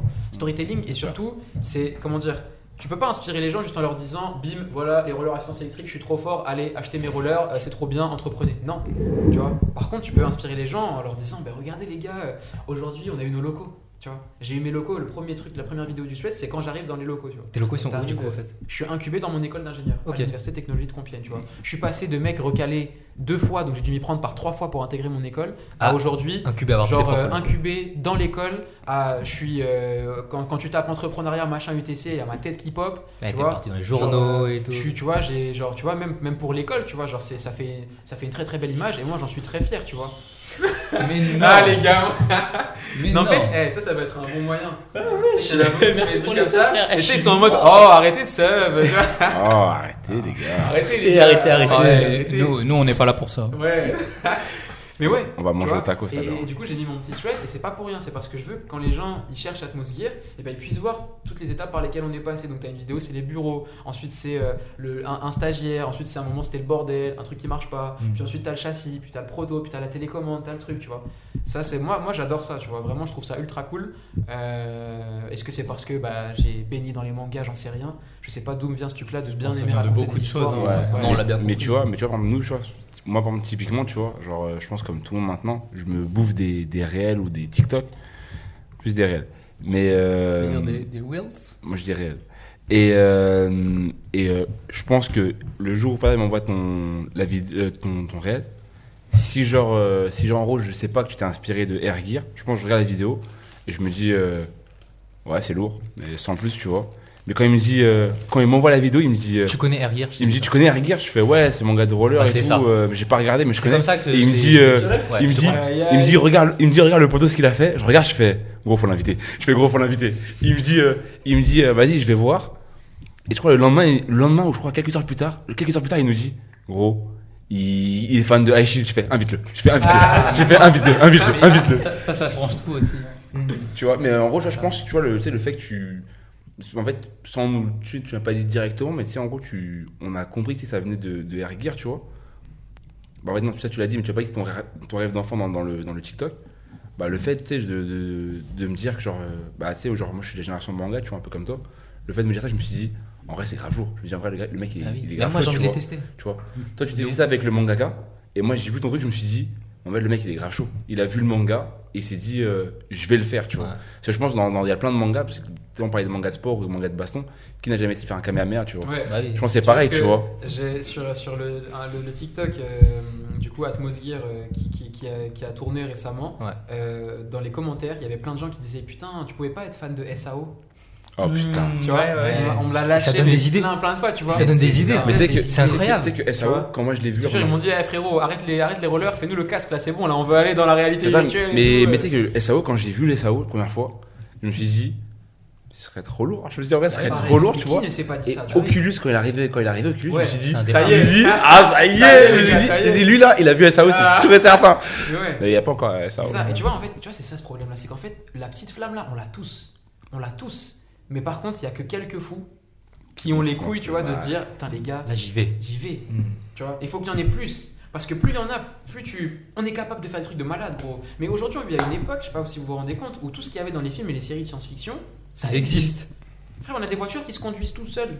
Des voitures autonomes. Mm. Pourquoi on pas va des dans rollers l'espace, alors On va dans l'espace, on fait des allers-retours. Normal. La comme, si c'était, comme si c'était la ligne 13, tu vois, bim, aller-retour normal. Et on Maintenant, on est en train des de préparer. matériaux en plus. euh, Des, des et matériaux. C'est plus on propre que la ils ligne train de 13. créer. euh, ouais, c'est- C'est plus propre que la ligne 13. Je la, je la prends la ligne Ils 13, sont en gros. train de créer le tourisme de l'espace, Tu Ouais. vois, enfin, je veux dire, la- la- l'humain, en gros, a cette capacité-là à aller toujours plus loin, toujours plus haut, toujours plus fort, et on n'est jamais satisfait, t'as vu Vraiment, on s'arrête pas. Donc, moi, ce côté-là, c'est pour ça, je trouve ça dommage de toujours s'arrêter au côté un petit peu. euh, juste, euh, ah, ce serait stylé si ça existait. Pourquoi tu t'arrêtes juste à, ah, ce serait stylé Mm. Pourquoi tu te dis pas, venez, on le crée, les gars Venez, on le crée, les gars, tu vois et encore, je pense, avant c'était plus dur d'être motivé comme ça. Franchement, moi, si je suis un petit aujourd'hui, mais gros, euh, t'allumes la télé, tu vois Black Mirror, euh, tu, tu tournes la fenêtre, tu tournes la tête, tu regardes par la fenêtre, le truc il existe en vrai, tu te dis ouais, bah en fait, euh, easy quoi, on peut Mhm. faire tout ce qu'on veut. L'intelligence artificielle, les NFT, les trucs, les machins, c'est. C'est plus atteignable aujourd'hui. Ouais, Ouais, et encore, mais, mais- mais- plus mais- j'imagine même pas, c'est, quelle, quelle est la Imagine dans 50 ans. Quelle est la suite, tu vois J'en sais rien. Mhm. Franchement, c'est, enfin, le, on, on a un potentiel illimité, tu vois. C'est, juste, euh, mais il faut réussir à accéder à ce potentiel. En vrai, c'est vrai, c'est vrai. Ouais, c'est vrai. Gros, genre. euh, C'est ouf. Enfin, on n'a on n'a pas un potentiel limité. Enfin, les humains ont un potentiel limité. Euh, la Terre n'en a pas, par exemple. Ouais, je vois ce que tu veux dire. problématique, ouais. mais- Mais Et Thanos. un potentiel, on va dire, si tu veux, de création et d'évolution qui est. Ouais, ouais, ouais, de ouf. Enfin, oui, au niveau même de la ouf. créativité, on nous donne aujourd'hui plein d'armes. Un peu conditionné aussi que par ce que tu disais, la science-fiction et tout. C'est pour ça qu'aujourd'hui, euh, tout ce qui était dans la science-fiction d'avant, ça existe. L'importance de l'art, franchement, il faudrait faire des conférences sur l'importance de l'art dans le domaine de la tech. Je veux dire, là, euh, on est autour de la table, euh, je suis un ingénieur, donc normalement je dois être un mec rationnel, machin. Je suis en train de monter un putain de projet parce qu'il y a un mangaka qui Ah, un jour ouais, la créativité, vraiment, oui, euh. Ouais, la Je pense que le créativité, nombre ouais. de films ou de séries qui ont inspiré des ingénieurs ou des entreprises pour créer des trucs, enfin c'est top. Tu sais pourquoi? Parce que justement, et c'est- aussi en ça que c'est important justement de s'entourer, les ingénieurs, ils fabriquent, ils, ils- ils- ils résolvent des problèmes et ils trouvent des solutions concrètes. Tu vois? Alors que les artistes, eux, ils sont dans le rêve, il n'y a pas de limite. Et donc, dans l'inconscient collectif, etc., tu peux, t'as pas de limite, donc tu peux créer tout ce que tu veux, tu vois. Donc je trouve que ça fait un- un- une assez belle combinaison, tu vois, ce côté-là De ouf, je trouve ça vois, les mecs sont là en mode ouf, ils, ils- ils créent tout et n'importe quoi. Et tu sais, limite, faudrait, je sais pas, faudrait créer des collaborations avec la DGA Ouais. d'un côté qui crée tout et n'importe quoi. Et puis tu files les idées à une équipe d'ingénieurs ultra chauds, ingénieurs, euh, marketeurs, enfin tout. Tu fais une équipe et tu leur dis, les gars, venez, on crée ça, tu vois. C'est exactement euh, ça. Il faudrait des, euh, des, tu sais, la façon de penser d'un ingénieur, dans le sens euh, autant méthodologique, euh, tu sais, euh, voir le problème, le résoudre, comment résoudre Ouais. ça. Mais dans du coup les domaines créatifs, comme tu disais, tu vois, plutôt que dans, dans l'art, en vrai, ça pourrait être très intéressant parce que finalement, en vrai, sur, sur ce genre de truc, l'ingénierie, c'est un peu comme de l'artisanat. Mais sans. euh, Enfin, un peu pour tout. En vrai, moi, je parle pas mal du dev, tu vois, parce que je suis dev. Du coup, je trouve, enfin, je trouve que c'est vraiment de l'artisanat, le fait de faire ton propre truc, Bien truc sûr, et d'avoir un, un vrai c'est résultat. trop bien. Tu crées ton petit monde, t'as ta petite charte graphique, Ouais, ton petit sûr. code, tes petites fonctions, c'est ton bail. C'est ton petit business. C'est ton bébé, c'est ton ton truc. Lorenzo est comme ça. Ah ouais J'ai Ah bah, l'impression. Voilà. J'ai l'impression qu'il est Non, comme ça. Moi, j'avais quand même un, un- un- un- un sujet à évoquer, je pense, qui est un très très intéressant. C'est que tu avais parlé un peu d'incubateur, etc. Donc, Ouais. tu incubé euh, chez euh, UTC.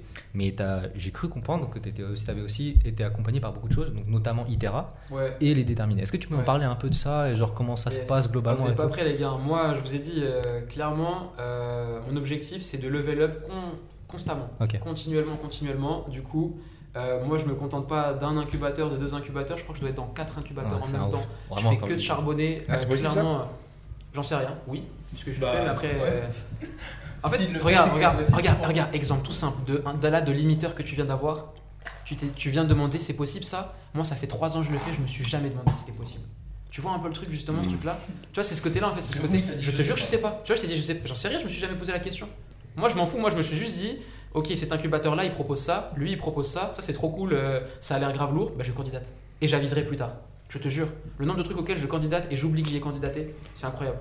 Parce qu'en fait, c'est tellement dur d'être sélectionné dans des concours, dans des, dans des incubateurs et des trucs comme ça.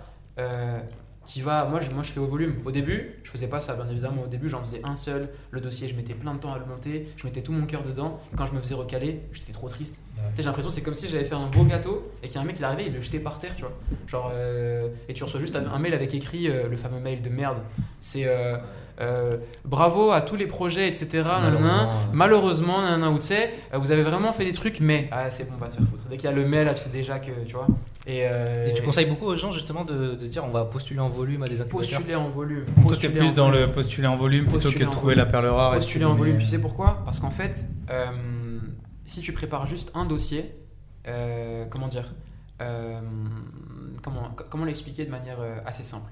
Le temps que tu vas mettre à préparer un dossier, bah, en fait, tu peux le rentabiliser puisque la plupart des dossiers se ressemblent. Donc, Mhm. au lieu de passer 10 heures pour candidater à un seul concours, bah, passe 10 heures et candidate à 10 concours avec le même dossier. C'est le principe. C'est le principe même des, des De la pêche. candidatures, Ouais, des CV. avec les CV et les lettres de motivation. Vous Ouais, savez- mais tu penses différemment quand Mais même vous, pour vous les- savez, vous savez que pour moi. Elisa, l'image que j'ai en tête, c'est vraiment la pêche.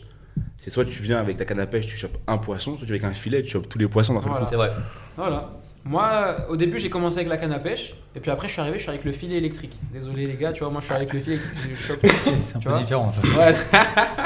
Il Ah a, ouais, il moi, a- il a tout niqué. Il a tout niqué. L'écosystème Ah dans. Ah, moi, je suis sur, sur cette partie-là, en fait, euh, je, moi, je, je suis curieux, je, je veux la connaissance. Si tu me dis que là, il y a la connaissance, eh ben, je vais y aller.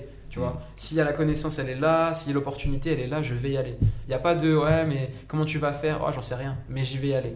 D'abord, je vais y aller, ensuite, je verrai, je réviserai comment je ferai. Tu vois. Donc, pour, pour, pour, euh, pour, euh, pour remettre les choses dans leur contexte, euh, je commence avec l'UTC. Ça marche, donc c'est un peu la première structure, on va dire, qui m'accompagne.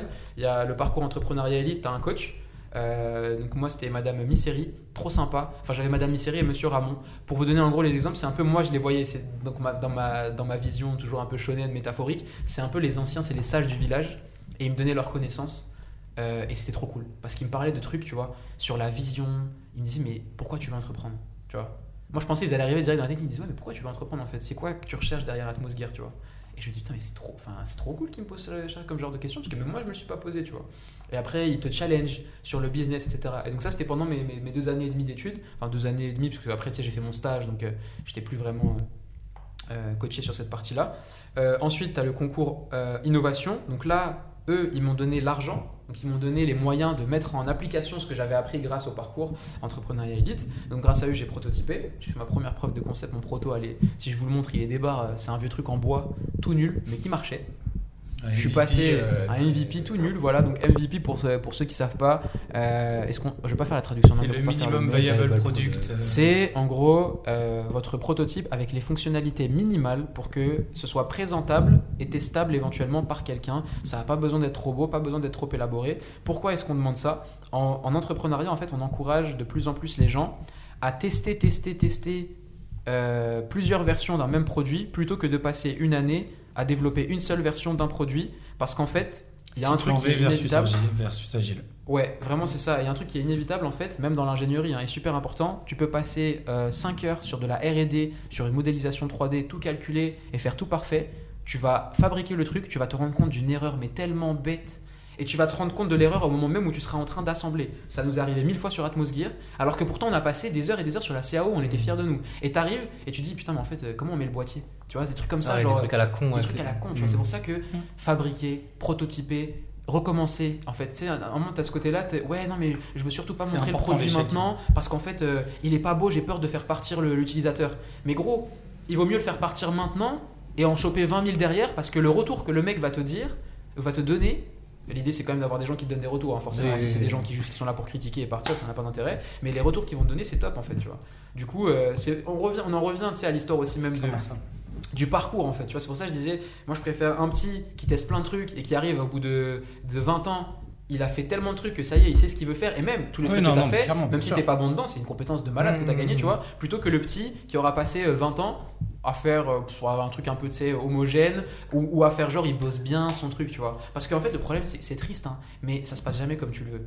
Ton Ah, produit, jamais, il est- ça se passe jamais. comme tu veux. Ouais, le produit, des fois, tu es là, tu penses que c'est génial, bah t'arrives le jour J, ça fonctionne pas, le mec il se pète la gueule. Du coup, si t'as passé un an pour ça, mais t'es dégoûté. Et puis surtout, en, un an. en un an, ton idée elle évolue. C'est-à-dire Tu vois change. Tu vois, Et même ouais. si par exemple, je sais pas, toi, ça se trouve au début, tu avais l'idée d'une télécommande ou quoi.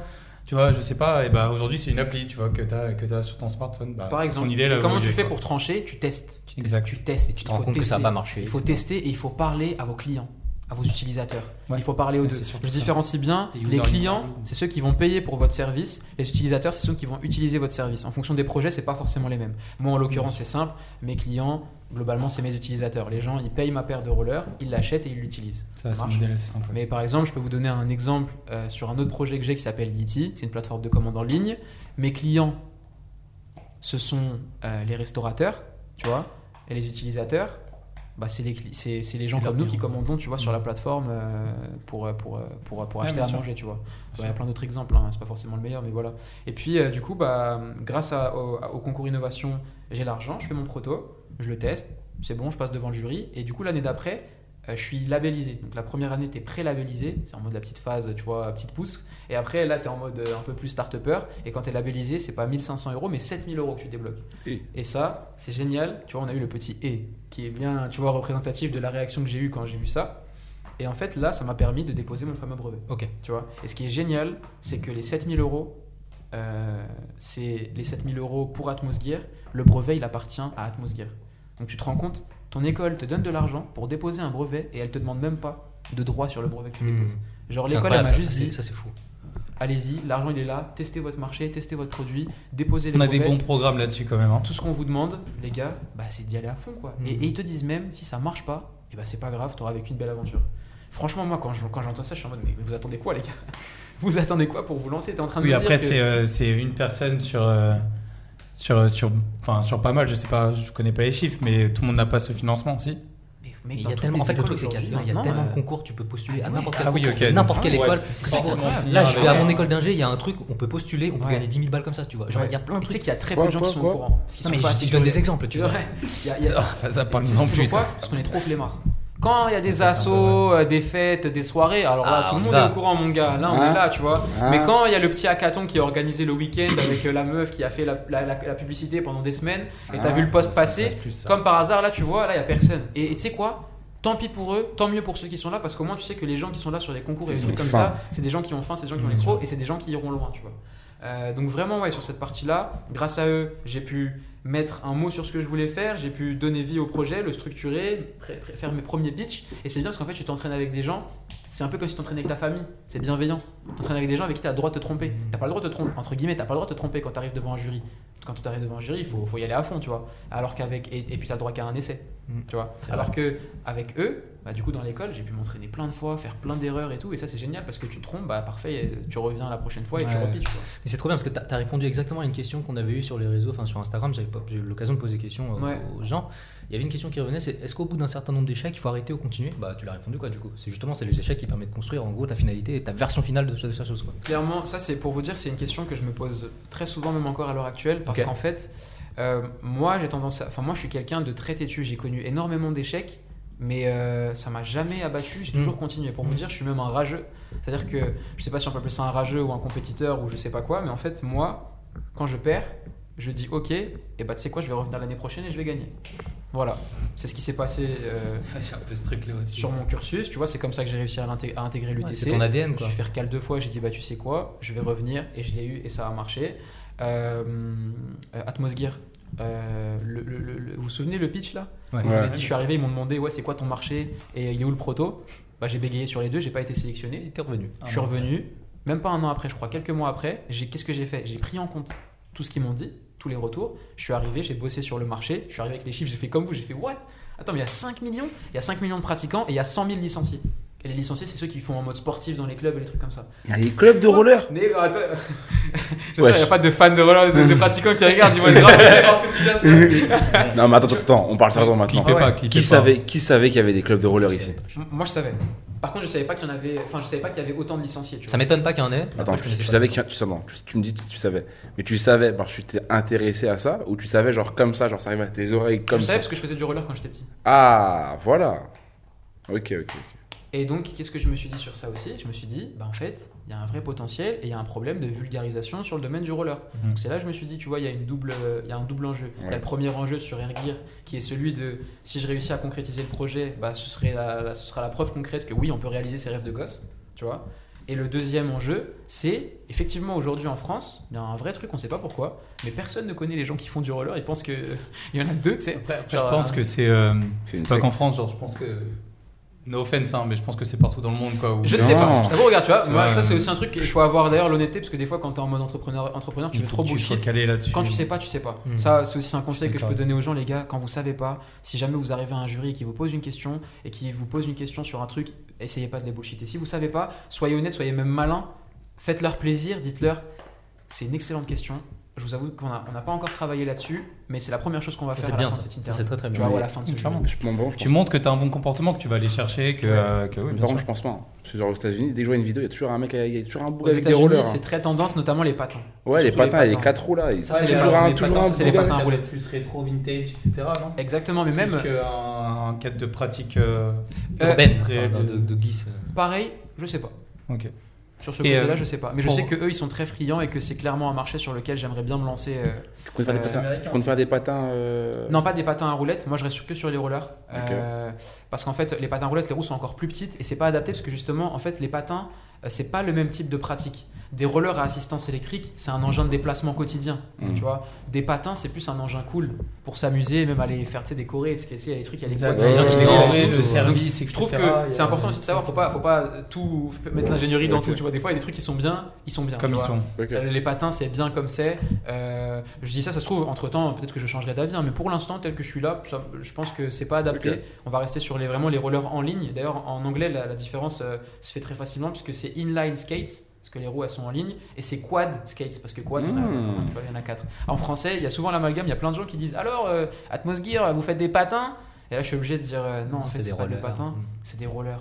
Et c'est en ligne, tu vois, je suis obligé de faire. Bon, c'est pas grave. c'est bon, ça, met en évidence l'aspect vulgarisation. On Ouais. a besoin de, C'est ça. de vulgariser les personnes. Et, euh, et savoir. pareil, en fait, vous le savez pas, mais euh, les pratiquants de roller, ils se connaissent tous. Ils sont pour beaucoup sur des groupes Facebook, genre euh, Rando Roller euh, Paris, Rando Roller Marseille, Rando Roller machin. C'est les- et ils kiffent, ils font c'est leurs niche. trucs, tu vois, dans- de leur côté. Et moi, je trouve que ce qu'ils font, c'est génial. Et en fait, ce que vous savez pas, mais c'est normal, c'est parce qu'on était jeunes. En fait, quel- quand on est né, bah, en fait, les rollers étaient euh, ultra tendance. Non, ça je savais moi. Ah, tu le savais aussi. Très Ouais, bien, parce je que savais. par- C'était ultra tendance, mec. Franchement, ma je sais pas ce qu'on a fait. Ah, on est né, on a tout gâché. Ma mère, ma- moi, moi, ma mère, elle en, ma mère, elle en faisait, tu vois, par exemple, Ah, typiquement. voilà. Moi, ma mère, elle me disait quand elle était petite, elle faisait du roller. Elle faisait pas du vélo, elle faisait du roller. Donc, euh, Bah, tu vois, et bah, il y a un vrai enjeu là-dessus. Et moi, mon ambition, du coup, numéro c'est de 2, revenir. c'est C'est de de réussir à remettre tu vois, les rollers à la tendance. Parce que les rollers, c'est cool, c'est un engin qui est sportif. Et pour moi, c'est l'engin de ride le plus stylé parce que c'est celui où tu es directement en contact avec le sol. Tu vois, Le- le- l'adrénaline n'est pas la même. Quand tu es en roller, tu as les pieds dedans, et si tu fais une connerie, euh, t'es foutu. Tu vois, donc il y a un peu ce stress-là, cette pieds, Ce truc-là, tu vois, c'est et tu sens tout, tu vois. Mm. Tu sens la route, c'est toi qui fais les mouvements, les vibration. trucs, etc. Ouais, donc, euh, donc, J'avais une question. On disait que du coup, le roller, c'était un peu un truc de niche Ouais. et qu'ils se connaissaient tous.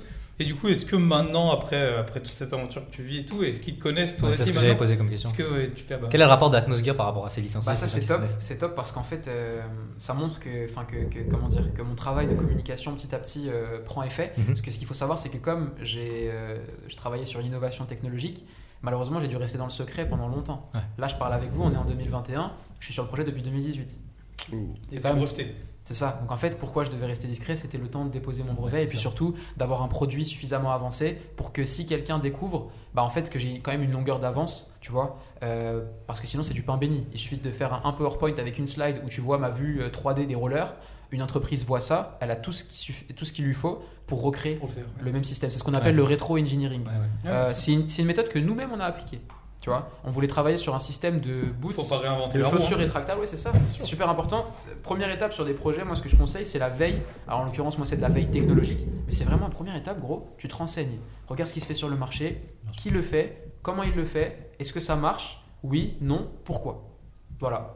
Clairement. Et de ça, tu vas avoir, tu vas repérer des petits éléments, peut-être des pistes, des choses intéressantes, tu vois. Euh, et moi, c'est ce que j'ai fait sur Atmosgear. Parce que justement, je pouvais faire que ça. Justement, c'est dans- dans- quand j'étais plus jeune, tu vois. Et c'est pour ça que je suis arrivé avec une vraie maturité sur le projet. C'est qu'en fait, quand je suis arrivé avec Atmosgear, euh, les gens comprenaient pas pourquoi j'étais entre guillemets si avancé alors que techniquement je devais être à mes débuts. Ouais. C'est parce que bah, je pouvais faire que ça, avancer sur l'idée, sur le projet, sur le design, les trucs. J'avais plein de dessins, plein de croquis, tu vois. C'est pour ça que ça m'a permis d'aller d'aller vite. À partir du moment où ça y est, je suis arrivé en école d'ingé, ça y est, j'ai tout lâché. J'ai dit les gars, ça y est, c'est parti, c'est bon là. On m'a on m'a contraint pendant euh, je sais pas combien Recrue qui d'années. dépose ses poids, Ah ouais. hop, allez, ça avance quoi. C'est ça, ouais, c'est ça. Et, euh, et du coup, ouais, et donc tu me disais par rapport à ma légitimité, est-ce que maintenant les gens me connaissent bah, En fait, de- on commence à me contacter. Euh, on commence à me Donc, contacter. euh, les gars euh, de, les gars de du la roller, avec des, des gens avec beaucoup d'abonnés, commencent à me contacter. Trop, trop et euh, tu vois, c'est parce que voilà, je suis allé à tel événement, il y a eu telle vidéo, il y a eu tel truc. Petit à petit, Atmosgear commence à se faire un petit nom. Euh, et, c'est- et moi, j'adore ça parce qu'en fait, moi, j'adore avoir les réactions des gens parce que euh, je connais pas, tu vois. Et moi, j'adore l'inconnu. Moi, Mm. c'est un truc qui me fait kiffer. Tu vois, j'ai eu des réactions auxquelles je m'attendais pas du tout. J'ai eu des réactions d'un gars. J'ai- Il y a un gars, donc je, cet été, j'étais au Delta Festival à Marseille.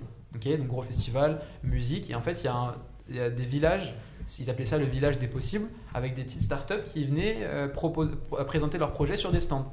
Donc nous on y va, super bonne ambiance franchement de salon euh, pour présenter son entreprise. T'as la plage, le soleil, la musique, c'est trop Tout ce cool. qu'il faut. Et t'as un gars qui arrive à mon stand qui me dit mec c'est trop bien, ça fait 10 ans qu'on attend que quelqu'un euh, euh, développe des rollers électriques. Lui il est pas du tout fan d'Air ou quoi, lui il voulait, bah, c'est juste un pratiquant. Et il y a plein de pratiquants qui sont comme ça, qui ont vu les, les skates électriques, les trottinettes, les vélos. Et Et ils sont en mode, oh les gars, c'est comment là Pourquoi il n'y a pas de, de roller électrique, tu vois, Là, attends, tu vois? Et c'est vrai. il y a eu un accent du sud euh, Ouais, sorti. C'est la deuxième fois. hein. La deuxième fois. La, la première fois, j'ai rien dit.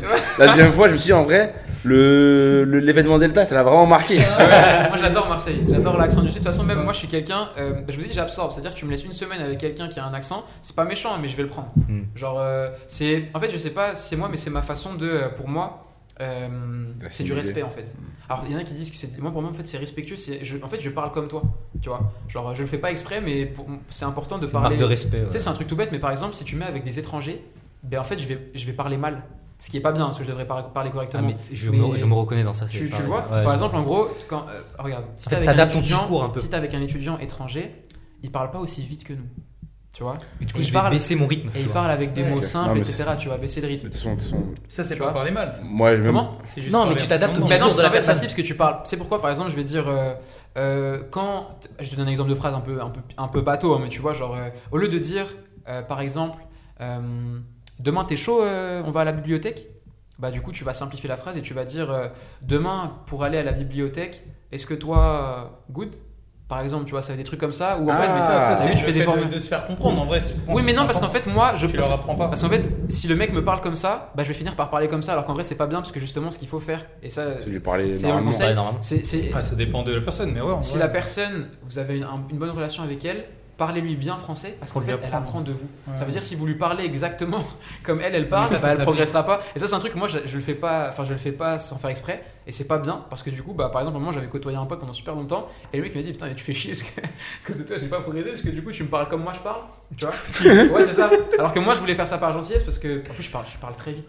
Tu vois, donc je voulais doser, etc. Donc c'est un truc à faire. Et faut pas hésiter. Il faut demander d'abord la permission à la personne. Dis-lui, est-ce que j'ai le droit de te corriger Hmm. quand Ouais. tu fais des erreurs? Parce qu'en fait, pour par, aider. par, par gentillesse et par respect, t'as peur des fois de corriger les personnes. De, de pas les froisser. Mais voilà, mais de pas les froisser, mais, mais demandez-lui. Et si elle est, elle est déterre, bah vous le dites parce que, tu vois, euh, je dis ça parce qu'en fait, en gros, chez Atmos Gear, euh, les deux, les deux, mes deux derniers équipiers, c'était un Marocain et un, et un Libanais, tu vois. Euh, donc le Marocain, pas de souci, tu vois. De toute façon, au Maroc, euh, le français, euh, je crois que c'est comme ici en, avec, en France avec l'allemand, l'anglais ou je sais pas quoi. Enfin, c'est des langues qui sont, qui Non, sont mais parlées, tu vois, easy. Euh, et du coup, bah, tu vois, t'as as, le frérot libanais. Euh, lui, des fois, il y a des tournures de phrases et des trucs, tu vois, sur lesquels euh, ça fonctionne pas du tout. Bah, du coup, bah, dès que je peux, tu vois, euh, je l'aide. C'est super important. Ouais, parce Ah, que on est, on est ingénieur, donc des fois, on est amené à échanger. C'est super important de bien, tu vois, que le sous-traitant ou la personne avec qui, tu vois. Mais, mais, mais pareil, tu vois, c'est un truc que je lui ai demandé, voilà, machin et tout. Ouais, euh, mais du coup, il y a une bonne entente là-dessus. Mais Ouais. tu vois, je trouve que ça s'applique pas trop aux accents, quoi. C'est vrai? Ouais, de, le fait de prendre l'accent de quelqu'un à qui tu ça- parles, ça moi te je fait pense. pas, toi? Bah, bah alors, euh, c'est pas- Ouais, sais pas, réflexe, c'est ça te le fait. Mais personnellement, si par exemple je parle à quelqu'un, je sais pas, Ouais. euh, je vais commander, euh, je sais pas, au chinois et il se trouve que euh, bah, elle a Tu un accent quoi, chinois, oui. et je le fais, bah c'est super, euh, enfin, tu sais, c'est super irrespectueux quoi, de parler normalement et de prendre un accent parce qu'on parle avec un accent, tu vois. Ouais. Ça fait comme si je me foutais de ta gueule. Ouais. Or euh, ouais, c'est un peu un réflexe. Avec cet exemple-là, euh, t'as totalement raison. il, a, il va dire non, c'est vrai, c'est vrai, vrai. et pareil, ça- et pareil pour un Marseillais, il y a moins qui disent il se fout de ma gueule si- on fait tu la même. Ah, va falloir que je soigne ça, que j'arrête. euh, J'avoue, j'aime trop leur accent, il est trop bien. C'est trop. Enfin, en fait, c'est. En fait, je les aime bien parce que tu sais, c'est le sud, c'est un accent- chaleureux, c'est un accent très joyeux. méditerranéen, C'est un accent joyeux. Ouais, moi, c'est j'adore. C'est un accent joyeux. Enfin, bref. Alors que nous on n'a pas trop d'accent. Ça pour dire que ouais, donc j'arrive. euh, hein. J'arrive à ce Delta Festival, donc le mec me dit ça, et il me dit voilà, euh, mec, faut absolument que tu rejoignes le groupe Facebook euh, Rando Roller de je sais plus quelle ville. Je lui dis bah génial. J'arrive dans le train, je, je rejoins le groupe, et, et je regarde et je vois euh, un message, et je vois que j'ai pas été accepté, tu vois. Et je reçois un message d'un gars, donc en fait c'est l'admin du groupe, Ouais. et il me dit euh, euh, alors première chose déjà, euh, vous n'êtes pas le premier à avoir créé les rollers à assistance électrique, voilà, au, au risque de vous décevoir. Et deuxième chose, on n'est pas là pour faire de la pub. Tu vois? Je fais cet accent-là, mais je suis sûr qu'il parle comme ça dans la vraie vie, tu vois. Vraiment le mec bien chiant. Et et- et- et tu sais, je me dis, tiens, c'est marrant parce que Enfin, genre, je m'attendais pas à cette réaction-là, tu vois. Mhm. Moi, je suis passé du gars ultra enthousiaste qui me dit, mec, faut Trop absolument cool, que tu rejoignes le groupe, c'est trop cool, faut qu'on teste, faut qu'on teste ensemble. Un à gars totalement gars réfractaire. Très égoïste surtout, parce que le gars, c'est l'admin du groupe. Donc tu dis, le gars là, il se rend pas compte qu'il vient de refuser, euh, tu vois, une opportunité. Ça se trouve, dans son équipe, il y a la moitié, ça fait 10 piges pareil. Qu'ils attendent ça. Ils attendent ça, et lui, juste à titre personnel, parce que ça le vexe que j'arrive, machin, euh, tu vois. Et, et- et ça, ça m'a, ça, ça m'a permis de rebondir très vite, parce que du coup, je sais que la prochaine fois que je vais avoir euh, à rejoindre un groupe ou quelque chose, tu vois, Ouais. bah faut peut-être que je fasse attention à la manière dont je vais parler.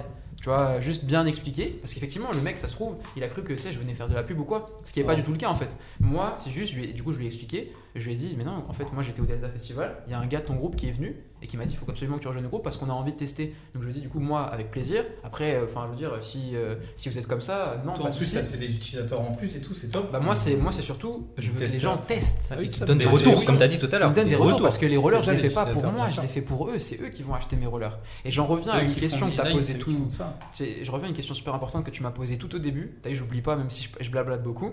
Tu m'as demandé à qui ça s'adressait. Et t'as dit, t'as sous-entendu que comme c'était électrique, potentiellement c'était plus facile et donc ça pouvait être grand public. Et bah non. Bah ouais, Ça, je tiens réponse, à rétablir la vérité aujourd'hui, mais sache que la réponse, elle était pas facile. Au début, même moi, j'étais persuadé que parce que c'était de l'assistance électrique, et bah tout le monde allait pouvoir en faire. Et comment je me suis rendu compte que c'était pas possible au bout de deux ans? En faisant tester à plein de gars qui en faisaient pas. Ou tu sais, les potes qui disaient Ah ouais, non, je faisais du roller quand j'étais petit Ouais, et tout, mais ça fait pas très longtemps. Mais t'inquiète, ça va revenir très vite. Je les la ai mis gueule. sur les rollers, ils sont même pas cassés la gueule. J'ai même pas activé l'assistance. Juste en fait, Juste en faire mode du roller, quoi. juste faire du roller. Et c'est là où je me suis dit, mais t'es vraiment con. en fait, tu vois. Mécaniquement, des rollers électriques, c'est comme des rollers normaux en fait, tu vois. Donc, euh, parce que c'est c'est les roues, c'est le châssis, c'est la hauteur. Si tu sais pas gérer euh, ton poids, l'inertie, etc., parce que t'as jamais fait de roller ou de skate ou d'autres engins comme ça, Ouais, c'est ça. C'est la même chose pour pas. le skate. Si tu sais pas faire de skate électrique, enfin skate, tu peux pas faire du skate électrique, tu Non, vois. Ouais. oui, bien sûr. C'est pas vraiment pour la le cas pour la trottinette. C'est pas pour le cas de la trottinette, c'est vrai. d'ailleurs pour ça Qu'il y a eu un succès incroyable comme Voilà. ça. Parce que c'est instinctif. En fait, le vélo, c'est faux. En fait, le vélo, mais c'est pour te dire à quel point le vélo, ils sont trop forts. En fait, le vélo, euh, pourquoi, en fait, pourquoi est-ce que c'est vulgarisé? C'est parce qu'on sait tous en faire. Ouais, c'est ça. Ça, c'est pour ça la force du vélo. Franchement, je sais pas qui a créé le vélo. Ils sont tous en quoi, t'as dit? On sait tous en faire. Parce qu'on apprend tous à en faire quand on est petit. C'est une étape de la vie. ouais. faire du Comme vélo. le, comme passer le permis, il y a faire du vélo. D'où ça vient Ça, franchement, je pense que tu fais un sondage. Enfin, Non, je t'avoue, en vrai, t'as raison. Parce que moi, je sais que quand j'étais gosse, je savais pas en faire. Et je trouvais ça, genre, inutile, tu vois, d'apprendre à en faire. Jusqu'au jour où ma mère elle m'a envoyé dans une colonie où il fallait faire du vélo. ah, Et euh, de force, j'étais- je suis allé dans un parc avec des potes et ils m'ont appris de force au parc. Ah bah Ils ouais. m'ont appris de force à en faire un et j'ai appris ça à la dure. Genre, j'ai appris ça, il y avait une petite descente et à la fin de la descente, si tu veux, t'avais un. Et en fait, t'avais une place avec un- une table de ping-pong. ouais. Et en gros, du coup, il fallait que je descende et que j'arrive à faire le tour de la table de ping-pong. Et en gros, le chemin, à la- en fait, le chemin à la table de ping-pong, si tu veux, il y avait des buissons et des épines. Donc, en gros, c'était l'été, donc je venais en short. Ouais. Si je finissais le virage avec le genou en sang, bah, c'était pas bon. Ouais. Donc, du coup, on l'a fait ça pendant 3-4 jours.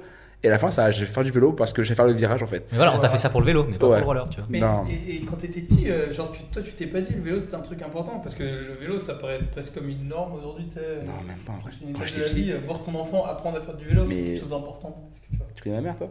Non, absolument Tu pas. vois? Tu connais, tu connais ma mère C'est ça qui ouf avec Tu connais ma mère, c'est c'est que très bien qu'elle est pas comme ça. Comme tout le monde sait en toi, faire, tu te dis Non, jamais, jamais. Jamais. Ben, en fait, comme tout le monde sait en faire, du coup, a priori, le vélo, bah, du coup, les gens se disent, euh, quand je leur dis assistance électrique, ils disent, ah, bah, du coup, c'est comme le vélo, euh, donc, euh, euh, donc je sais en faire. Bah, en fait, non, C'est c'est c'est juste que le vélo, tu sais en faire de base, tu Mm. vois. Parce qu'il y a un truc incroyable avec le vélo qui fait que, bah, on, on a tous appris une fois à en faire quand on était C'est petit. c'est vrai que moi je me suis dit, Contrairement au roller, là, bah, ça, c'est plus un truc de rider. Ouais. Et pour, pour, enfin, Et en pour fait, c'est savoir même en plus, faire. plus compliqué à apprendre quand il y a une assistance électrique, électronique.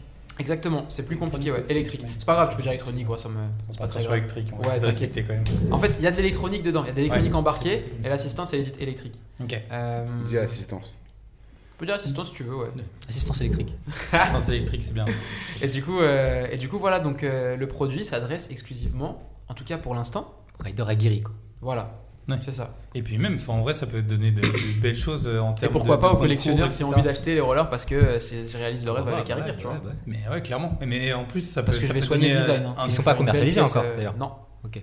Moi, je vous le dis, Ça je peut en être acheter. un, un tout autre aspect, tu sais, de- faire, du sport en fait. Moi, je vais en faire, mais je vais en acheter. Ça peut euh, changer tout- toutes les compétitions. On va peut-être, euh, enfin, tu vois, Ce serait un rêve. Est-ce que tu peut-être euh, t'imagines- on est-ce va que tu imagines avoir peut-être dans, euh, dans 30 ans, peut-être que genre au JO, il y aura une règle dans. Il y aura tu vois, un truc dans le règlement, il y aura écrit genre. euh, euh, les, euh, les rollers, euh, les rollers euh, d'Atmo sont interdits. Ouais, Ce serait incroyable. serait le rêve. Ouais, Ce serait incroyable. Ce serait Ce le rêve. Ce serait incroyable. Parce que vous savez que c'est ce qui se passe avec les vélos. hein. Ils sont tellement forts, ils ont réussi à miniaturiser les moteurs. Les moteurs dans les trucs dans le Tour de France, Ouais. etc. T'imagines maintenant des compétitions de roller, on dit interdiction d'atmosphère et tout ça. Est-ce que tu te Ah, rends compte imagine, imagine un jour on met genre euh, Une compétition euh, vélo et roller.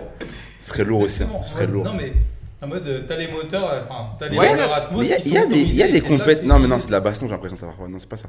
Ah, les derby fight là, en mode Les- derby roller. tours, là, comme ça, là, les, Imagine les derby roller comme avec ça. Atmos. C'est Atmosphère. c'est pas que de la baston quoi, c'est du roller aussi. Ah, gros, regarde ça, frère. Enfin je pense que le plus important c'est de savoir faire du roller. pas de savoir On a une remarque dans le chat de The Tensei qui est intéressant. Il a dit le roller t'en fais quand t'es petit, mais tu grandis et ton centre de gravité, bah, il change aussi. Donc c'est peut-être pour ça aussi que t'as pas forcément appris euh, le roller au début et tu dois forcément réapprendre constamment le roller en fait parce que ta manière de te positionner, à être debout et à être stable change. Donc euh, Ouais.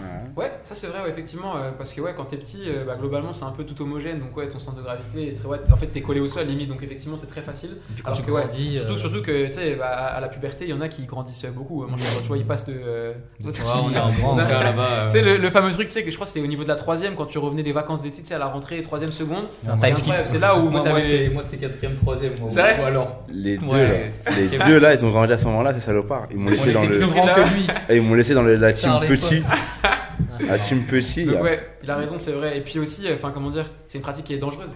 Tu vois. Euh, t'es pas assis, t'as pas un guidon. En fait, faut pratiquer quoi. Euh, Faut savoir freiner, euh, faut, si ouais. tu te casses la gueule, tu te casses vraiment la gueule. En fait, faut pas avoir peur de se casser la gueule. Ouais. Je pense que c'est d'ailleurs ça qui différencie la pratique de la trottinette du vélo des autres, à savoir le skateboard et les rollers. C'est qu'en fait, faut pas avoir peur de se, péter- de se péter la gueule, tu vois. Si t'as pas peur de te péter la gueule, alors euh, tu es le bienvenu euh, chez Atmos Gear. en tant que pratiquant. Euh, très très bien. Moi je pense qu'on va finir sur un petit truc parce que c'est vrai que vous savez combien de temps on a parlé 3h30. On a parlé 3h30. Je crois- Ah, j'avais dit quoi, t'avais pas dit 4 heures Ouais. Je vous ai dit, non mais je vous l'ai dit. Et là il y a des gens ils ont dit dans le chat, c'est l'épisode le plus long. Mais je vous ai dit qu'on peut Les- faire 4 Les épisodes. gars, les gars, vous savez, là, là, vous savez, là, on va finir. Je vais aller chez Sylvain. Je vais regarder la finale de la, la Coupe des Tu Nations. peux pas aller chez moi, tu peux pas. Non mais aller moi chez je vais, je vais- je vais terminer sur un truc quand même parce qu'on a beaucoup parlé, il y a des choses qu'on n'a pas abordées, mais je, je sais, tu vas revenir. Tu vas revenir, on va aborder d'autres trucs, sûr. on va parler Avec grand d'avance, je te le dis. Mais je veux, je veux savoir la vision du futur. Bah, Qu'est-ce que on va tu. marcher une heure, non Oh, je suis chaud, hein Je te jure, vraiment, je suis. Mais, T'as parlé, mais, mais pour finir quand même, mais, pour, mais pour finir quand même, en gros, moi je voulais savoir quelle est ta vision du futur sur Atmosgear. En gros, c'est quoi les étapes de demain si tu veux les décrire euh, Les prochains échelons quoi pour Atmosgear maintenant, c'est quoi? Très très bien. Actuellement, je prépare un tour de France. Donc en gros, euh, 10 villes, à peu près. Euh, je vais passer 2-3 jours par ville. Je suis en train de faire fabriquer 10 paires. Je vais les embarquer dans un van. On va, je vais embarquer l'équipe Atmosgear avec moi. Et en fait, euh, pendant un mois, on va faire ce tour de France. On va s'arrêter dans chaque ville, prévenir de notre arrivée à l'avance pour réunir un maximum de pratiquants, leur donner les rollers. Et l'idée, c'est qu'ils s'amusent, ils les testent, ils nous fassent plein de retours. On va filmer tout le processus pendant le mois. Parce qu'on va faire des vlogs qu'on va poster, donc comme ça les gens pourront suivre nos aventures euh, sur les réseaux, Trop, et trop notamment sur YouTube. Et je serai 100% transparent. C'est-à-dire que s'il y a un mec dans la vidéo qui dit putain c'est dangereux euh, ou euh, ah ouais euh, ça va un peu vite etc je le laisserai dans la vidéo. Pourquoi? Parce que l'idée c'est que vous voyez encore une fois, comme je l'ai fait avec le thread sur Twitter, l'évolution du projet. Et l'objectif c'est que normalement, bah, si on fait bien les choses, d'une ville à une autre, grâce aux retours qui auront été faits par chacun des pratiquants, j'aurais pu améliorer la paire. Et l'idée, c'est qu'à la fin du Tour de France, bah, la paire soit enfin prête à être commercialisée. Donc, ce qui est cool, c'est qu'elle aura été co-conçue par les utilisateurs eux-mêmes. Et je pense que ça, d'un point de vue C'est euh, la meilleure façon marketing, de faire. hein. c'est la meilleure façon de Mmh. faire parce que du coup, bah, les gens te font confiance. Ils auront vu de leurs propres yeux le produit évoluer, le produit être testé euh, à ses limites. Et donc l'objectif, c'est de faire de ce Tour de France-là, si tout se passe bien, euh, c'est dans pas longtemps, hein, c'est entre le 15 novembre et le 16 décembre.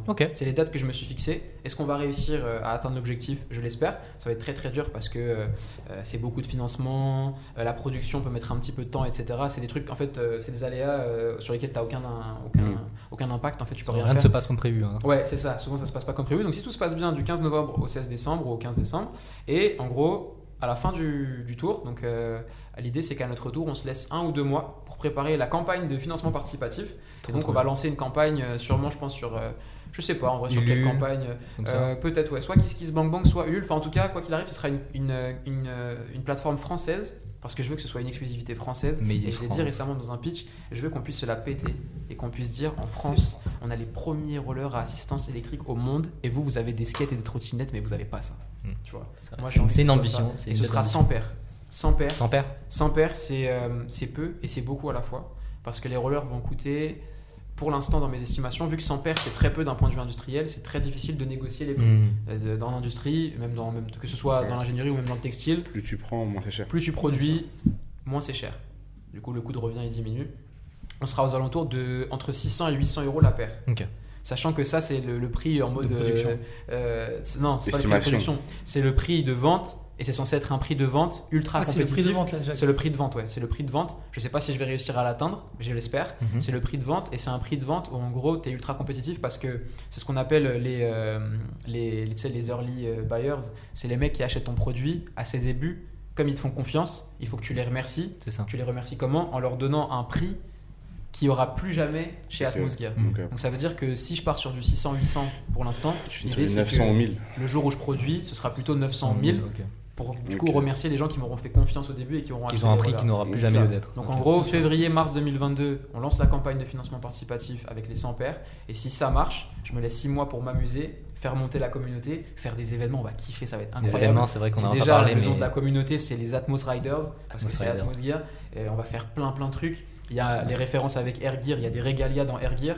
Pour chaque route, il faut élire un roi. On va faire des putains de challenges incroyables Incroyable. pour élire les rois de la Des route. belles idées, ça Et encore. si tout se passe bien, euh, fin 2022, là, pour la première fois, donc en 4 ans, je vais faire une levée de fonds et donc je vais faire rentrer des inconnus sur mon projet, à savoir des investisseurs. Donc jusque-là, il faut vous dire que j'ai réussi à aller jusqu'au bout grâce à mes économies, euh, À aux subventions, aux concours. Ce qu'il faut vous dire, c'est que là, dans mon équipe, euh, le semestre dernier, on était 3, donc deux stagiaires que je payais. En fait, ce qui était marrant, c'est que eux, ils travaillaient pour moi, mais moi, je travaillais pour eux à côté pour pouvoir les payer. Je faisais des sites avec Guillaume, du coup, mon ami d'enfance, pour gagner de la thune. Et j'aime bien ce truc un peu, c'est très symbolique, c'est qu'en fait, ils travaillent pour moi, mais moi, de côté, je travaille pour eux. Et moi, j'adore ça parce que ça te permet de de rester très humble. Très humble, et euh, avec mon équipe, tu vois, j'ai une relation vraiment de. C'est mon équipage, tu vois, mais on est Et tous même c'est un meilleur cadre de travail pour eux. Enfin, Ouais, ça montre que tu, bah, en fait, tu travailles pour pouvoir les payer. Et que exactement. du coup, tu fais confiance à leur travail Ouais, aussi. Et la exactement. confiance, c'est le plus Exactement. important. Et si tout se passe bien, l'idée c'est que fin 2022, du coup, euh, on lance la, la levée de fonds. On va avoir besoin de au moins 1 million, Mhm. ça c'est sûr. Et l'idée c'est que euh, fin 2022, début, le vingt- début 2023, on commercialise. Donc vraiment, là c'est une vraie commercialisation, 1000 paires. Donc là sur 1000 C'est maintenant qu'il faut acheter. Alors, ce sera à ce moment-là. Parlez-en quand il y on aura la campagne. sur On la va, tout, campagne parce que ouais. on va tout partager. De toute façon, vous allez En voir. vrai, ça veut dire, en vrai, ça veut dire, euh, quoi qu'il arrive, on te réinvitera sûr Ça, c'est sûr. fin 2022. Et Parce que si j'entends- fini d'en parler. Mais si, si- si- mais, mais t'as pas, pas capté. Mais dire que fin 2022, on pourra, on pourra, on pourra l'inviter pour son En manga, pour le manga, Ah, qui compte sortir fin 2022. C'est vrai que j'ai Et pour la levée de fonds. On pourra faire les deux en même temps. Ce serait stylé, ouais. C'est vrai, c'est vrai. Non, très très sûr. Si je intéressant. réussis à faire les deux, putain, c'est lourd. Ouais, non, c'est vrai. c'est Et on va, on va C'est quoi les villes faire une lecture de ton manga sur Ouais. On est sur, on est sur Audible. Audible, on est On sur est sur Audible. Euh, mais attends, c'est c'est quoi les 10 villes? Tu, tu les, Les 10 villes euh, Tour de France? Tu les, sais- tu les connais déjà ou Tu veux pas les dire Je les connais déjà. Ah, tu dis pas Ah oui. Tu En fait, moi, Allez, j'ai- une petite ville, allez, là, j'ai- commencé à établir une liste, mais en fait, euh, là, l'idée c'est que prochainement, euh, je vais sortir une vidéo et justement, je vais demander aux gens où Ah, est-ce qu'ils veulent que Ah, je vienne. Ok. intéressant. Moi, j'ai déjà une liste préétablie, mais euh, je vais là où les riders sont, tu vois. Ouais. Donc, euh, l'idée c'est de voir en fait dans les villes où il y a vraiment le plus de, de ferveur vis-à-vis de la pratique du roller. Et donc, si je vois qu'il y a beaucoup, beaucoup de gens qui sont dans une ville qui me disent, mec, faut absolument que tu viennes, et ben, je viendrai. Mais, mais du coup, ce sera, tu vas faire tester ça à des. À des, ouais, des Riders. des gens aguerris. Moi, pas- je m'adresse exclusivement sur ce Tour de France là aux riders, mais par contre, C'est comme d'habitude, Qui veut venir, viens. Qui veut venir, vient. C'est la même chose, les gars, c'est la même chose pour mon bureau. Moi, je suis incubé, mes locaux, ils sont à- au centre d'innovation de l'UTC, donc à Compiègne. Vous êtes tous les bienvenus. C'est-à-dire vous voulez. c'est-à-dire que là, on peut y aller. Hein C'est où ça C'est là où vous Compiègne pouvez y aller si vous voulez. Compiègne, c'est à une Vraiment, heure. C'est à une heure Pour d'ici, dire, là, lundi, Ne lundi, dis pas ça à Euh, Malan. Non, mais attends, il t'a dit que c'était là un squatter. lundi, il y a mon frérot Tarek qui va venir. On va faire la première course au monde, roller versus roller électrique, euh, lundi. Incroyable. Donc, euh, si vous voulez venir, Attends, lundi ouais, lundi, là, là, demain, là. lundi, demain là. À moi, quelle heure moi, je suis en journée off hein, demain. À quelle heure Je suis en congé demain. À quelle heure Pas moi. Nous, on va. euh, On a rendez-vous avec Clara. ça va être. euh, Clara Compiègne. hein. En gros, on part, euh, on part à 10h30 avec Tarek, on prend le train, on gare du Nord pour Compiègne. C'est à peu près euh, 40 minutes, une heure euh, pour arriver. Donc je pense que la course, elle aura lieu sûrement euh, vers midi. Quelque chose comme ça. Oh, putain, faut que je pose un arrêt, ça veut dire. Enfin, tu tu veux, t'es pas obligé. Après, enfin, je veux dire, euh, demain il y a la course, mais enfin, euh, il y aura d'autres euh, occasions. J'ai vu pas. que tu seras à la Paris Manga aussi. Ouais. Je vais Oh. pas annoncer qu'il sera à la Paris Manga. Ouais. Donc, si Oh. vous allez à la Paris Manga. C'est quand Paris Manga là C'est en novembre, un truc comme ça. Ah, c'est en novembre Non, le 6 et 7 novembre, j'ai un stand Atmos Gear à la Paris Manga. Le 6 novembre C'est l'année de Sylvain. Bah C'est voilà, vrai. On Aïe fêter aïe aïe Ah, la Paris On Manga. va ça à la Paris Manga, les gars. Du coup, le 6 et 7, c'est un samedi et un dimanche. On le fait, on le fait tout- toujours. euh, tous Non, c'est pas Games Week. Ah oui, oula. non, non, non. En plus, dans le 7, on a un invité, j'ai oublié, donc on fera le 6, ce sera obligé. Ouais, vas-y. le Non, mais je 6. suis chaud, je suis chaud, je suis très, chaud. chaud. Je suis chaud de Euh, on va quand même finir là bientôt, je pense, mais tu vas revenir comme on l'a dit du coup. Avec grand Et on finit toujours avec le mot de la fin de l'invité. Et donc en gros, le mot de la fin, c'est simple, c'est quoi? C'est ton conseil à donner aux gens pour euh, les personnes qui hésiteraient à se lancer, qui n'ont pas forcément les moyens, enfin qui, qui réfléchissent beaucoup. Quel est ton meilleur conseil à leur donner du coup? Euh, le meilleur conseil euh, que je donnerais, euh, je vais m'adresser aux jeunes, parce que j'ai pas la prétention de pouvoir m'adresser aux anciens comme je les appelle. Je vais m'adresser aux jeunes. Vous êtes jeunes, vous n'avez pas de responsabilité, vous avez toute la vie devant vous. Lancez-vous, vous n'avez rien à perdre.